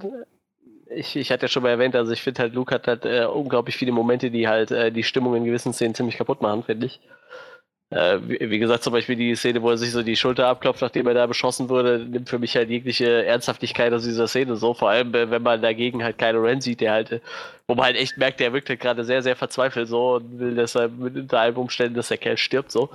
Ähm, fand ich halt unglaublich Banane. Dann halt äh, so eine richtig krasse Szene, die mir vollkommen auf den Sack ging, ist halt, äh, wenn Snoke so, sag ich mal, seine Macht demonstriert an Ray und sie dann da ewig lange in der Luft schweben lässt und, und äh, sie zieht sich dann so mit letzter Kraft das Laserschwert und er schwingt so einmal um sie rum und haut sie von hinten gegen den Hinterkopf. So, Ich saß echt im Kino, mir fiel alles aus dem Gesicht. Ich dachte, das macht die ganze Szene gerade sowas von lächerlich. Boah, ich dachte, das darf nicht wahr sein. So. Und ich, ich finde, so, so Stellen hatte der Film halt total oft, wo ich so dachte, warum denn jetzt der Humor so? So diese also, Szene mit Luke, die war ernst, aber dieser Humor von Yoda, der spielt dann halt trotzdem irgendwie super passend rein. Aber in der Szene fand ich den sowas von unpassend und vor allem so blöd irgendwie. Ich fand zum Beispiel, was du jetzt gerade meintest, dieser Moment mit dem Lichtschwert und Ray und so, ich fand, das waren, also für mich kam das überhaupt nicht als Gag an. So, ich hatte nicht mal das Gefühl, dass das versucht, witzig zu sein, sondern einfach nur, dass es halt so ein, so ein Moment war, in dem Snoke einfach nochmal so seine Übermacht demonstriert hat. Wie so ein, weiß ich, wie so ein, als ob sie halt wie so ein Kind irgendwie auf ihn zugelaufen kommt und alles, was er machen muss, ist ihr irgendwie einmal so kurz auf die Finger zu klatschen und dann fällt sie halt um. So, ja, so, halt, so, hätte ich mir das, das halt auch gewünscht irgendwie. Das war, aber, genau. aber genau das kam halt bei mir rüber in dem Moment, so dass sie ich, halt wieder, dass sie so völlig denkt, so, oh, und jetzt mache ich dich fertig und dann einfach so er ihr einfach so eine batscht, so, ohne irgendwie sich groß äh, darum zu bemühen. Also so kam es bei mir an. Ich habe halt nicht mal das als, als versuchten Humor wahrgenommen. So. Ich hatte nicht mal das Gefühl, dass jetzt gerade versucht wird, da ein Slapstick-Ding draus zu machen oder sowas. Sondern ich hatte gleich das Gefühl, das war von war genauso ein ernster Moment wie halt der Rest, der da passiert ist in diesem Thronraum. Ich weiß nicht, also wenn ich mir jetzt so zum Beispiel überlege, sagen wir, sie hätte das Schwert zu sich gezogen, dann hätte es wegen mir einfach in der Luft gebremst. Und hätte es dann einfach so wieder zurück zurückfliegen lassen. So hätte ich diese ganze Szene, wäre die für mich viel intensiver gewesen als diese Szene so, ja, wir schleudern das Laserschwert einmal quer durch den Raum und dann landet es zufällig bei ihm im Hinterkopf. Selbst wenn das Laserschwert nur einmal rundherum geflogen wäre wäre wieder bei ihm auf dem Schoß gelandet, so hätte ich das alles zehnmal eindrucksvoller gefunden, wie diese Szene, dass das Ding nochmal bei ihr am Kopf landet. So. Das ist, das ist wie so, als schmeißt einer so eine Bananenschale irgendwo in den Raum oder so. Halt, ich fand das so dämlich. Und genauso diese Szene, wo, wo, wo, wo, Lea da äh, wo Ray da sitzt und äh, Luke sagt, du musst es fühlen. Und sie streckt so die Hand aus und er streichelt sie so in der Hand und Ach so, ja, ich, ich soll das mit dem Herzen fühlen. Ja, natürlich sollst du das mit dem Herzen fühlen, Mann. Du, du kriegst jetzt hier keine Macht vor, vor die Nase gehalten, die du dir jetzt ergreifen kannst oder so. Das, oh, also, also, ich, ich glaube, genau die Szene ähm, war gar nicht so ein provozierter Gag von Luke. Ich glaube, Luke stand einfach vor ihr mit diesem langen Schilfrohr, was auch immer, in der Hand. Und hat ihr dann gesagt, streck deine Hand aus. Oder, oder reach out. Er hat einfach nur gesagt, ähm, wie, wie hat er das auf Deutsch gesagt? Im Deutschen sagt er, du musst es fühlen. Und dann streckt sie die Hand aus. Naja, das, und das, denkst für, du so. Für mich ist die Reihenfolge so. Luke sagt ihr, reach out, du musst es fühlen. Und Rays erster Gedanke ist nicht mit dem Herzen, mit dem Verstand, sondern tatsächlich etwas physisch anfassen, streckt die Hand aus. Und in dem Moment wird ihm klar, wow, echt jetzt? So weit kannst du nur denken und dann beginnt er halt sie zu verarschen. Ich glaube nicht, dass er das komplett so geplant hat. Na, das war doch auch der Punkt. Sie kam doch zu ihm und meinte so von wegen, ja, und, und Steine fliegen lassen und sowas. Das kannst du mich doch jetzt alles lernen, so. Und ich, also ich habe das so wahrgenommen, dass das halt genau ihre Reaktion war. So dieses, du musst es fühlen und ihr erster Gedanke war so, äh, wie sie sich das vielleicht vorstellt, wie das funktioniert. So die Hand ausstrecken und dann sich ganz doll anstrengen und dann werden die Steine schon irgendwie fliegen oder sowas. Und dann wird man es schon irgendwie fühlen. So, und, und das hat er halt dann einfach so, okay, ja, klar. Na komm, dann, dann zeige ich dir, was du fühlst. So. Das, also ich fand das halt ziemlich clever gemacht. Und wie gesagt, da kam halt noch mal so für mich raus, dieser Luke, der halt nicht einfach die ganze Zeit bloß grumpy und so ist, sondern halt irgendwo der alte Luke da noch drinne steckt. Ja, ich weiß nicht. Ich, ich kam für mich halt. zum Beispiel auch sehr gut raus, als er R2D2 wieder getroffen hat. Das war so ein Moment, wo er so richtig, wo, wo so für so, ein, so eine halbe Minute irgendwie alles abfiel von ihm. Und er war so R2 und sich so total gefreut hat, den wiederzusehen und so. Und aber ja, ja, bei der Szene kann ich das auch nachvollziehen tatsächlich. Ja. Also diese Erzfrust-Szene fand ich auch ziemlich gut an. Aber wie gesagt, also die, das sind so die drei Hauptszenen, die ich total prägnant bei Banane finde. Also die Szene, wo er sich den Staub von der Schulter klopft, die Szene mit Ray die erste und halt äh, die, äh, die, die Szene mit Snoke. Ich finde, das hätte halt überhaupt nicht sein müssen. Ich finde, das hat genau diese drei für mich richtig wichtigen Szenen im Film echt kaputt gemacht. So. Und ich fand das halt echt viel zu albern alles. ähm, ja, und äh, ja, mein, mein, mein Hauptproblem ist halt immer noch die dunkle Seite. So, ich, Kylo Ren, der, der ist halt total schizophren, der schwankt halt zwischen Größenwahn und Pussy. Den ganzen Film zwischen Größenwahn und Pussy, das ist für mich immer noch die, die größte dunkle Seite Pussy, die im ganzen Star Wars-Universum existiert. Echt, also ich finde den so furchtbar. Der ist so weinerlich und echt so, der ist stellenweise so richtig jämmerlich und dann lässt er aber wieder so diesen total Psycho raushängen, so, der seinen Meister umbringt und sich dann dahin stellt und äh, sagt so, ja, ich bin jetzt hier der Boss. Gott verbiete, dass auch böse Leute Gefühle zeigen. Echt, ich kann den überhaupt nicht ernst nehmen, so, weißt du, ich weiß nicht, der war für mich, als, als er das erste Mal die Maske ausgezogen hat, war es bei mir halt vorbei. So, der war direkt als Jonas Brother gebrandmarkt und seit, ich kann ihn seitdem nicht mehr ernst nehmen. So, und das hat halt in dem Film halt auch nicht funktioniert, irgendwie so. Ich meine, klar kann man jetzt sagen, wenn er so die größten Wahnsinnigen raushängen lässt, äh, das macht er schon ganz cool, der Schauspieler so, aber dafür hat er halt irgendwie echt so ein Bubi-Gesicht und halt zwischendurch dafür halt echt so, so, so echt viel zu jämmerliche Momente, so, die das irgendwie äh, kaputt machen. Aber noch viel schlimmer ist, so, man fragt sich ja, warum ist er so, so. Ich finde halt, sein, sein, sein Chef ist halt genauso eine große Pussy, weil irgendwie so, der, der, macht hier einen auf Obermods und du denkst so, boah, das ist jetzt der, der krasseste Typ, der, der steckt bestimmt den Imperator in die Tasche und dann, wie er dann die Blitzer auf ihn schießt und ihn einmal durch die Luft schleudert oder Ray so drei Stunden hält und, und dann hält er da so einen ewig langen Monolog, ja, und ich kann, ich weiß genau, was du fühlst, ich weiß genau, was du als nächstes tust und dann lässt er sich durchschneiden. Das war wieder so eine Szene, wo ich im Kino saß, echt jetzt, mir wäre fast mein, mein Getränk aus der Hand gefallen, so, weißt du? Ich dachte, das kann doch nicht, nicht wahr sein, so, ich weiß genau, was du tust und äh, hier, ich bin in der Obermods und dann schneidet er ihn halb durch. Ich dachte so, echt jetzt? Das war's jetzt gewesen, so. Der Typ, wo ich mich den ganzen Trailer drauf gefreut, gefreut habe, weil der echt aussah, als wäre der richtig, richtig übelst badass. Der wird hier einfach halb durchgehackt, ohne dass er groß irgendwie was gemacht hat, außer einmal keinen Ren durch die Luft geschleudert und Ray einmal hochgehalten. Ich dachte, das kann nicht wahr sein. Fand ich furchtbar. Also was zum Beispiel Snoke angeht, ich glaube, da sprichst du auch wieder ein sehr sensibles Thema an für viele Fans, weil das auch wieder sowas ist, wo sich viele grundsätzlich ganz tolle Gedanken gemacht haben und Theorien und so und wo ich auch irgendwo nachvollziehen kann, dass Fans das vielleicht nicht so toll aufnehmen, dass halt all das, wo sie irgendwie seit zwei Jahren jetzt spekulieren, wer das, wer Snoke ist und so, dass jetzt rauskommt, es spielt eigentlich keine Rolle, wer das ist. So, es ist halt einfach, einfach irgendjemand so. Ähm, ich kann das irgendwie nachvollziehen, dass das Leute vor den Kopf stößt ich persönlich finde, das ist ein richtig, eine richtig mutige Entscheidung und eine richtig gute Entscheidung. Weil ich hätte, also ich persönlich hätte nicht gerne nochmal gesehen, wie schon wieder irgend so ein, so ein neuer Imperator kommt und das einfach nur Imperator 2.0 ist. Halt ein bisschen stärker und sieht ein bisschen hässlicher aus und macht halt das gleiche wie alle anderen. So, das hätte ich so langweilig gefunden. Und das Problem ist, in dem Film wird das halt so oft so verkauft, weißt du? Als wäre das was und dann ist es nicht. Ja, aber genau das finde ich halt so clever, dass sie halt dann da jetzt rübergehen, äh, zu sagen, in dem Moment, äh, wo, wo Kylo sich halt entscheidet, ihn quasi zu killen, nachdem er irgendwie merkt, dass, dass äh, auch, äh, ich wollte gerade Palpatine sagen, dass auch Snoke irgendwie bloß so ein Spielchen mit ihm gespielt hat, ähm, dass er halt einfach seine eigenen Entscheidungen treffen will, dass er, auch nachdem was irgendwie er mit seiner Interaktion mit Ray gelernt hat, so dass er seine eigenen Entscheidungen treffen will, das Alte halt sterben zu lassen und sich nicht mehr zu reduzieren auf dunkle Seite, helle Seite, sonst was. Ähm, dass das halt der Moment ist, wo es halt, es spielt keine Rolle, wer, wer Snoke ist. Es ist überhaupt nicht wichtig, wer Snoke ist. Und es bricht so jegliche Erwartungen irgendwie de dem gegenüber. Wahrscheinlich wäre er machtvoller gewesen als alle anderen. Er hat bloß nicht damit gerechnet, dass, äh, dass ja, dass, dass Kylo Ren jemand ist, der das so macht, der, der ihn so hintergeht. Oder aber wenn er angeblich alles, alles sehen kann, was er gerade denkt und fühlt. Ja, ja er, hat, er, hat nur, ne? er hat, glaube ich, nur gesagt, dass er, dass er sieht, in, dass er in, ihm sieht, dass er keine, äh, keinen Konflikt mehr in sich trägt. Ich und ich glaube, das war halt der albern. Moment, wo, also für mich war das der Moment, wo Kylo Ren schon entschieden hat, dass er halt das tut. So, es gab halt keinen Konflikt mehr in ihm. Er hat halt seine Entscheidung getroffen, was er tut. Und also, wie gesagt, ich kann jeden verstehen, der sagt irgendwie, ich habe sonst was erwartet davon, von dem und das war jetzt genau das Gegenteil davon. Ähm, ich kann das schon irgendwo nachvollziehen. So. Ich persönlich weiß das halt echt zu schätzen, dass der Film diesen Schritt gegangen ist und mir nicht Imperator 2.0 gibt und mir schon wieder gibt, dass der, äh, dass er seinen, seinen Schützling da hochzieht oder sowas. Und ich mochte das sehr. Also, das hat mir halt sehr gut gefallen da, dafür. Schon äh, äh, ähnlich haben sie es halt auch mit, mit den Eltern von Ray gemacht. Ja, ja, so. genau, aber, genau. Aber, aber da fand ich es halt auch nicht so schlimm so, ne? Ich, ich meine, da wird so dir halt auch den ganzen Film so gestiert, so, oh, wer, wer, weiß, wer die Eltern sind, so. Ich meine, die, die haben es stellenweise echt ein bisschen übertrieben, bin ich so der Meinung. Die haben ja wirklich gefühlt alle zehn Minuten gesagt, so, oh, wer sind deine Eltern? Oder so, oh Gott, wer sind wohl meine Eltern? Und, und dann am Ende kommt dann raus, okay, es ist niemand.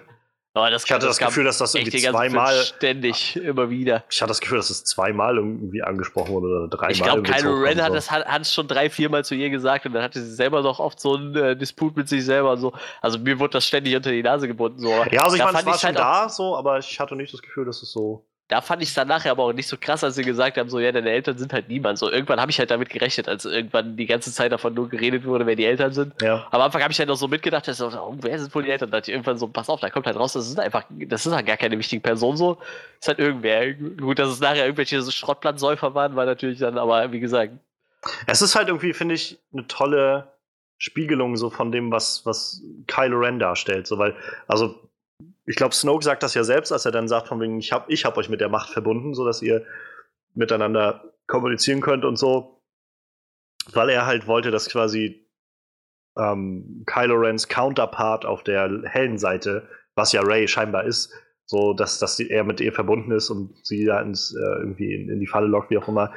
Ähm, und insofern finde ich das eigentlich so clever, dass er, dass sie halt der Counterpart von is, ihm ist, während er halt genau aus dieser Reihe kommt, so aus diesem, diesem, sag ich mal, Geschlecht von, von äh, bekannten Helden der, der Galaxie, ähm, ist sie halt das komplette Gegenteil. So, sie kommt halt von nirgendwo.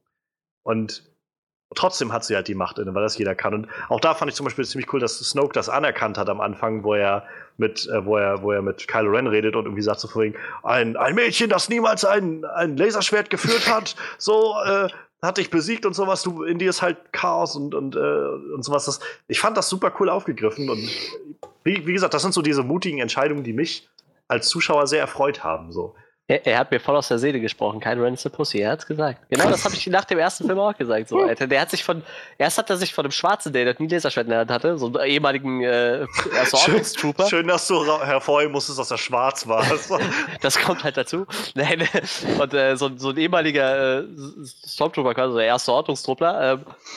Ähm, Jetzt geht das wieder los. Der hat ihn halt schon kalt gemacht, fast. Und dann kommt halt dieses Mädchen, was noch niemals Laserschwert in der Hand hatte, genauso wie vorher der Stormtrooper und macht ihn auch fast kalt. Und als der Snoke das gesagt hat, dachte ich mir so, danke, du sprichst mir aus der Seele, der Pussy. vielleicht, vielleicht war das so ein Meta-Joke von Ryan Johnson. Wahrscheinlich. wahrscheinlich. Also die werden wahrscheinlich nicht vergessen haben, was so in den letzten Jahren irgendwie darüber gesagt wurde, über all das. Obwohl ich immer noch der Meinung bin, dass jemand, der äh, von so einem fetten Blaster getroffen wird in die Seite und stark blutet und gerade seinen Vater umgebracht hat und damit innerlich kämpft. Ich kann nachvollziehen, warum er vielleicht nicht ganz da war beim Kampf, aber wir müssen, wir müssen nicht noch in die Review von Episode 7 einsteigen. Ähm, was ich noch wichtig sagen will, einfach damit wir vielleicht auch nicht mehr allzu lang jetzt noch ziehen, ähm, das aller, allergrößte Problem für mich in diesem Film ist halt das Pacing. Und das ist nicht mal so, dass ich das Gefühl habe, es ist alles zu, zu langatmig oder so. Im Gegenteil, ich habe das Gefühl, dass vieles zu kurz kommt, weil echt eine ganze Menge passiert ja, in dem ja, Film. Das stimmt. Und ich habe das Gefühl, dass ich einiges echt nicht mitgeschnitten habe, weil es einfach zu schnell ging. Und äh, ich meine, der Film ging jetzt zweieinhalb Stunden. Ich war nicht nie gelangweilt. Es war nie so, dass ich gedacht habe, oh, mich langweilt das jetzt gerade, sondern vielmehr so dieses, ich habe gerade nicht alles verstanden. Kann ich das nochmal sehen oder ein bisschen mehr davon sehen? Und ähm, wo ich jetzt halt gerade vor, vor einer Woche den Herr der Ringe gesehen habe, war wieder so, wo ich gedacht habe, drei Stunden so ein Film aber es zieht sich nie. Es hat halt immer ein, ein, angenehmes Pacing, weil du dir Zeit nimmst für die wichtigen Sachen und das alles gut ausbalancieren kannst. Und ich glaube, dem Film hätte das gut getan. Das ist so ein Film, wo ich sage, gebt mir dann auch statt zweieinhalb Stunden noch eine Viertelstunde mehr oder sowas, damit ihr einige Szenen ein bisschen länger machen könnt, mit vielleicht ein bisschen mehr auf einige Sachen noch eingehen könnt, ein bisschen mehr Fokus auf einige Dinge legen könnt, um mir dann halt einfach das Gefühl zu geben von, so, jetzt habe ich viel mehr gerade aufnehmen können und verstehen können und war nicht so sehr gehetzt durch das Ganze. Und äh, darüber kommen halt dann so diese Sachen wie die, diese Sachen äh, mit, mit äh, Holdo, so, warum hat sie jetzt nie mit, mit äh, Poe darüber geredet, was ihr Plan ist oder sowas. Was hätte man ja dann in, in, ein paar Sätzen irgendwie abhandeln können oder so. Großes, so eine große Verschwendung für meine Finden, Phasma. Wir haben, also so hast es vorhin schon ja, gesagt. Ja, fand ich so total traurig, weil das halt so im ersten Film schon so verschenkt war und die hatten sie so gehypt und es war so, ah, jetzt im zweiten Film, jetzt geht's los. Jetzt haben sie, werden sie, ne, fast mal irgendwie ordentlich einsetzen und noch weniger eigentlich war sie jetzt dabei. Und wurde dann auch einfach so zack und weg war sie. Und äh, da hätte man Zeit drauf aufwenden können. Man hätte sich vielleicht in dieser ganzen Kento-Bite, wir haben jetzt noch gar nicht wirklich drüber geredet, diese ganze Casino-Welt, ähm, ich fand das halt ziemlich, das wirkte so anders. Es wirkte so wie, als ob das jetzt hier nicht so wirklich reingehört, wie so eine Sidequest. Das ging schon damit los, dass sie mit äh, Mars Katana irgendwie telefoniert haben. Und das, also ich glaube, Freddy hatte das, du hattest das gut äh, zusammengefasst nach dem Kino, dass das halt ist wie ein Videospiel irgendwie, dass sie halt mhm. kommt und sagt irgendwie, also so über, nur über so einen Bildschirm, hey Leute, ich hab den und den, da müsst ihr da und da hingehen, dann könnt ihr das und das damit machen. So.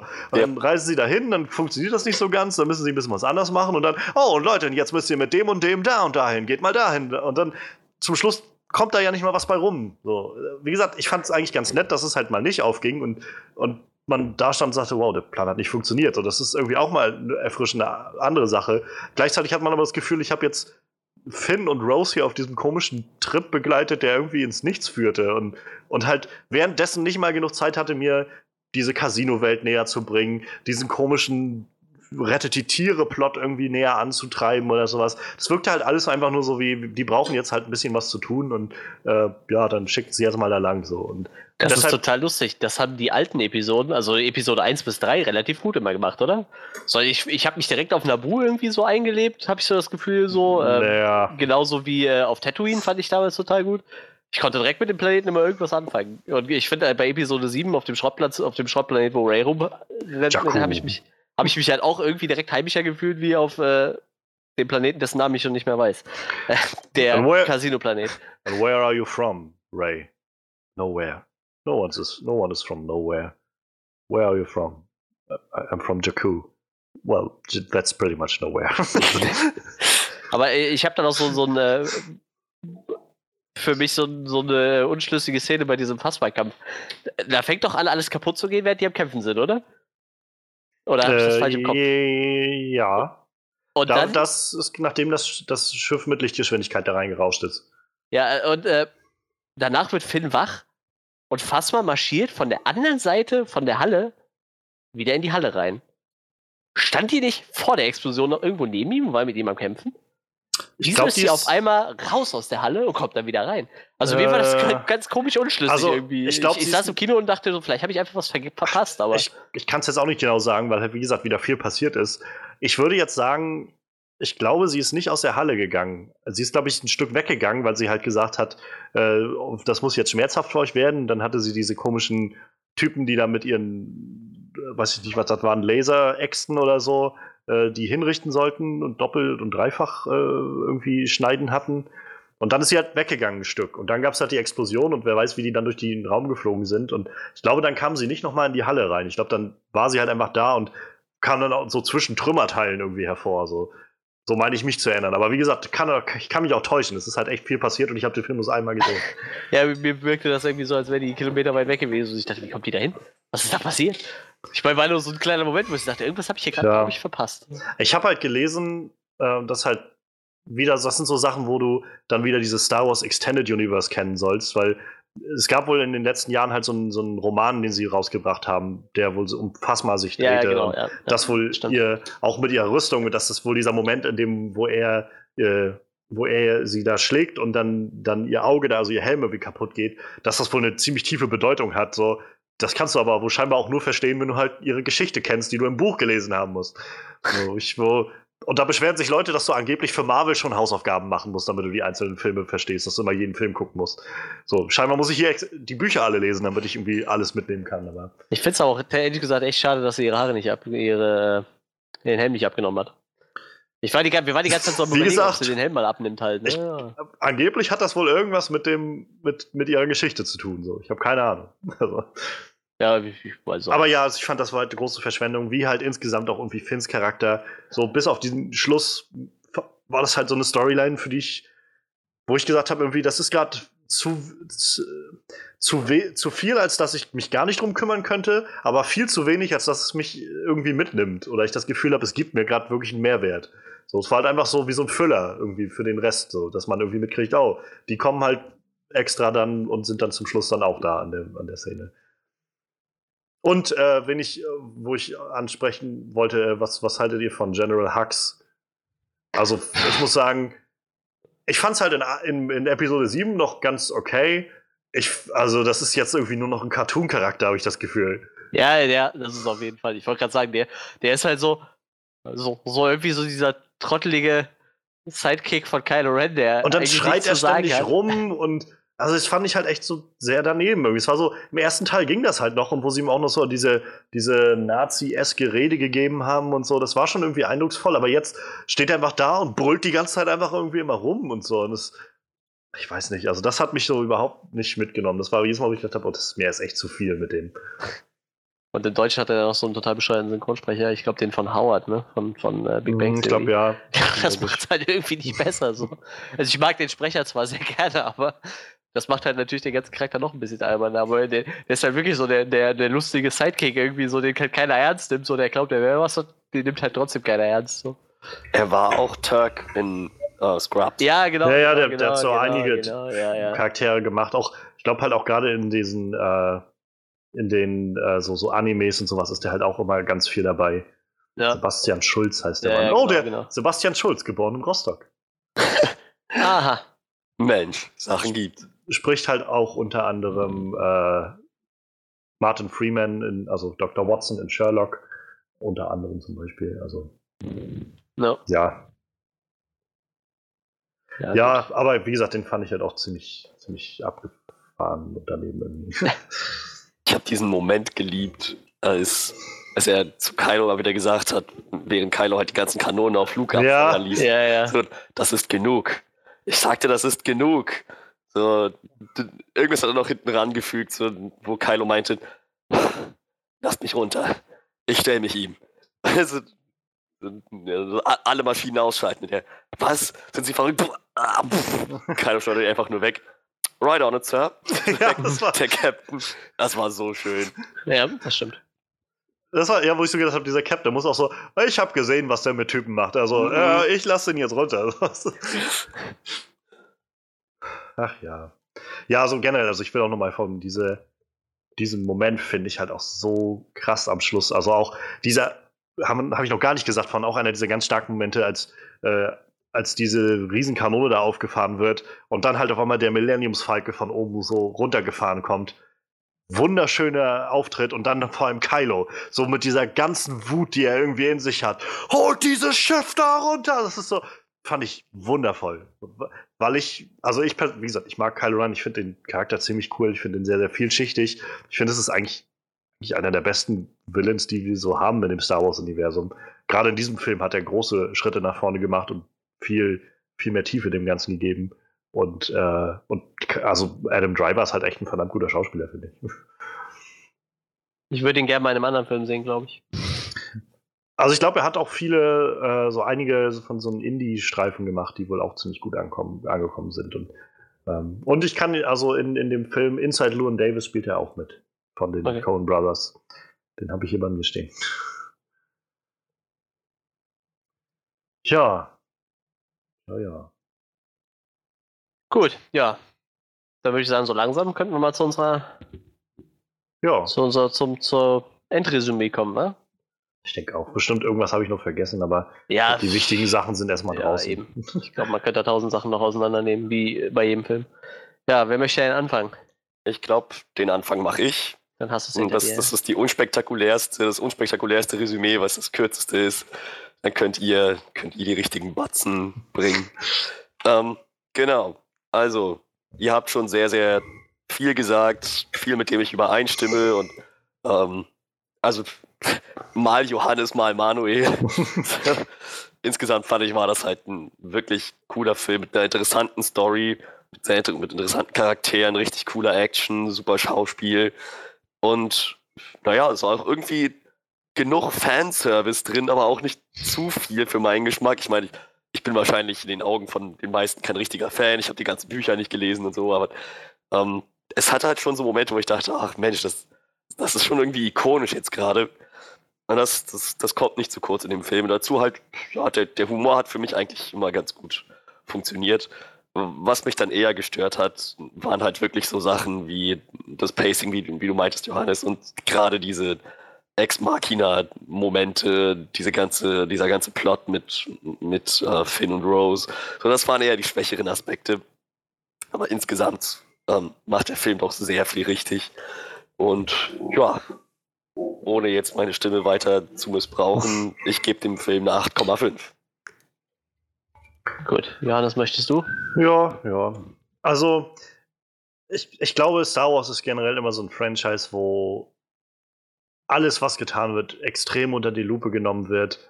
Gerade weil es halt eine sehr, sehr große Fan-Anhängerschaft hat und eine große Geschichte dahinter steht. Ähm, kann ich verstehen, warum Fans bei diesem Film, einige Fans ebenfalls auf die Barrikaden gehen und das äh, betiteln so als, als äh, äh keinen wirklichen Star Wars-Film mehr irgendwie. Ich finde das schon ganz schön weit gegriffen. Ich hatte halt auch gesehen, irgend so ein Verrückter hat eine Petition gestartet, dass äh, also es gibt verschiedene schon. Es gibt eine Petition, die beantragt, dass der Film Star Wars The Last Jedi aus dem Canon ausgeschlossen werden soll. ähm, es gibt eine Petition, die zum Beispiel auffordert, dass Ryan Johnson sich äh, öffentlich dazu bekennen soll, dass er einen schlechten Film gemacht hat. Lauter so ein Krams und das finde ich völlig übertrieben. Kann ich verstehen, warum einige Fans sich vielleicht vor den Kopf gestoßen fühlen. Kann ich. Also irgendwo schon. Ich meine, wenn man da irgendwie viel Gedanken rein investiert, viel so Fantheorien und der, der Filmemacher eine völlig andere Richtung einschlägt, das so völlig gegen, gegen die eigenen Erwartungen geht, kann ich mir das vorstellen. Andererseits glaube ich, das Internet wäre, hätte es das Internet in den 80ern gegeben, wäre es wahrscheinlich auch explodiert, als Empire Strikes Back rausgekommen ist.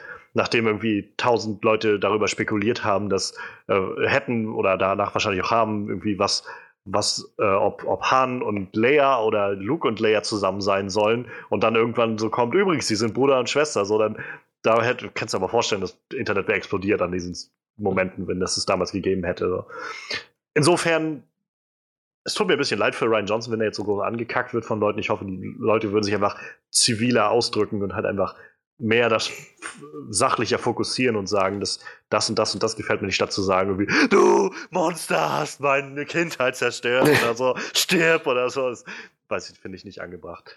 Denn ich persönlich finde, Ryan Johnson hat sehr gute Arbeit geleistet mit Star Wars The Last Jedi.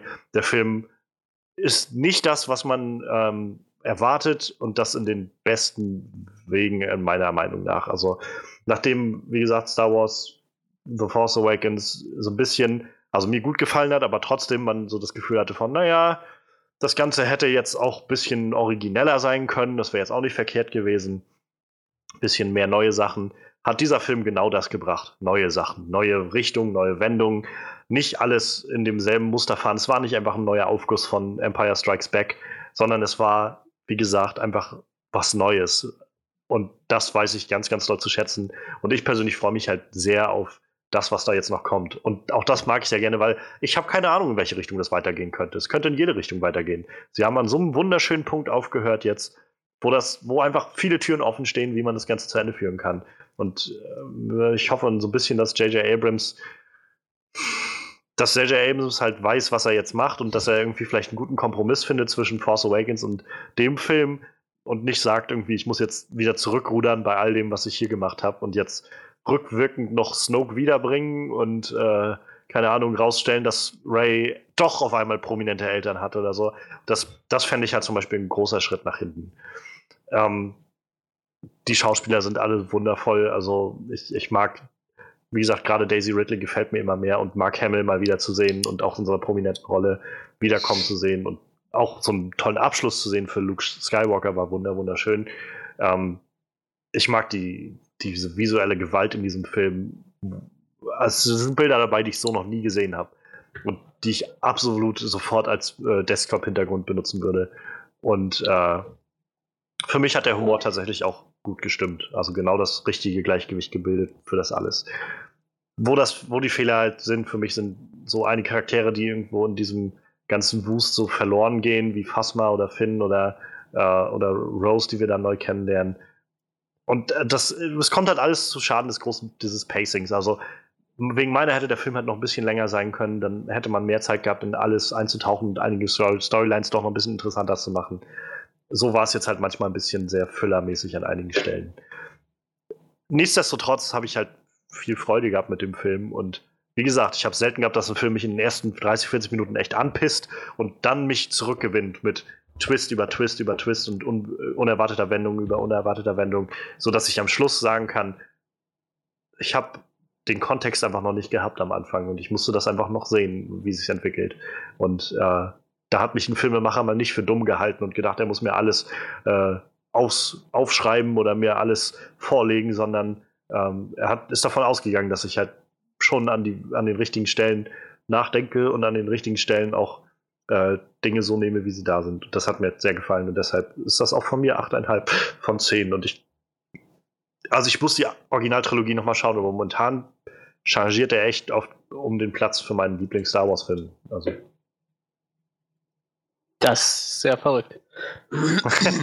ich glaube, das ist bei mir wahrscheinlich äh, Episode 2 oder so. Gefolgt von Rogue One wahrscheinlich. ähm, machen wir dann irgendwann mal, wenn wir so 12, 13 Filme haben, dann machen wir sowas wie bei Marvel, wo wir so ranken. Ja. Rankt die Star Wars Filme. Der Freddy hat mich angesteckt durchs Mikrofon. Das Schwein. so, äh, ja, also ich, ich hatte ja schon anfangs erwähnt, äh, ich mag das Star Wars-Universum sehr gerne, aber äh, ich äh, bin jetzt nicht so ein Riesenverehrer von den ganzen Filmen so. Wie gesagt, da gibt es halt andere Sachen, die ich viel cooler finde.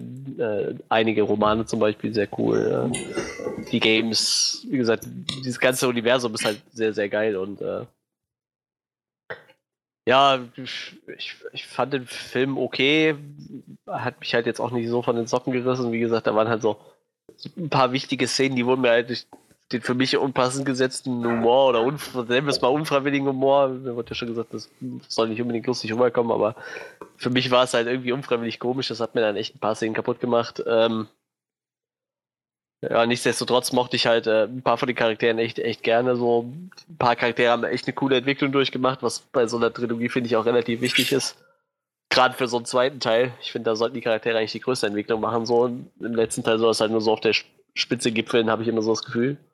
Und ich denke mal, da sind gerade so Leute wie äh, Poe und Ray und Kylo wahrscheinlich auch irgendwie gerade auf einem guten Weg, so jeden den Zenit zu erreichen für den nächsten Teil. Ich gehe jetzt mal davon aus, dass mit dieser Trilogie vielleicht auch die Ray Arc abgeschlossen ist und die neue Trilogie dann ganz woanders spielt. Das würde ich mir also, wünschen. Es wurde schon gesagt, dass Ryan Johnson komplett neu startet mit allem, was mit dieser neuen Trilogie, die er macht. Und das ist gut.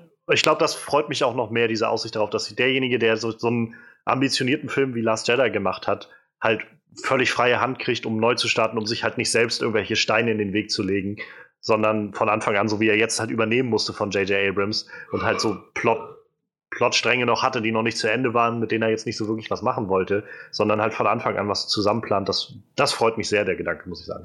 Gibt, gibt halt auch ein paar sehr schöne, schöne Äras noch, so diese Night of the Old Republic-Ära mag ich zum Beispiel sehr gerne so. Also er muss ja jetzt nicht eine Story erzählen, die es schon gibt, aber einfach so von der Zeitebene her gibt es halt echt noch ein paar schöne Sachen, wo man, denke ich, besser drauf aufbauen könnte, als jetzt noch eine Luke, äh, Skywalker, Kenobi, äh, weiß ja, nee, nicht was Story das, halt, ne? Das ähm, muss nicht nochmal sein. Deshalb, also gehen wir mal davon aus, wenn, wenn dem so ist, dass halt äh, im nächsten Teil Schluss ist und ich finde halt die, die Charaktere, also einige davon wurden halt echt gut vorangetrieben und ich sag mal gut vorbereitet für, für ihren abschließenden Teil dann. Ähm, ja, die dunkle Seite ist halt. Ja. Ich sag, ich sag dazu nichts mehr. wird, wird sich auch im nächsten Teil nicht ändern. Also ich werde Kylo Ren immer noch nicht mögen. Vielleicht kriegt er ja noch ein paar nette Handlanger an die Seite, so die Knights of Ren oder so. wer weiß das schon, wer weiß das schon. Ja, ich, ich weiß, ich lande dann irgendwo so bei 7 von 10. Oh, das ist ja noch gut. Ich dachte jetzt, du bist eher so bei, bei einem Sechser oder so. Ich war auch kurz am überlegen, ob ich 6,5 geben sollte. Ich komm, das heißt, du hast, ja dann, du hast ja dann trotzdem deinen Kinobesuch nicht verschwendet. Nee, ach, das auf keinen Fall. Ich glaube, das ist mir aber auch noch nie beim Star Wars Film passiert, so dass ich jetzt dachte, so, das ist echt verschwendete Lebenszeit hier. Die sind, ich sag mal, selbst wenn die Story halt total schlecht wäre, werden die halt immer noch sehr geil anzusehen, so, ne? Das, ich meine, man braucht da äh, visuell, glaube ich, äh, nicht sagen, dass das scheiß Filme sind. Werden die auch niemals werden, glaube ich so. Also ich finde die ja. visuell immer sehr eindrucksvoll. Äh, deshalb, also irgendwas geboten kriegt man bei Star Wars immer so. Ich würde auch jedem immer empfehlen, die Filme zu gucken, so, egal ob ich den jetzt gut finde oder nicht, aber wie gesagt, äh, man kriegt halt immer was geboten. Die sind gerade auf einer Kinoleinwand halt echt immer schön anzusehen. So. Ich muss Und wie sagen, gesagt, äh, diese, wer schon immer mal wissen wollte, was passiert, wenn man mit Lichtgeschwindigkeit in irgendeinen Gegenstand reinfliegt, so, der sollte sich den Film auf jeden Fall angucken. also ich finde halt, gerade in dem Film hat man auch wieder gemerkt, wie, wie, wie sehr diese ähm, diese Practical Effects so da reinspielen. Also, dass man halt gemerkt hat, das waren halt irgendwie echte Pork-Figuren oder so. Das waren halt jetzt nicht CGI-Porks oder sowas. Ja. So, diese, diese Creatures, die da alle so waren. Ich fand das war halt ziemlich, ziemlich cool, ziemlich wichtig so. Ich, ich mag das eh total gerne so. Ich bin, ich bin kein Fan von CGI. Also natürlich, CGI ist ja, äh, ich glaube, ohne CGI hätten wir viele coole Filme nicht bekommen, aber äh, ich bin halt der Meinung, wenn es die Möglichkeit gibt, halt irgendwas praktisch zu machen, sollte man das tun. Deshalb, ich äh, lege immer noch jedem ans Herz, äh, folgt bei, weiß ich nicht, Facebook, ich weiß nicht, was sie noch am Instagram vielleicht, äh, folgt Beta Workshop, wenn euch sowas interessiert. Ähm, das ist die Firma, die für Herr der Ringe alle Miniaturen gemacht hat, die sehr viel für jetzt den neuen Blade Runner gemacht hat und so. Die sind halt äh, spezialisiert auf Kostümdesign, auf Miniaturenbau und äh, ist sehr eindrucksvoll, was die Leute da leisten. Deshalb, ich bin ein Riesenfan von praktischen Effekten, auch im Horrorfilm lieber äh, 20 Liter Kunstblut als äh, 10 Gigabyte an virtuellem Blut. Wenn man das so sagen darf. Wie gesagt, ich, ich mag sowas gerne. Ich finde, man merkt halt auch, viele von den Raumschiffen werden halt auch echt immer gebaut, ne? Als, als Kulisse mhm. oder so. Da, ja. Wenn da irgendwo so ein X-Wing steht, dann steht da meistens wirklich ein X-Wing. Und, äh, ich glaube, bei der Premiere haben sie halt äh, in, in LA, meine ich, kann auch woanders gewesen sein, haben sie aber, glaube ich, so einen, halt so einen, so einen lebensgroßen oder sehr, sehr großen AT, AT Walker quasi aufgebaut. So, das war wohl schon ziemlich beeindruckend. Ja, ich, ich habe halt auch gesehen, in London ist halt auch BB-8 mit, war auch auf dem roten Teppich unterwegs und so. Fand ich halt ganz nett. Hm. Der ist ja die ganze Zeit hin und her gefahren zwischen den äh, englischen Prinzen, zwischen William und Harry und so und hat ein bisschen Faxen gemacht. Finde ich halt ganz nett. Wie gesagt, äh, ich mag sowas viel lieber, deshalb äh, ich muss zwar jetzt so im Nachhinein sagen, so bei Episode 1, dass sie da Yoda nachträglich retuschiert haben, macht vielleicht irgendwie von, von der Optik ein bisschen mehr Sinn, weil er da halt durch, durchaus etwas jünger wirkt. Aber ich finde es halt auch wiederum schön, dass sie jetzt im letzten Teil wieder die Puppe genommen haben, einfach weil es natürlich auch von den Teilen davor her so passt. Ne? Hm. Ich meine, die Puppe sieht deutlich älter aus als dieser CGI-Yoda und äh, er ist ja nun auch eine ganze Ecke älter, ne? Das muss man ja auch so sehen. Ich weiß zwar nicht, wie alt so ein Yoda werden kann, aber. Halt, ja, ich, also ich fand, das, fand das auch gut. Ja, ähm, Schön, dass ihr äh, euch die Zeit genommen habt, euch das anzuhören. Das war ein äh, sehr langer Podcast, auch wenn wir den äh, mehr oder weniger fast mit zwei Leuten alleine geführt haben. ich denke mal, nächstes Mal ist Freddy vielleicht wieder fit. Äh, das denke ich doch auch. Product Placement, ich kann dir tatsächlich TT-Sept Erkältungsbad ans Herz legen, das hilft mir meistens ziemlich gut. TT-Sept. TT-Sept, ja. Kriegst du in jedem DM. In jedem DM. TT-Sept. Ja, jetzt habe ich zweimal Product Placement gemacht. Oh ne? yeah. Aber wie gesagt, mir, mir, hilft das tatsächlich. Das ist einfach so ein, so ein extrem starkes Kräuterbad. So, das sollte man auch nicht überdosieren, weil danach brennt dir echt die Lunge, wenn du es überdosierst. Aber wie gesagt, das, das hilft echt. Das macht halt alles ein bisschen frei und, lindert alles ein bisschen Hustenreiz und so. Ja, das äh, ist ein Tipp.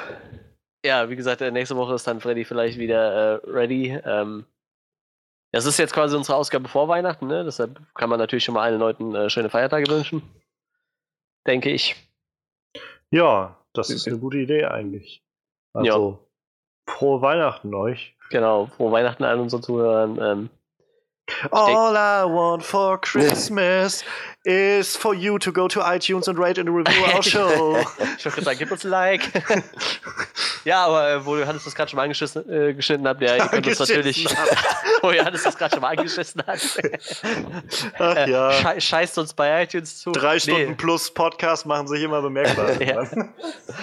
Äh, ja, wir, wir sitzen ja auch schon seit über vier Stunden vor den Rechnern, so, also äh, sei uns verziehen, sei mir verziehen. Ja, ähm, wie, wie, gesagt, äh, schaut mal bei Soundcloud vorbei. Äh, ihr dürft da gerne kommentieren. Wir haben schon äh, jemanden, der da ab und zu mal was kommentiert. Äh, gerne mehr davon. Ihr dürft gerne mit uns diskutieren. wenn nicht da, dürft ihr das auch gerne auf Facebook tun. Ähm, ihr dürft uns, wie gesagt, gerne auf iTunes bewerten. Das hilft ungemein, dass das ein bisschen bekannter wird hier wir haben zwar leicht stetig wachsende Zuschauerzahlen, aber äh, ein bisschen mehr wäre schon ganz cool. Wenn Qualität über Quantität. Ja, ich meine, im Endeffekt machen wir es jetzt zum Spaß. Ne? Wir haben es am Anfang ja. für, zwei, drei, für, für, zwei, drei Leute gemacht gefühlt. Ne? Also von daher. Aber Passt wie gesagt. Äh, Insofern, wie gesagt, also ich finde es immer ganz nett, dass wir jetzt halt so äh, kann man ja vielleicht so auch mal äh, schon so ein bisschen pluggen. Also vom You Know Nothing Podcast haben wir immer schon so ein bisschen Interaktion und das ist eigentlich ganz witzig. Ja. Ähm, das, äh, das, so, so, so wünscht man sich das, einfach mal ein bisschen in den Dialog kommen. Wir wollen ja nicht nur für uns genau. reden, sondern auch irgendwie, dass ihr vielleicht mal mit uns, äh, mit uns redet. So. Ihr dürft auch gerne schreiben, was das für ein Depp der Episode 2 so abfeiert. Das ist alles egal. Ihr, ihr dürft immer gerne, äh, wir, wir, versuchen dann unsere Standpunkte näher zu bringen. Ja. Freddy macht das ganz gerne. ähm, ja, bitte, bitte schreibt mich unbedingt persönlich an bei solchen Sachen. Schreibt dieser eine Typ da, der das und das gesagt hat, das mag Freddy dann am liebsten. ja, äh, ja, wie gesagt, äh, schaut auf den äh, gängigen Kanälen vorbei. Äh, Johannes hat jetzt auch äh, Twitter. Was so gerade Werbung? Ich weiß deinen Twitter-Account nicht aus dem Kopf. Ja, ach, guckt einfach in die Beschreibung von dem Track, da ist alles eigentlich drin, was wir brauchen. Ja, Alle gesagt, äh, Links überall hin. Ich mache noch mal kurz Werbung. Also an, äh, wenn ihr das vor Weihnachten hört, an zweite Wein äh, an erste Weihnachten gibt es einen kleinen Space Luchadors Twitch-Stream auf twitch.com Space Luchadors. Das ist meine Wenigkeit und äh, ein guter Kumpel von mir, der Patrick. Dürft ihr gerne mal reinkommen und sonst äh, hören wir uns äh, mit dem Jahres mit dem Special, ne? Jahres Jumanji steht noch Jumanji. Ah, Jumanji. Dann hören wir uns äh, mit dem nächsten Podcast wahrscheinlich mit Jumanji wieder. aus. Das wird dann der letzte des Jahres. Und dann würde ich sagen, wünsche ich euch noch einen äh, schönen Tag, schönen Abend, schöne Nacht. Auf Wiedersehen.